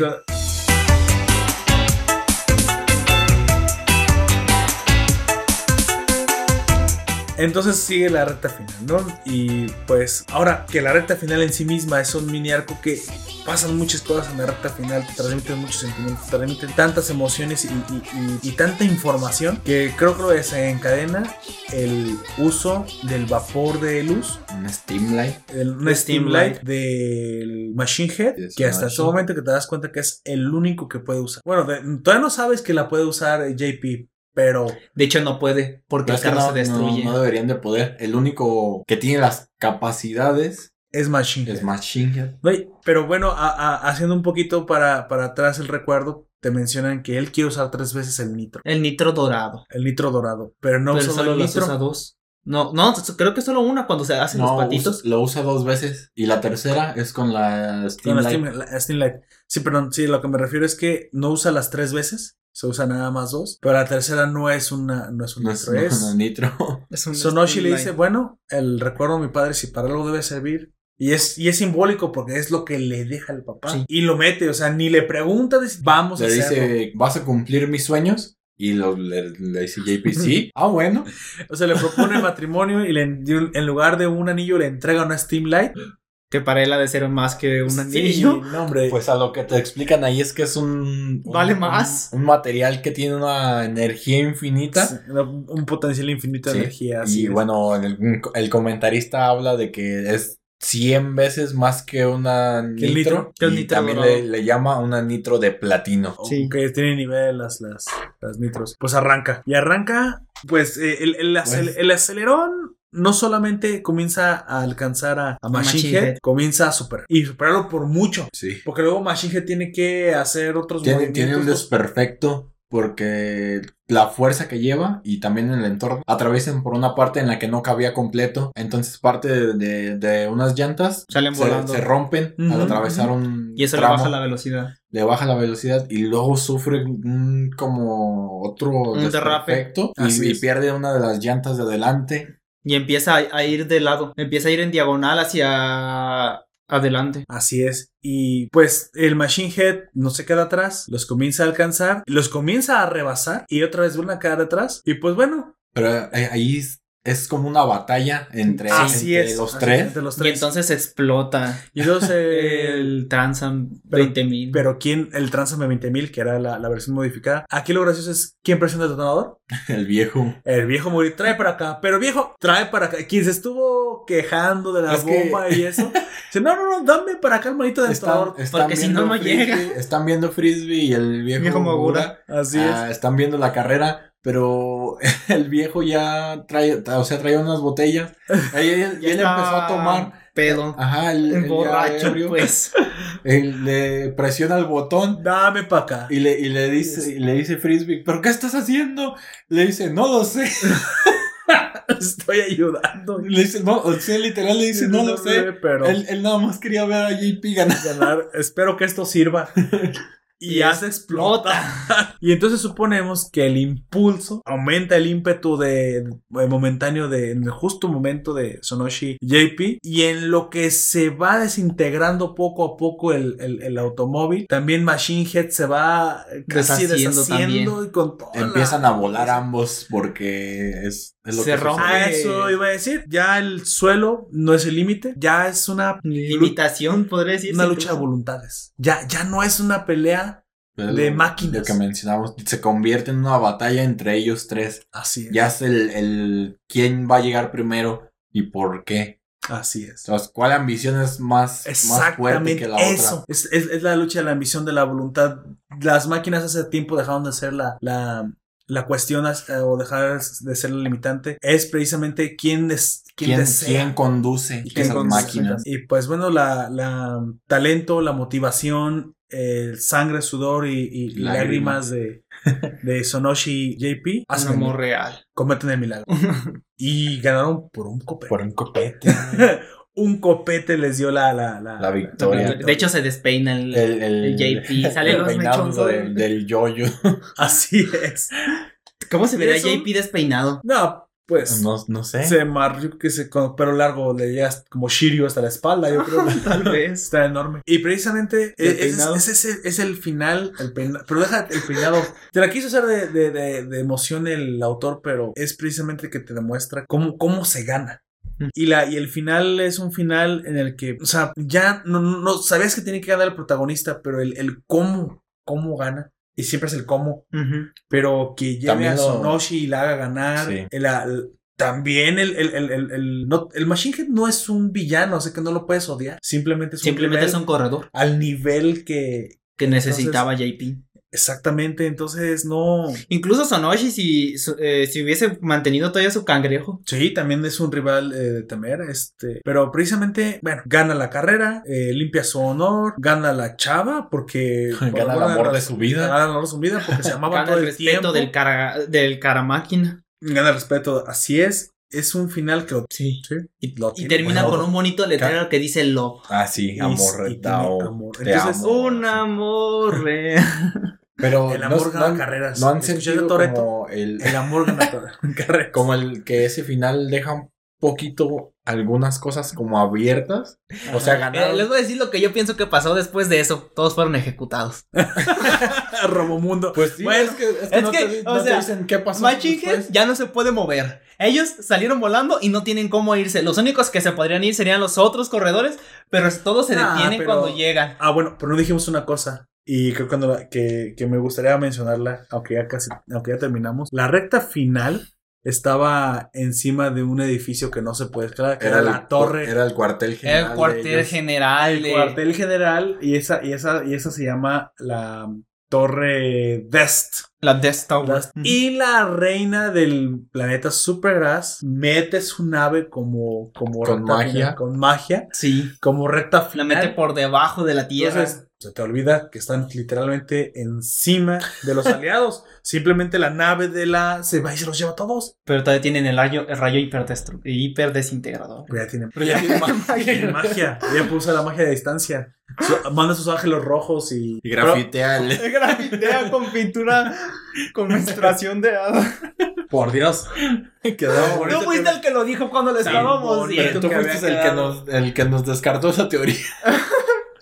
Ya sé, me gusta destruir lo que hago. XD. ¿Qué sé? Bueno, el chiste es que todos terminan muertos, digo, ¿qué? Bueno, te deja. Bueno, Te deja dudas a ahí, saber sí. qué pasa después de. ¿qué, qué todo. sucede con ellos? Supones ¿Qué- que el tercer lugar es Gory Rider porque es el que inmediatamente enfocan. Ajá. Pero es. aunque lo que me gustó de esto es que aunque enfocan la cara de todos los corredores, todos tienen una cara de satisfacción. O sea, de que, de que cada momento en, todo, en su redline no gané. valió la pena. exactamente, o sea, no, no hay Sobrevivir al- Odios. al desastre. No hay, no hay odios, no hay rencores, hay. Es el final. Tal vez entre Gory Rider y Mickey y todo. Sí. Creo que. Déjame pensar y, y creer que incluso este tipo de eventos liman cualquier aspereza. O sea, no creo que después de eso hayan querido pelear. Ya después de acabar la. Y tampoco es como que pudiesen, como terminan todos cansados. Quedan hechos polvo al final de la. Es más. Aunque queda en tercer lugar el Gory Rider, Gory Rider lo celebran en la, en la estación de policía porque Sí. pues, es que es un logro terminar. Aquí Llegar a la un, red line. era un logro terminar la red line. Y ahora Porque casi todos se morían. Terminar una redline en un país en el que no podía Estaban haber una guerra. redline. Y sí, con una, con una- Hay un funky boy. Oye, por cierto, el coronel Bolton, pues ya no los quiso perseguir. Creo que debía Pero es sí, es que Yo creo que es estaba lo te digeriendo. Están en su pelea y Se lo bueno, lo que te dan a entender es que se lo está comiendo, pero no sabemos si eso continuó. Ah, ok, se lo terminó cenando y dijo, no, ahorita los persigo. Ah, Es que necesita hacer la digestión. Hay mucho funky boy que comer todavía. O tal vez el Funky Boy se lo comió desde O sea, el niño es para cuando el tengas hambre y puedas alimentar. ¿Qué pedo? ¿Qué? ¿Qué pasó? Dudas existenciales. Ese Kojima siempre mata a los niños. Siempre. Pero no lo niños. ¿No has visto el final de Death Stranding? ¿Quieres saber cuál es el final? ¿Quieres saber cuál es el final? No, No sé, creo que debamos de revelar el final de Stranging porque a lo mejor sí hay algunos jugadores. porque Es que- entre nuestros oyentes. Uy, son 70 horas para llegar a la mitad del juego. ¿Has visto el meme de, de lo de Death, Death Stranding? Que el, está Timmy y sus papás. Le dice, papá, ¿cu- ¿cuándo empieza el juego? Llevamos más de ocho horas caminando. Este es el juego, Timmy. ya está. Ay, es tu, es, es tu simulador de Amazon. Pues bueno, ¿alguien más quiere comentar alguna otra cosa? Eh, Es- creo que el, el mensaje es muy claro. Sí, creo que hemos logrado analizar varios de los puntos importantes. Y es un reto que quería, quería afrontar lo más rápido posible porque es una película que me gustó mucho y que sabía que tenía tantas cosas por decir, tantas cosas por, por contar. te- Y por, y hemos por dicho eso hemos decidido también darte esta primera Patreon. Y créeme que, algo, algo especial para nosotros tres. Ya que- que, exactamente. eh, como lo decimos, es una película que es- si tienes su historia, ocupas encontrarla. Y creo que te marca. Creo Sí, que, creo sí. que no puedes tener un red. O sea, no puede pasar sin pena ni gloria. Porque Red Line te va a dejar algo. Sí, Te va, es ese Te tipo va a de dejar el amor, te va a dejar la, la la- emoción, la, la- emoción, la velocidad, la acción, es. El hecho de que sucedan tantas cosas futuristas, tanto, tantos temas de ciencia ficción que están ahí y que te dan como mucho juego para incluso otras series.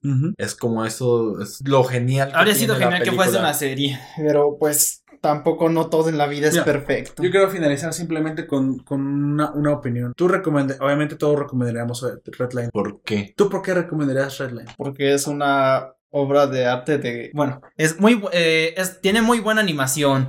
Es la historia. No digo que sea la más complicada, pero es lo suficientemente buena como para mantenerte al pie de la silla lo que dura. Y aparte tiene un muy buen soundtrack. El, la música que tiene es. ah, Pues De hecho, a cada uno de sus momentos. No, y luego el tema principal, ese turu, tu, tu. Está muy bueno. Amigo Gunter. Hasta así. Bueno, Yo les recomiendo o les recomendaría a personas que son mucho de películas tipo de acción, Mm, ya que, bueno, ¿No son generalmente muy, sí, no, muchas de estas personas que no están acostumbradas tanto a la animación y han visto nada más películas como Transformers, eh, Rápidos y Furiosos, quizás eh, alguna otra Mad Max, de es. estos, de estos estilos que son como muy enfocados a la acción. Eh, creo que es una película con la que pueden empezar a adentrarse en todo este mundo del anime y de las películas del anime, ya que, como lo dice Aoyak, tiene una guía y tiene, un, tiene, un- tiene una naturalidad tremenda que sabe llevar a estos temas que ya hemos hablado a través de, de todo es. este podcast, que es el hecho de tener carreras a alta velocidad, violencia, acción entre los corredores, eh, problemas políticos, problemas entre los personajes, eh, no sé, sabotajes, o sea, tiene tantas cosas y un romance metido ahí y un- en medio, en medio de tanta ajá, cosa. sin que se sienta forzado. Exactamente. Eh, yo creo que es una, como lo digo, una película ideal para estas personas que están acostumbradas a estas otras eh, películas del, ajá, del mismo género Sí, pues sí. y que, que creo que podría encajar bastante con, con esos gustos. Estoy de acuerdo, estoy de acuerdo. Y pues bueno, mi, yo creo que podría recomendarle a una persona. Yo, yo no estoy tan seguro de decir que a alguien que no conozca, en serio, yo en eso voy a ser un poquito Ah. más conservador. Tal vez sí, yo creo Por- tampoco no se lo porque es una, recomendaría. es una película difícil. No difícil, sino muy diferente. No, quiero decirle la verdad a la gente, es difícil. No la vas a entender. Bueno, sí. Bueno, ¿No, ves mucho anime? primera. No la vas a entender. No, ni a la primera, ni. No, es- Hay es muchas cosas que te vas a ¿sabes quedar sin entender hasta yo- que yo- te mueras. diría, Eh, pero eres nuestro oyente, sí la vas a entender porque eres nuestro oyente.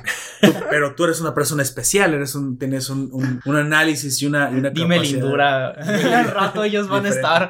Pero es que, es que es cierto, es que son de este porcentaje pequeño de personas que nos, porque lamentablemente debe ser menos el porcentaje de personas que nos escucha, que tiene el perfil que nosotros buscamos, como, no que buscamos, sino que terminamos atrayendo. por la- Encajando en él. encajando en él. Encajando, sí. Pero porque precisamente requieren este, este nivel de, de conocimiento, de cultura, de amor, porque tú no puedes en, en serio real- re- realmente ver a este, estos animes difíciles de ver sin no tener el amor por la cultura y por, el, y por la, este séptimo arte y también por todo lo que signifique japonés y lo que venga, aunque estén occidentalizados unos Sí. y hablamos de eso en Avatar también, que, para, que nos parece una joya que aunque es occidental, eh, tiene los mismos, exactamente los mismos valores que compartimos con, con aquellas personas del otro lado del charco, como les llamas, pero que precisamente Redline requiere este, este nivel mínimo para poder ser, ser disfrutada al 100%. Tal vez vamos a hacer una cosa, si una persona no conoce nada y la ve, creo que no va a disfrutar ni el 10, 15 ni el 20%. Tal vez disfrute de lo bonita que es y de la acción que tiene, Exactamente. pero no va a terminar entendiendo. Pero creo que para que absorbas la película, una, Un Para que la chupes así. Creo que,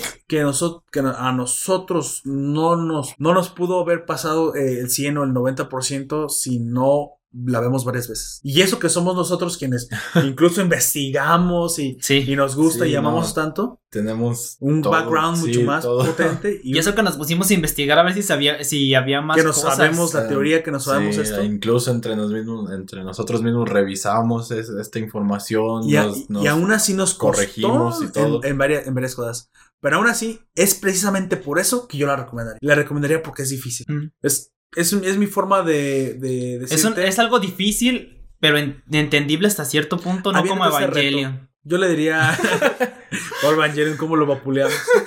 Yo- Ah, No estamos diciendo que es mal Evangelion, solo si que es has- demasiado si has difícil. escuchado algún otro de nuestros podcasts en el que eh, hablamos de Evangelion o lo hemos tocado, sabes que no decimos que es malo ni que tampoco Solo decimos que es, es di- complejo. es, es difícil y complejo a propósito porque ese fue el propósito del autor. Así es. Y creo que mucha gente, al no entenderlo, lo piensa más profundo de lo que realmente es. Y a lo mejor esa era la idea del autor, pero creo que Pero ya, ya conforme vas viendo Evangelion y, Y reentendiendo Ajá. con las re- las, Es- las está películas bueno. que hacen, rehacen cuando pues. investigas cómo es que suceden algunos de esos eventos, es cuando te da- vas dando cuenta de que Sí. pues sí es complicado, pero ahí está la información. Sí, Nada más sí. es de que Solo es tú cuestión la de que tú encuentres. la, la encuentres porque la información de todo está desperdigado entre los juegos, entre la serie, entre las No, películas. no, no voy a decir que no es más. buena, pero no creo que sea lo no es que la algo gente con lo que debas iniciar. Dice, sí, y la vas a disfrutar, pero tampoco creo que vaya a ser lo más grande que hayas visto en todo tu vida. Antes de eso sería Redline.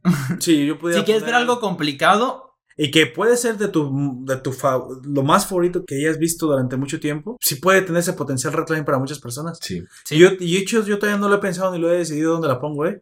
Pero está muy alto. O sea, Está es- muy es, alto. es de mis películas tiene favoritas. mucho, mucho de, dónde agarrar. favoritos. Sí. Y yo separo los animes película de los Yo no. animes normal, pero Yo no, porque para mí una historia es lo mismo. Una historia Pues sí, y, es una historia, y, sí. y no puedo juzgar a. Redline por su historia, porque si entonces tomo lo que realmente me, tra- me- la cantidad que me tra- transmitió, es más larga que muchos animes de 24 40. eso sí. Pero te he hecho capítulos, perdón. Pero ese es mi caso personal. Yo por eso no los puedo separar. Sin embargo, eh, Redline tiene, tiene este, esta barrera de entrada para que no cualquiera la pueda. Mm. Pero precisamente por eso la recomiendo. si la puedes ver, Bueno. felicidades. Aquí, ahí tienes dos puntos. Yo se las digo porque creo que podrían iniciar con ella. Roberto ya ha dado su punto de vista. Es para que, es para que Yo veas con qué medio simplemente Es para que veas con qué pared Es topa. Es todo. más, se lo diría alguien más, topa con esta pared, tópala con ella, para que te des cuenta. Así es. No Ya. para dejarte en ridículo No, ni para no. decirte que eres tonto, no. Sino, para saber si de verdad te Sí. gusta este tipo de material. Y para que veas el nivel que es capaz de alcanzar, porque entonces vas a decir, Sí, eso es, eso es ah, canijo. algo que muchas personas incluso tienen como Esto esa no es mala, para- mala para sensación niños. Una sensación. de que son Cosas para niños. niños, que incluso hay animaciones con ese estilo de, de animación como muy para niños, no son para niños. Tienes Sí. el caso Luego de, pasan como- de Made in Abyss. No, eh, algo para no ir- irnos tan lejos que de hecho pasó. No sé si ustedes conozcan una película que se llama Fist el, ga- el gato. ¿no? Bueno, digamos que es una película para adultos en bastante sucia, pero es, es francesa. En dibujos para niños. Sí, y tiene un estilo muy, muy infantil el dibujo. El problema es que en ese entonces, cuando se estrenó en los cines, no sabían cómo enfocar el- el- el- la animación hacia adultos. Así que la transmitieron como si fuera una película para niños. Híjole. Gente, gente estúpida y prejuiciosa sin saber la- de lo que tienen en las manos, básicamente. Sí, y pues Pues bueno. se llenó de, po- de polémica y ahora es algo como de culto. Se llenó de niños traumatizados porque Es una película de culto, pero no por las mejores razones. Pero, bueno, yo no sé, yo no, yo no sé cómo recuerdan su niñez, pero la verdad es que los niños buscan cosas, lo, lo más prohibido lo buscan. muy raras. Sí, o sea, sí. como- También, pero es que el problema es que aquí son los papás quien pagan el, el, el boleto. Ah, bueno, eso sí es cierto. para ir a llevar a los niños a ver películas Eso para sí es niños. cierto. Y esa no es una película para niños. Entonces Creo que hay como cinco escenas de sexo explícito. No, yo creo, creo que precisamente. Y, y eso, yo digo estúpidos porque personas que precisamente generalizan de esa forma no los puedo, no les puedo tener respeto. Yo no puedo tener respeto a una persona que diga, ay, todo eso es para, Para niños. Para niños. O todo este género es Y aunque- así. Y incluso No. cuando las cosas sean para no puedo niños. respetar a alguien que comience con esos prejuicios. Incluso cuando las cosas sean para niños, no, es- no significa que no te vaya a dejar un mensaje o que Pero tú a puedas entender algo más Pero yo te voy a decir algo sincero y a lo mejor me los voy a echar a ustedes dos encima. A mí las cosas que dicen que son para Ay, qué niños rico. y cuando los veo para niños, me aburren. Mm. A mí Doraemon me aburre como no te hizo. Yo no digo que la Eso serie no sea bien. buena por esa aburrida. Para mí, Hay, hay series que extremadamente aburrida, sí, no, la, son- puedo- no la soporto. Son muy aburridas. pero no voy a decir que es mala, solo digo No. que porque no es A mí no me gusta Dora. Y es por eso que, Tampoco. qué bueno que vez lo me maten separan. Todo, pero. Qué bueno que lo, se- que lo separen porque entonces a mí me parece extremadamente aburrido. Y es A mí los doramas, yo, yo sé de los que hablamos, de mujeres que tienen problemas de matrimonio y que tienen que buscar, ay, son insufribles y dramáticos, no los tolero. No me, me, me o sea, es- tontos es los temas, pero muchísimo no es drama. para mí. Ujú. No es para mí, por eso casi siempre nada más hablo de shonen, shojos y Seinen. No quiere Así decir que no, so- que no llegue a, a apreciar un buen yosei o un buen kodomo, pero Pues tendrán mira, que tener los elementos que me llaman Es como algo que Sí. sucedía cuando estaban mis primos, mis primos más chicos que yo en la casa y ponían Discovery Kids. Entonces los niños pues eh, veían el programa que a ellos les gustara y cuando se acababa se iban y jugaban pues, por toda la casa. Y tú te quedabas Y yo, viendo termi- la yo torre. terminaba viendo Discovery Kids. Entonces terminaba viendo. El Hunter bien, bien, bien en jaque porque Rosita Fresita no podía ir al otro lado del puente. Sí, o sea. ¿no? Cosita. Bueno, mm, cosas como My Little Pony o este Doki, ¿cómo se llaman? Sí, Doki, el, El perrito. Ajá. Pues no sé, simplemente pasaba un momento en el que eh, ellos se habían ido y yo ya me había quedado viendo la tele viendo My Little Pony y Doki. Sí, algo, este, bueno, que a lo mejor este el Gunter no sabe tanto y el otro día, eh, hace un tiempo platiqué con él hab- hablando ahorita que tomaste el tema de My Little Pony Sí. es el es uno de los que No vayas a empezar con ya con cosas cochinas. no no hubiera cosas cochinas Ah, bueno, esto está- es de lo que hablamos la otra vez Quizás. no, no te acuerdas Ya ¿verdad? lo olvidé. Si es Paul, ya lo miré. Bueno, eh, se, los, se los cuento así algo, algo rápido. Bueno, el chiste es que, aunque sea algo enfocado para niños, este tiene muchas cosas que también nosotros, como gente un poco más grande, puede cachar. Y aparte de que tiene una de las comunidades más puede grandes. entender. Sí. Ajá. Pero nuestros amigos de Sudamérica pueden entender. Sí. este. Y de España o de. Sí, de cualquier lugar. Yo casi no entiendo cachar si no es porque tuvieran una referencia, pero es una palabra que aquí es rara también, amigo. Mm, Es- es que, yo soy es que raro. va- esa de cachar es como Es en un el béisbol. Es un anglicismo. Ajá, es del béisbol de, Catch. de, de catcher. catch. Ah, oh por Dios. Es un anglicismo. Te, lo- te lo perdono entonces. Eh, bueno, el- este, de hecho, eh, se supone que ah, pues, tiene las, el- la base de fans niños y no niños más grandes y a la que los creadores les hacen más caso. Así es. Porque muchos de los personajes que ellos hacían como en sus propias mini historias en la que todos convergían, terminaron haciéndolas realidad. Y muchos, eh, por ejemplo, en uno de los casos más grandes y que de hecho tuvo polémica es el caso del pony que se llama Derpy, que es un pony que tiene un ojo hacia arriba y otro hacia abajo. Y se supone que era una broma que iban a poner solamente entre los creadores de la de esa, pero se supone que enfrente de Derpy iba a haber otro pony cuando salió al aire ese capítulo. Pero en el renderizado hubo problemas Y nada más salió Derpy. salió Derpy hasta mero adelante. Y pues la gente lo vio y explotó todo el internet y empezaron a hacer como cómics en la que ella era torpe y todo eso. Y tiempo después la sacaron en la serie como la gente del fandom se la había imaginado. ¿Cómo se le había imaginado? Como torpe, algo así, como si, Ah, como si o tuviera sea, un, Todo- ligero todo- Todas retraso. las características que el fandom logró capturar en ella. Y con solamente lo un menos de un segundo en el que salió el personaje. Y después lo hicieron canon. Tuvo ciertos problemas, pero porque como tenía un ligero retraso, la gente que tenía familia con retraso fue como de que así no son las No, cosas. no y me todo mate, amigo, aún así yo no veía Little Pony. Sí, aún así. Y pero, eso es lo que tuvieron de todavía el respeto como padres para niños, como para esperarse y luego presentarlo de una mejor manera Ah, sin perder las cualidades del ya- personaje. Ya, entendí el Sí. punto. El- O sea, tiene, tienes caricaturas que incluso, aunque sean para niños, hay algunas que conllevan un trasfondo que personas más adultas o más o jóvenes adultos pueden analizar y pueden disfrutar. Sí. De hecho, este tiene una de las. No me acuerdo en qué temporada, pero la principal que se llama Twilight Sparkle tiene una pelea, pero parece como una pelea de Dragon Pero Ball. Te, te voy a decir una cosa. eh, creo que estamos. Yo voy a da- dar mi, mi punto de vista. Creo que estamos confundiendo Codomos con para toda la familia. Y voy a volver a repetirlo. Yo nunca. No vi. es lo mismo una caricatura que sea para niños. Para que sea para niños es que solamente va a ser para, niños. Ujú. Y si tú como adulto la estás disfrutando, tienes un problema de, infan- de infan- de infancia no terminada.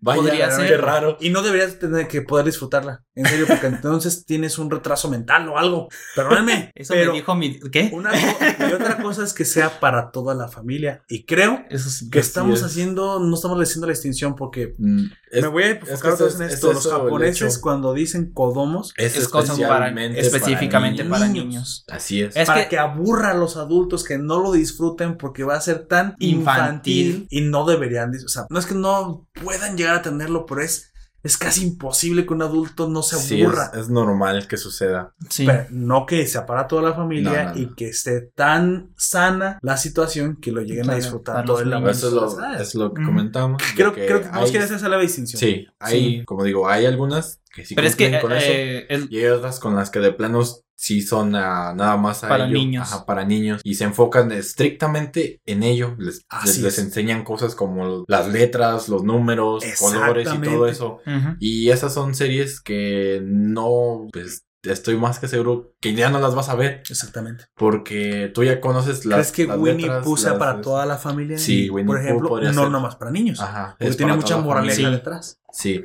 Y Me ya- parece que estamos en el mismo Yo creo que eso es más como el esas- estilo de Sopo y todo eso, hablando específicamente de Winnie Pooh, porque eso es completamente, ya es casi una fábula. ¿Crees que exactamente? Pues es, es lo que es. Porque ¿no? con la vez de dos, de dos ángulos diferentes, yo vi la película en el cine. La última. Es- tiene partes que le fallan, pero tiene partes muy bonitas. Sí. y Aparte la- que se ven y- súper adorables los Y perritos. creo que es para todos los. Así es. Ya, lo Sí. ve- Ya. ya, ya, ya, ya, ya- ya- el, el ángulo, pues, con el cada quien lo ve es diferente. Ujú. Concret, pero Pero concretando la en- moraleja en detrás ideas, es muy importante porque este, Christopher Robin es un adulto, entonces de- es para papás que van con hijos. Es para que los por eso, papás con hijos también la disfruten. En ese caso. Bueno. Creo que sí. Ya hemos concretado en la idea de que No todo lo que dicen que es para niños es para niños. Así es. siempre Estoy es- completamente de específicamente el contenido, como ya hemos aclarado, que sí se enfoca en eso para los niños, o sea, en un aprendizaje, como lo de- le mencionábamos, de sus letras, de los Sí. colores, de los números, cosas que uno como joven, adolescente o joven adulto o adulto, Incluso ya los niños un poco más crecidos. sí, ya Como de ya- 12 años ya van ya a rechazar. Sí, sí, sí, sí es posible. Por ahí más o menos. Entonces- incluso a 10 ya empiezan a rechazar esas cosas. Menciona Poperto es el hecho de que hay contenido para toda la familia. Así Ajá. Y es donde, a pesar de que eso muchas personas lo cataloguen de como niños e infantil, es donde no es No. específicamente para eso, sino que muchas personas de varios rangos de edad pueden Pueden disfrutar disfrutarlo. y encontrar lo que te digo, ese trasfondo que quizás otras personas más jóvenes no logren entender, pero que otra persona con un poquito más de nivel cultural de edad o de Sí. sus experiencias, sí logre entender Y creo que, y creo que Redline pone, pone la vara muy alta, ¿eh? Y a mí me gusta, me gusta porque es, mira, tópate con esta pared. Ah, ¿te gusta el anime? Vamos a, vamos a probar si te gusta el anime. Mira, pero no como un reto, no como una, unas ganas No. que tú lo dejes de ver. Es como para que digas, Dios mío, es, esto se podía hacer en anime. O sea, esto, esto es en verdad una animación que Es algo posible. es algo posible. Creo que ese es, ese es el shock que quiero lograr. Pero sí, no, no, ya nomás termino diciendo que no creo que pueda yo recomendárselo a todo el mundo de buenas a primeras. Sí, no. Porque no los quiero asustar. Yo tampoco. No los quiero asustar porque Eso es una, sí. una película de el, el gol asústense. Sí. O- Contempla tu propia in- Pues es- es lo que- lo que Va- dices. y no, eh, no, no estupidez, sino como que tu propia Ignorancia. ignorancia. No habías visto esto. Sí, y lo tienes que ver. Y agarrarlo eh, como O en sea, un DVD y aventárselo a la sé, cara al sé otro. que ¿no? te va a gustar. o puede que lo vas, vayas a odiar y ahí es donde te des cuenta que a lo mejor esto no es lo tuyo. Exactamente. ¿Mm? O que precisamente eh, no estás todavía preparado para llegar a ese momento. Ajá. O sea, toma, tómate tu tiempo, disfrútalo. Pues bueno, ¿tienen algo más que decir? Porque si Yo no, No, pues ya podríamos pasar como a las preguntas finales que siempre hacemos. y ya. exprimimos a todo, a todo el, a todo el este contenido hasta donde pudimos, quisimos. Pues sí. Mira, pues mira, la de los, creo que la de los personajes en esta es un poquito más difícil porque pues es, es el, pero así de rápido, vamos, te la voy a cambiar tantito. No personajes, ¿cuál es el automóvil que más te Bueno, honestamente el de JP sí, eh, me gusta, pero no tanto como para que sea. eh, sí es el más Ah, icónico, pero no es mi favorito. Yo creo que el que más me gusta de todos, si no es el de Lynchman, es el de. Pero el de el de Gorila. Eh, pero Ah, cuando, está cuando está en, en en- en pe- en La más en motocicleta. mo- en motocicleta. Ah, más bueno, que pero, nada. pero es, es todo. Pero es todo completo. parte. Ajá, pero me gusta porque me imagino que como es una patrulla, puedo utilizar el cañón incluso dentro. el cañón de la pistola de la moto, incluso dentro del tanque. Podría No, no, ser. nunca nos revelaron eso, pero sí podría, pues sí podría ser. Para ti, Gunter, ¿cuál es el automóvil que Um, más te gusta? Yo creo que el Crab Sonoshi, el cangrejo Sonoshi. Va, parece las curvas va- del sí, Sonoshi. Las curvas de Sonoshi. Las curvas del Sonoshi. Este, no, pero me parece un auto pues bastante atractivo en el hecho de, de su diseño, de, De, su que es función. anfibio.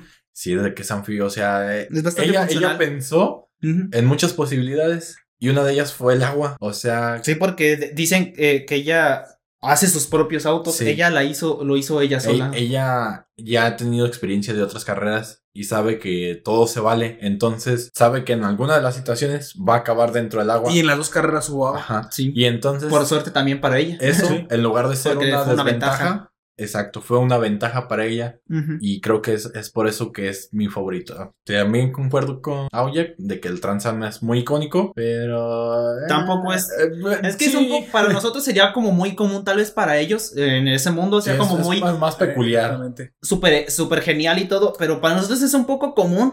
Y los japoneses son hasta medio fans de ciertos, de otros como tuneados y clásicos, yo creo por Sí. eso es el, el también. Pues yo estaba entre ese y el de Lynchman, pero tienes toda la razón, creo que es demasiado simple. Me voy con el Lynchman, me gusta. Sí, me- me gusta- Me, gusta. Me gusta que incluso eh, el batimóvil. El es estilo batimóvil, la- las espinas que tiene en la parte de adelante. Se ve bastante Y, y bien. me decidí más, ahora que vi que lanzó el cuerno, dije, ah, y, y se ve como que, eh, no había visto bien qué parte era, es el cuerno del, de hasta el frente del, Sí. batim- del batimóvil, ya es el batimóvil. Del le va a Lynch caer. Car. Del Lynch Car, me quedo con ese.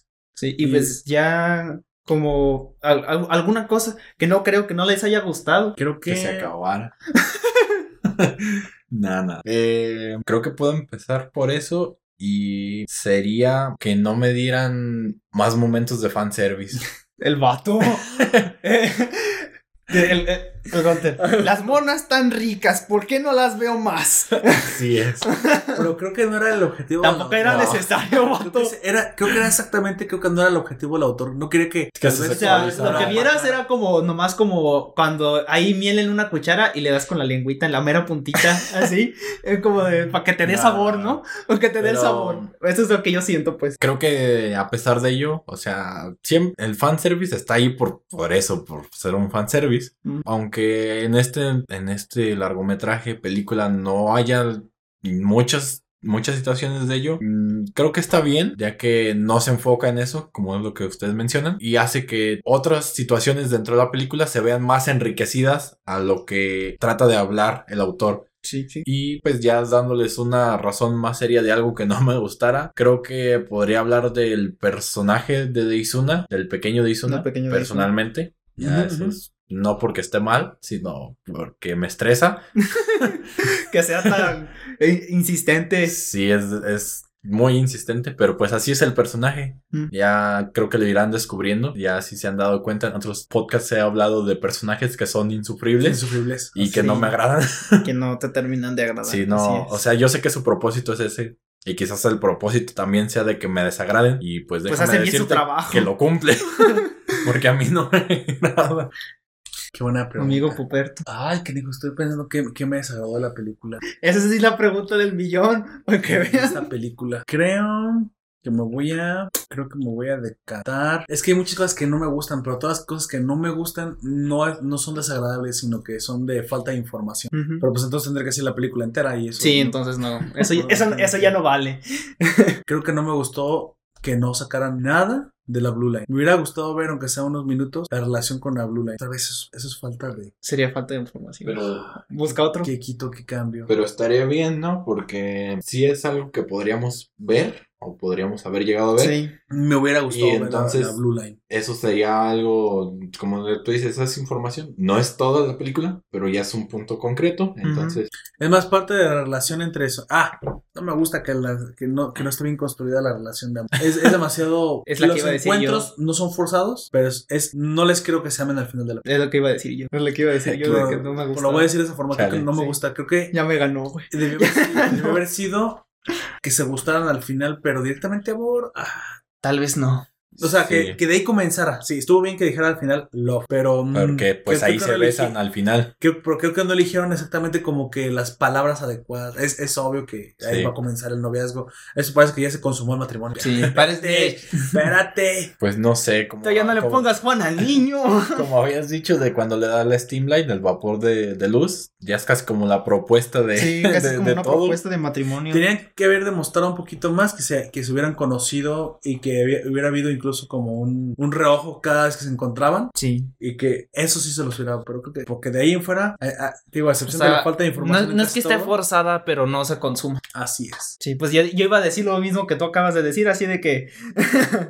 bueno, otra cosa que a lo mejor no me gustó tanto, aparte de también lo de Teisuna, que como dice Gunter es bastante desesperante, es que los otros, no sé, en general los del Roboplaneta, siento que no tenían... El único que tenía como personalidad era Bolton Bolton. así y el es. presidente un poco, pero de allí en fuera Son los únicos que yo sentí que eran como muy sosos. Son Aparte de Daisuna, sin contar a Daisuna, porque ya cuenta como un principal. como menos brillantes. Bueno, como men- menos estelares. men- tienen, menos Pues memorables. tienen menos, menos memorables. protagonismo dentro de, de este Sí, aunque son, aunque tengan menos de- protagonismo, ajá, yo digo que por rangos, lo menos No parecen una amenaza. Ajá, no parece una amenaza.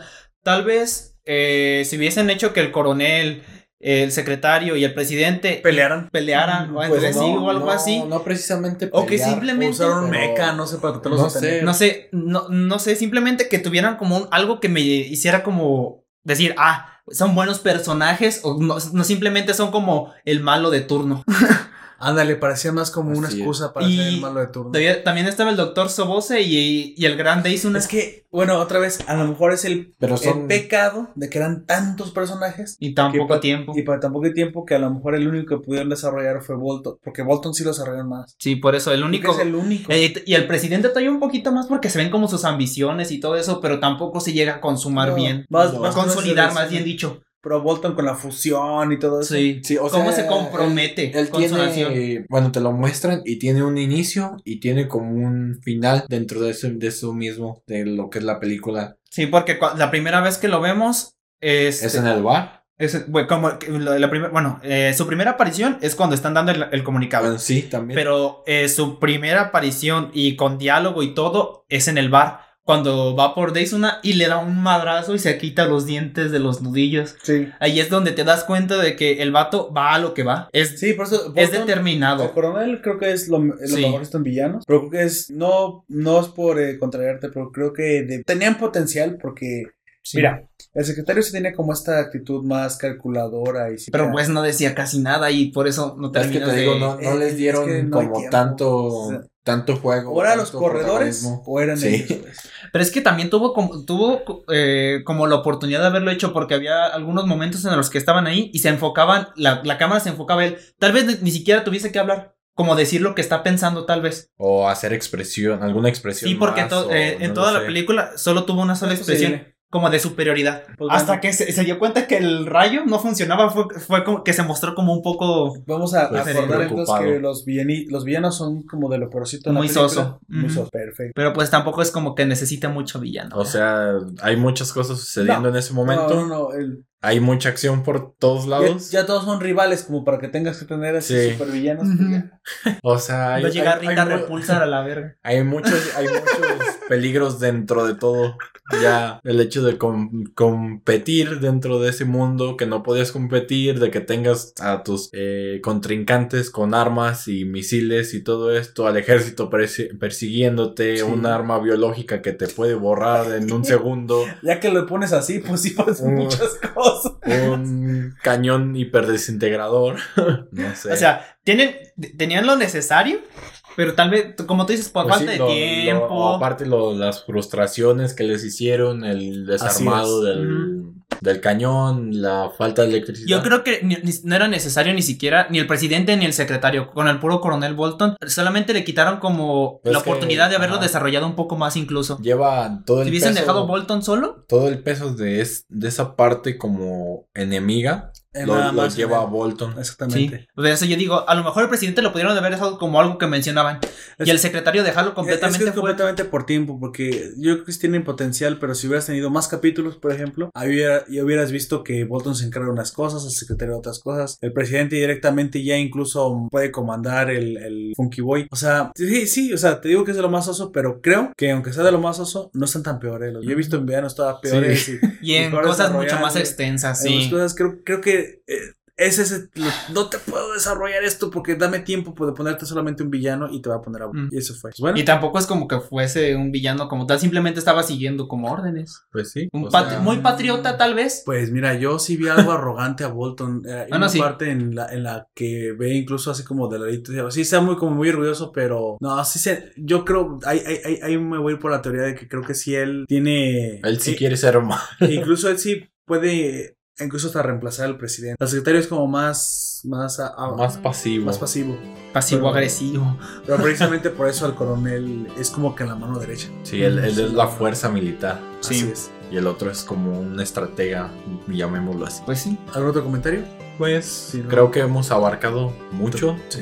mucho de lo que es Redline, de sus personajes, de sus situaciones, Así. lo que nos gusta, lo que no nos ha gustado y tratándoles de darte pues nuestro punto de vista. Sobre las cosas. Así es. Y le sacamos todo el jugo que le pudimos a esta historia porque creo que lo valía la pena. Sí. Creo que es este. Precisamente es- si no vas a hablar largo y tendido de este tipo de cosas, entonces no puedes hablar largo y tendido de nada. Y creo que, que Redline no se merece otra cosa más que nuestro respeto para tratarla punto por punto, análisis por análisis. Porque lo merece. Por lo merece. Right before the sunrise, one thing is on my mind. Need to take the stress and throw it all away. Feelings to discover, knowing undercover what it is you really mean to me. Entonces damos por finalizado el, el podcast. Así es.